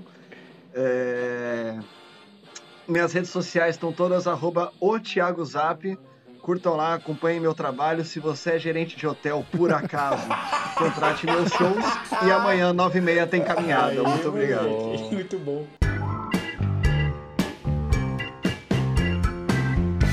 Antes de acabar esse programa, vamos para aquele momento em que vocês mergulham aqui no esterco junto com a gente para adubar a vida falando merda. Momento. Cartinha dos baixinhos. Mandar a carta pra onde? Cartinha dos baixinhos. Então vamos lá, né, galera? Uma das melhores partes aí, sem dúvida, desse nosso programa vagabundo que a gente faz aqui. Primeiramente, as indicações, agora a cartinha dos ouvintes. Para mim, pelo menos, aí tá sendo como as partes mais sábias aí do nosso programa. Então vamos lá. Vamos fazer como sempre, como de costume. Vou pegar o saco de carta que eles mandam aqui para nossa caixa postal. Vou jogar para cima e vou pegar um aleatório aqui. A gente nunca sabe o que pode acontecer. Esse é um momento surpresa do nosso programa. Joguei para cima aqui. Peguei. Peguei uma cartinha aqui de uma pessoa nova aí, um ouvinte que nunca tinha aparecido aqui no programa. Olha só que bacana. Caramba, É o cara. Renato Lobão. Ele disse o Boa. seguinte, que viu a gente falando, né? No caso, ele, ele viu falando do, do The Room, né? dizendo que era o pior filme de todos os tempos e tudo mais. Ficou curioso, assistiu o filme, não satisfeito, assistiu o Artista do Desastre. Aí depois ele veio e ouviu o podcast. Aí ele gostou pra caramba e tal, falou que é um pouco longo, né? Como a gente toda vez, né? Ele completou ali a tríade demoníaca, né? É, ele fez aquele comentário que a gente sempre escuta, né, quando a gente tira a roupa, quer dizer, quando a gente, quando a pessoa ouve o podcast, falando, meu Deus, aí reclamou também ali que é muito longo, e mas mesmo assim gostou pra caramba, falou que riu pra caralho e tal, e que vai com certeza assistir outros. Então, Lobão, Legal. grande abraço aí, bem-vindo a essa família desgracenta que a gente tem aqui, que é os ouvintes do, do podcast. Muito E bom. volte Ô, sabe- sempre. O Lobão, queria te agradecer aí, obrigado demais. Inclusive, é legal, ele até me, me lembrou aqui uma coisa. Sabe esses filmes que tem a, a crítica dos grandes veículos de comunicação? Aí aparece lá, New York Times, aí aparece uma Aham. frase, né? O nosso, tipo esse New York Times, é um pouco longo. Tá? Acho que dava É um pouco longo. a frase Verdade. mais dita aqui, né? Muito bom, cara. Acho que inclusive é uma das coisas mais bonitas da que a gente já escutou, que a gente ouve umas coisas É bem mais, que bem mais pessoas baixas que falam. isso. é, geralmente quando a pessoa vai falar isso pra gente, ela fala meio pra dentro, né? Como se a gente não soubesse que é, né? Tá ligado? tipo assim, é, são duas frases, tipo assim, pô, é um pouco longo, né? E a outra é, pô, não ouvi tudo ainda não. Cara, quando a pessoa te fala assim, pô, não terminei de ouvir, velho, não, ela não vai terminar de ouvir, tá ligado? Depois que te mandou a mensagem. Ela te mandou uma mensagem e fala assim, opa, comecei a ouvir, tá ligado? Tipo assim, Uhum. são duas frases corriqueiras, velho. Não precisa você falar pra dentro, fala pra fora, velho. Fala aí pros sete cantos do Brasil que o podcast, o Bodycast é longo pra caralho, que você não vai terminar de ouvir, pô. Cara, a pessoa fica sem graça, né, velho? Achando que a gente vai ficar É, pô, não, insultado. porra, a né? gente já sabe, velho, a gente já sabe. Ô, cara, assim, pô, velho, eu tô ouvindo aqui, parei pra mandar áudio, faltam só 18 horas aqui pra terminar, mas. Ele fala, tá meio sem fôlego, né? Não, é que é um, é um pouco longo, né? É, é tipo, ué, gagueje. Não, né? Relaxa, mano. É longo mesmo essa porra, velho. Muito bom. Mas é isso aí, valeu demais, Lobão. É, que bom que você foi. é, é, como é que fala quando a gente joga isso? Foi escado, né? Foi, sei lá como é que fala. Mas foi. Foi é, por esse filme maravilhoso aí, chegou aqui, espero que você ouça mais coisa. Bacana demais, valeu pela cartinha aí. Vou jogar aqui pra cima mais uma. Peguei. Peguei aqui uma, uma pessoa que é uma meio uma meso ouvinte, por assim dizer. Olha só que coincidência, tem a ver com o que a gente acabou de falar agora, que é a Marcela Andrade, aí de, de, de Brasília, senhores, senhoras, senhores. Marcela falou o seguinte: ela só veio fazer o que, a gente, que os, os ouvintes mais fazem com a gente, que é jogar na nossa cara o erro. Ela falou que a gente postou o episódio lá do Cusão, que a gente escreveu Cusão com S na imagem e com Z na legenda. Então veio mostrar que a gente é cuzão até na hora de fazer a Ih, legenda do caramba. negócio. É, é- é porque, é, é porque é isso que as pessoas não entendem. Quando a gente fala que no Wirecast é amarrado, por que é amarrado? Tipo assim, a gente, dentro do episódio, a a gente usou várias expressões ali sobre cu, né? E uma das mais famosas é aquela virar o cu do avesso. Então quer dizer que o cu tem dois lados. Um lado é com S e o outro é com Z. Entendeu? que desgraça. tá explicado, tá vendo? Você que achou que era um erro, na verdade, era uma metalinguagem. É tudo amarradinho, velho. Tudo amarradinho. Mas é isso aí, Marcelo. Obrigado. É isso que a gente gosta mesmo, de ver que a gente tá errado, gosta de gente jogando o erro na nossa cara. E aí eu fui, é, inocente que sou, falei, ué, Marcelo, que bacana, não sabia que você ouvia. Aí ela falou, ah, eu escuto só alguns pedaços. Aí, Tá vendo? Eu tenho certeza que ela falou pra dentro também, não falou? Não, eu vejo. É, ela escreveu no caso, mas enfim, eu senti na entonação. Aí ela falou que nunca escutou nenhum podcast completo na vida. Então eu tenho aí um, é, a, é a nosso favor essa, essa informação. Quer dizer que não é só o nosso que é grande demais, é que ela não tem o costume de ouvir. Então ela escuta pedaços. Fica imaginando que impressão que ela tem da gente, né? Você ouviu os- salteado assim, mas enfim. Obrigado pela participação, pela cartinha. Um grande beijo pra você. Espero que a gente se encontre em breve. É, vou jogar pra cima aqui agora. Hoje aqui nós estamos na produtividade a mil, hein? Vamos cartinha em cima de cartinha. E peguei mais uma aqui, uma pessoa que voltou, estava sumida, mas agora apareceu e vem mandando cartinha todos os dias. Meu grande amigo Tiago Lisboa. Tiago Lisboa disse que gosta muito das nossas indicações. Ele sempre assiste as coisas que a gente indica, como eu venho dizendo, né? Das melhores partes do nosso programa. E aí ele então faz o que é de mais certo, que ele ouve as indicações e participa da cartinha. né? Não precisa ficar ali naquela, naquela barriguinha, barriguinha, né? ali que a gente tem ali de Exatamente. três horas ali no meio. Aquela Thiago foi a gente faz a grávida de Taubaté todo, meio, todo, todo episódio, né? Aquela barriga. Exatamente. Tiago foi um que fez uma piada há uns 15 episódios atrás, falando que eu via no 2x, e a partir daí acabou maculando aí a nossa, a nossa audiência, que passou também a ouvir 2 e 3x para poder aguentar nesse sofrimento todo. Então, Tiago Lisboa, muito obrigado por ter desgraçado aí boa parte da nossa audiência. E aí ele falou que assistiu Ghost Stories e assistiu também o Sacrifício do Servo Sagrado. Porra, acho que mandou bom. bem, hein? Só Mandou coisa bem, boa. Aproveitou para falar que ele, né, é, ele tá viciado aí na, na A24 ou A24 aqui no Brasil. Ah, tamo aqui com o Cu- martelo pregando sempre que a gente pode, Pois né, velho? é, pô, culpa nossa aí, então agradeceu aí a, a nós, né, que que estamos sempre indicando essa produtora maravilhinda. E ele conheceu através do nosso podcast aqui. Então, olha que coisa maravilhosa, né, gente? Já estamos fazendo um bom serviço à comunidade aí. Muito bom. Obrigadão, Thiago Lisboa. Continue Valeu, assistindo. Que A gente fala muita merda, mas a gente indica umas coisas boas, né, não, galera? Às vezes, às vezes a gente acerta. Todo relógio parado, uma hora certa, né? Tem aquela história. Pelo menos duas vezes ao dia, né, cara? Exatamente. Então é isso aí, Thiago. Obrigadão mais uma vez pela participação. Vou jogar para cima aqui, pegar mais uma cartinha. Cartinha aleatória aí, né? Vamos ver quem, quem que vai aparecer. Quem será? Peguei mais uma carta aqui. Olha só, senhoras e senhores, é ele, Hugo Dourado. Que saudade que eu tava dessa cartinha. Deve ter quase um episódio que a gente não ouve essa voz maravilhosa mandando a gente tomar no cu. Verdade, Então, verdade. vamos escutar aí o que, que o Hugo Dourado tem pra dizer. Toca aí, DJ. Ó, não é querendo corrigir a Corina, não, tá? De Caralho, forma alguma, bicho até porque não é o correção. ouvinte, não tem graça. Não ter como corrigir. É pra agregar o que ela disse. É, que o, o Chadwick Boseman foi a escolha da Marvel para fazer o Pantera Negra. É, mas interessante é que antes, Pantera Negra, ele tinha feito o teste para fazer o Drax no Guardiões da Galáxia. Ele fala que às vezes é assim, né? Que você é, vai fazer teste de um papel que você sabe que você não vai pegar para o povo ficar te conhecendo. O mais legal, ele falou no Jimmy Kimmel, ele contou a história de que antes de saber que ia ter filme do Pantera Negra, que ele estava filmando Deus do Egito, tinha um segurança que o cara falou para ele, não, ele, é, é, ele chegou no trailer dele e tinha lá Pantera Negra número 1 e o cara tinha escrito, você vai fazer esse papel, cara. Sensacional. E ele disse que quando ele recebeu a, a, a ligação da Marvel, que ele estava num red carpet em Zurique, eu acho, e que o negócio da Marvel é tão secreto que para ele atender o telefone, ele, ele teve que entrar dentro de um carro, né, motorista, dar uma volta ali para ele poder conversar com a Marvel. E disse que é, é, eles nem falam qual é o papel. Eles falam assim: ó, a gente tem um papel para você e a gente acha que você sabe. E aí disse que o motorista parou na frente, tipo de uma loja assim de antiguidade, que tinha umas estátuas de pantera olhando para eles. Ah, muito legal.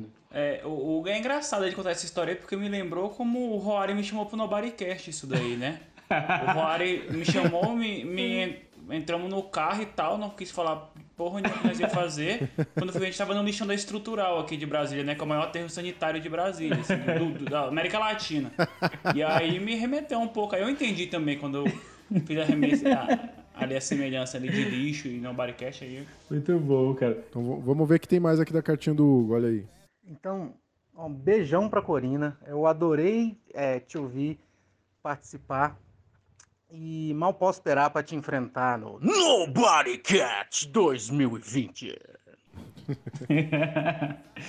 Muito bom, eu amo ouvinte. nossos ouvintes, cara. De é verdade, maravilhoso que a rinha começa daí, né? Tipo, de ouvinte corrigindo ouvinte e tudo mais. Pô, é, velho, assim, a Colina cara, veio com o maior prazer, né, cara? Com uma boa vontade aí pra tapar o buraco do Jonathan. E nem assim foi perdoada de levar Quem correção perdoa é na Deus, cara. brother. O Hugo tá aqui pra isso, velho.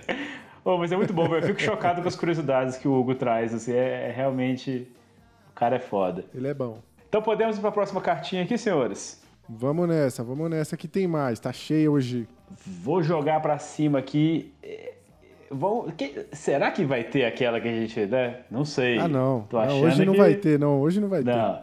Tô achando que não vai ter. Vamos ver. Joguei para cima aqui. Ah, não. Não, não falha, né, cara?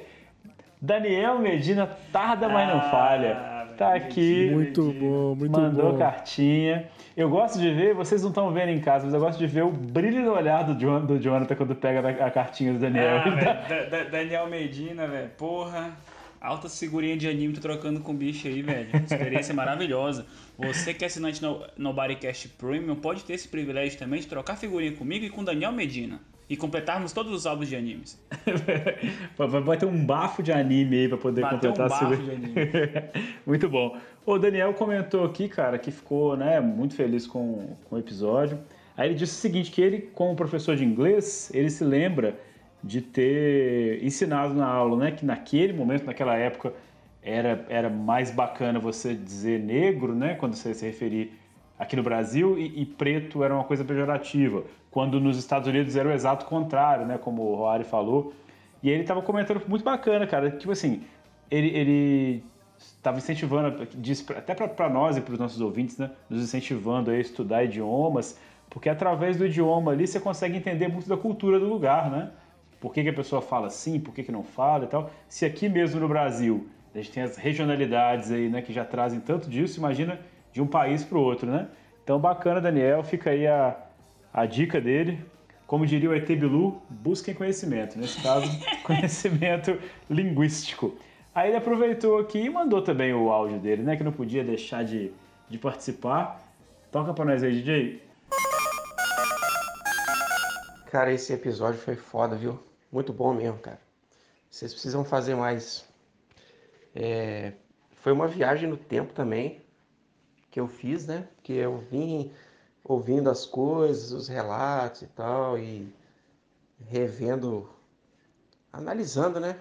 Momentos da vida aí. Foi muito foda, cara.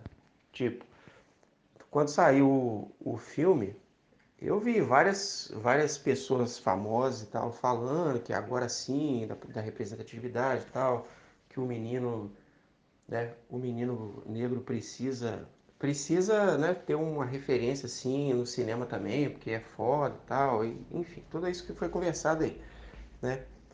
Mas só quando eu comecei a ouvir os, os, os relatos aí dos colegas ouvintes é que caiu a ficha assim com vontade mesmo, entendeu? Que eu lembrei do Daniel de 6 anos, lá na década de 90, vendo uma reprise do Superman, que eu não sou tão velho assim, né?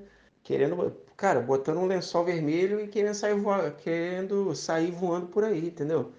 E esses relatos, cara, foram muito assim, cara. Foi, eu, eu visualizei perfeitamente, entendeu? Galera, criança querendo ser o Pantera Negra mesmo, velho. Fez todo sentido. Pô, galera, é, é, doido, né? Se eu ouvir esse tipo de relato aí, cara, me deixa feliz de verdade. Essa, esse tipo de troca, né, que a gente promove aqui vez ou outra. É que é aquele lance, né? Tipo, a gente também é branco e tal, então foi, acho que foi o mesmo impacto que a gente teve quando ouviu, né? Sim, que é sim. você.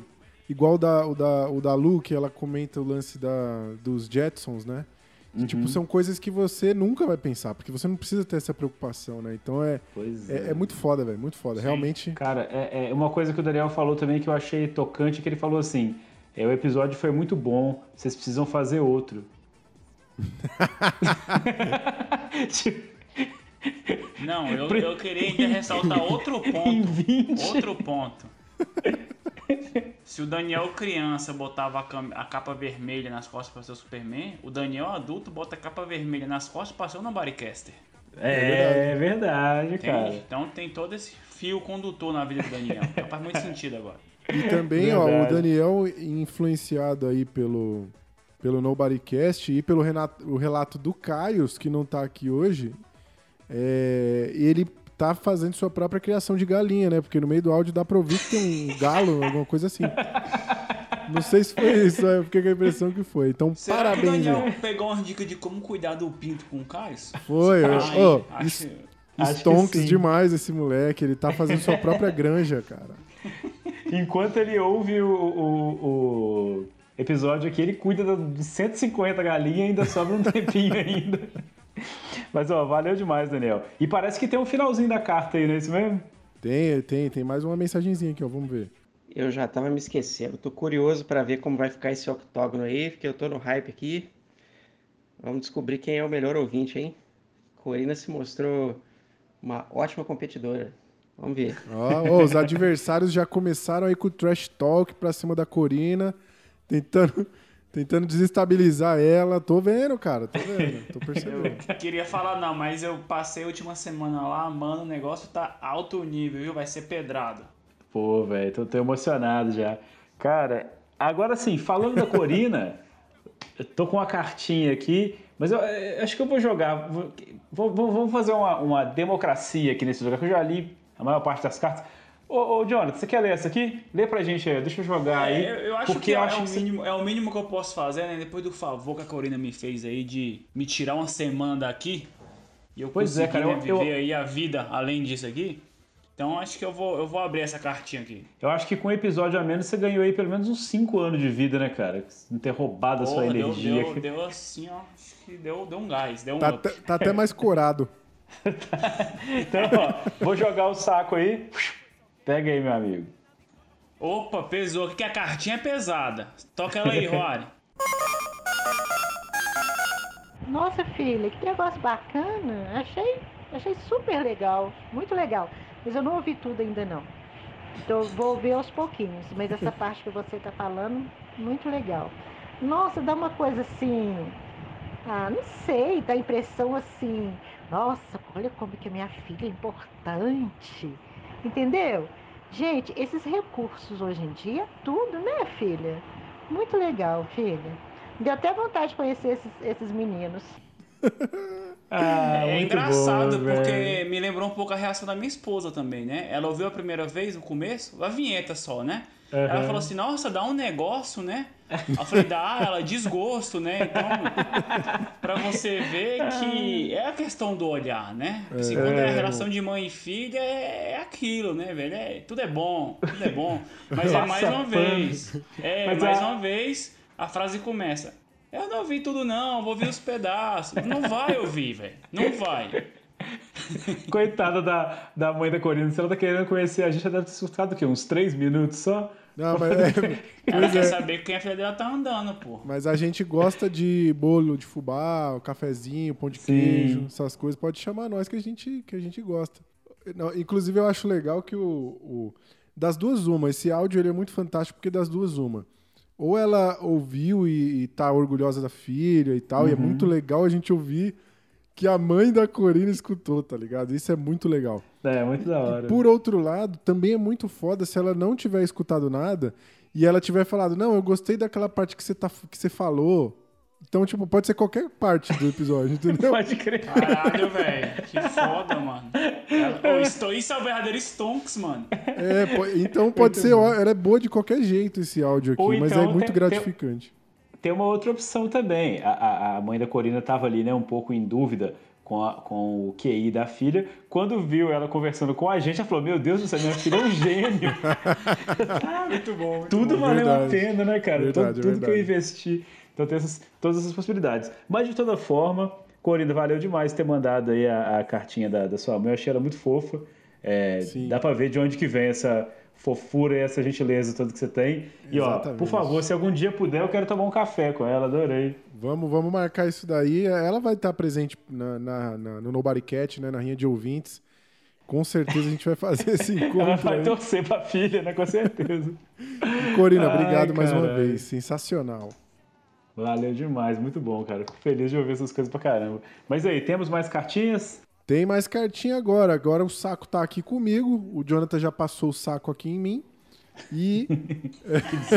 Oh, eu adoro essas coisas, mano. Ô, me perdoem, mano. Ô, é meu amor favorito esse, velho. eu sei que é, eu sei que é. E por falar nisso. eu Trocadilho vou- com genitália? Tá Esse é o chegando a melhor favorito. época do ano, que é o Natal, que eu passo o mês todo fazendo piadas sobre Peru.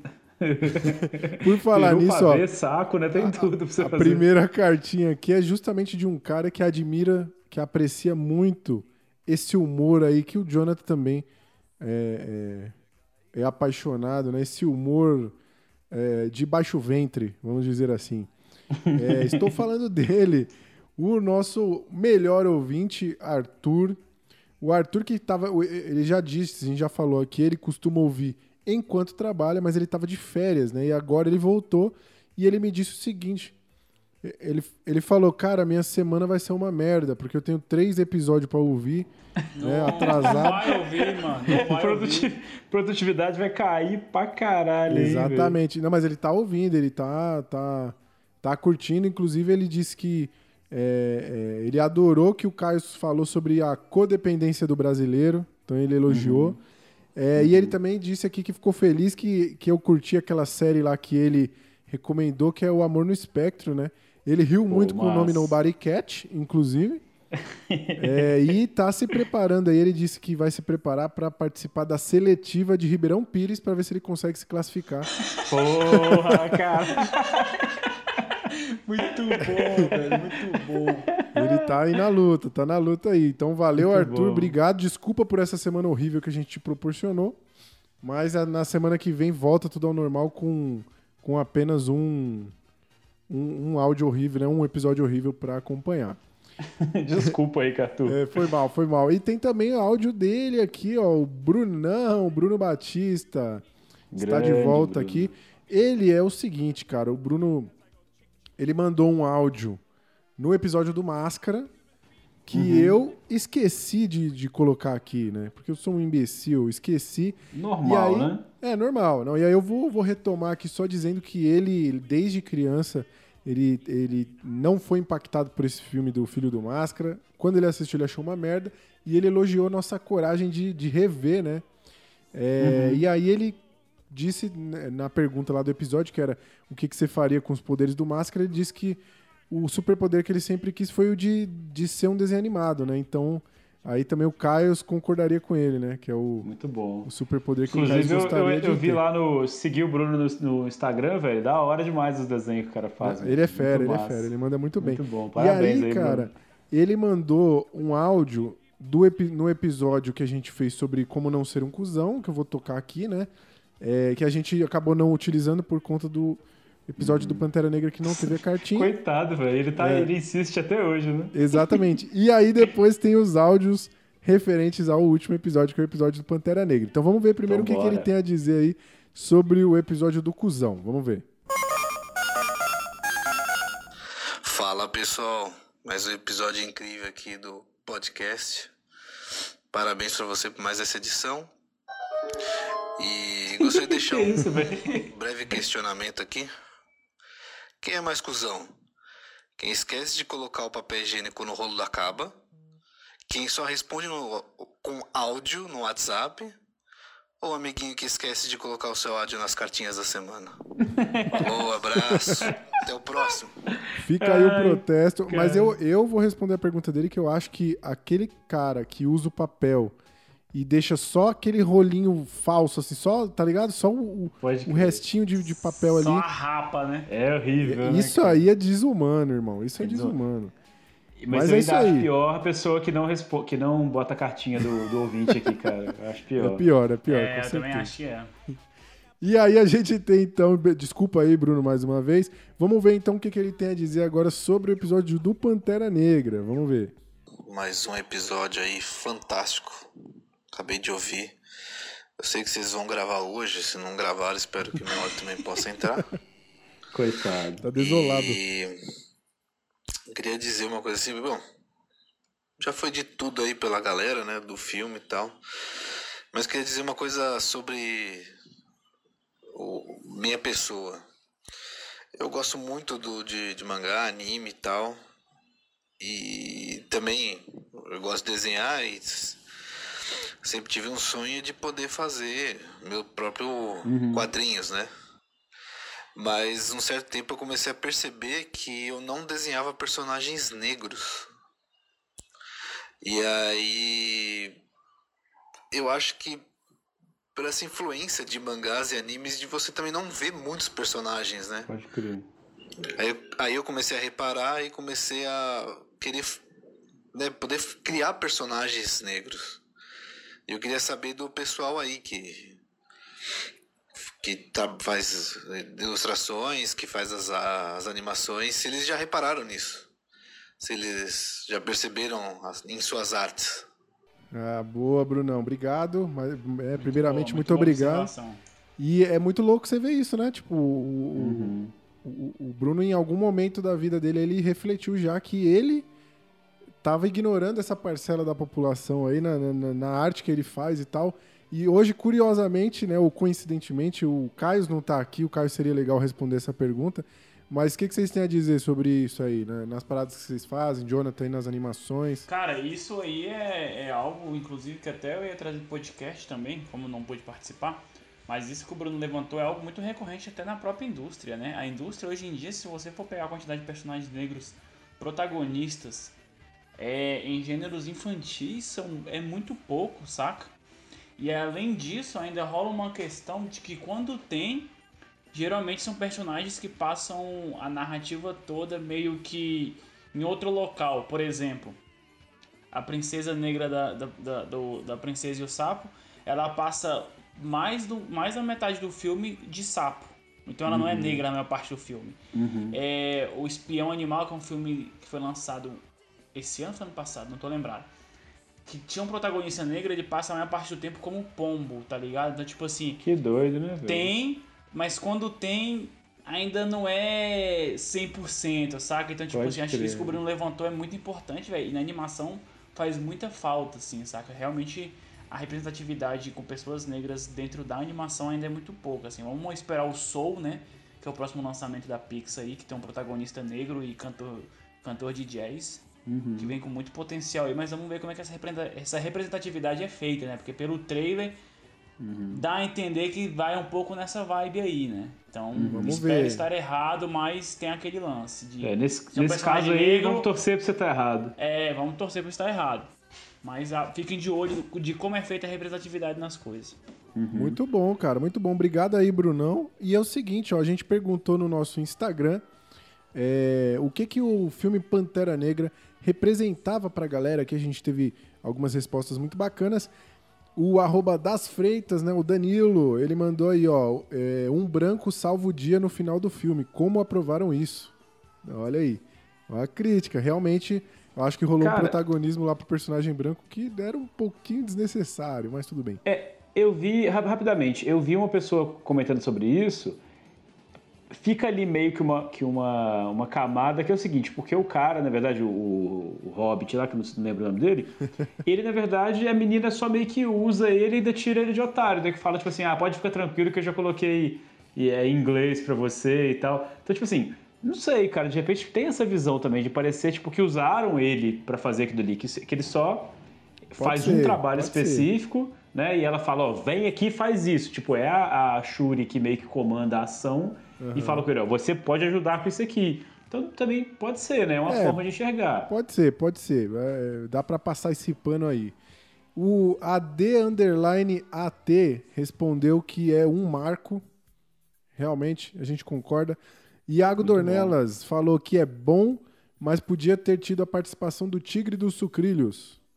Então. é, a galera que segue nós é, é isso, velho. É, não, não dá pra entender, não. Ah, não tem o que falar, só concordar, mano. Também Só não pode concordar, ter só concordar. mano.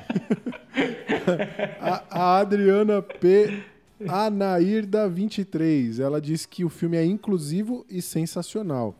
Muito, Muito bom. bom. E aí, por fim, separei o relato aqui da Daia.preta, o, com H no final, Preta Makeup. Uhum. Ela disse que é, o, o filme mostra aos nossos filhos e a nós que não somos descendentes de escravos.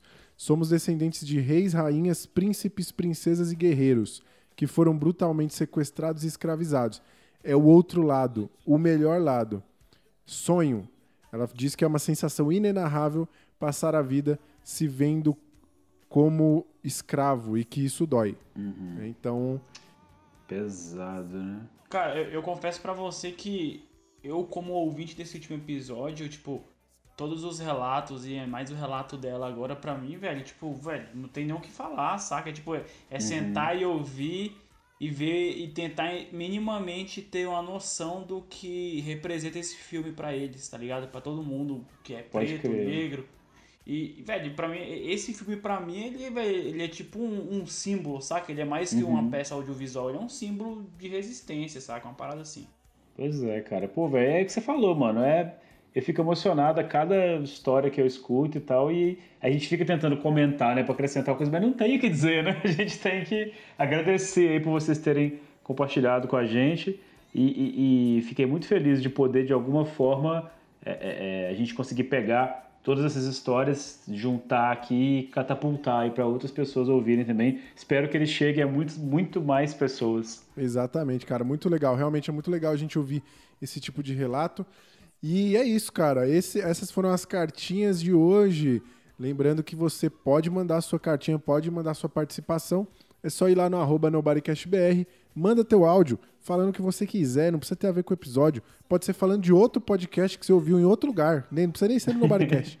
Comenta o que De você preferência, quiser. fala de outro, né? Que é melhor do que daqui. Exatamente. Então comenta aí, manda. A gente fica muito feliz de ouvir o que você tem pra dizer e a gente faz questão de colocar aqui. Queria só fazer um disclaimer aqui. Durante o episódio, a gente comentou aí sobre o vídeo lá da Secretaria de Cultura, né? De Comunicação. E, e eu não falei, cara, do negócio que eu fiz. Eu fiz uma, uma paródia. é, eu e meu amigo Bruno César, a gente fez uma paródia aí mais tosca do que a do Adnei ainda. E, e soltei lá- Maravilhosa, mano. Maravilhosa, maravilhosa. Soltei lá nas minhas redes sociais aí. Se quiser dar uma moral lá pra gente dar uma olhada, porque, como a gente tava falando, né? A- As poucas coisas que a gente pode ganhar fazendo essa desgraça desse podcast aqui é divulgar minimamente as coisas que a gente faz. Então tá aí. Se você tiver, quiser perder mais uns minutos da vida com a gente, ou ver lá e depois você me conta o que, que você achou. Eu ia me matar Vale a pena, não vale a pena. Vai lá. Você já isso. gastou, Vale já a jogou seu. demais. Já gastou tempo pra caralho aqui, vai lá e gasta mais um pouquinho. Isso aí, valeu.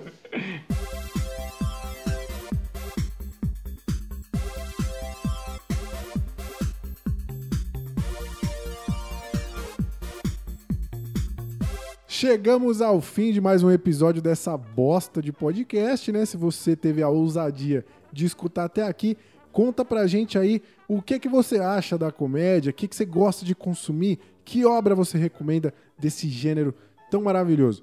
Você pode mandar uma mensagem pra gente pelo anchor.fm barra nobodycast, pelo Instagram, arroba nobodycastbr, ou pelo nosso e-mail, contato nobodycast.gmail.com. Onde quer que você esteja nos ouvindo agora, lembra também de assinar o nosso podcast, manda para aquele seu amigo gozado e nos vemos na semana que vem com menos informação ainda. Até lá! Valeu, pessoal. Até mais. Galera, bom, valeu demais bom. aí, obrigado. Pô, Desculpa gostei, velho. Gostei do assunto. Ficou, ficou bom, velho. Ficou profundo. Ficou profundo, ficou engraçado. Ficou.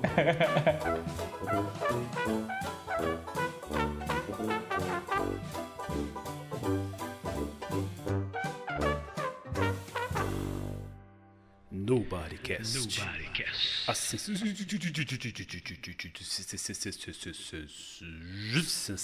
do momento.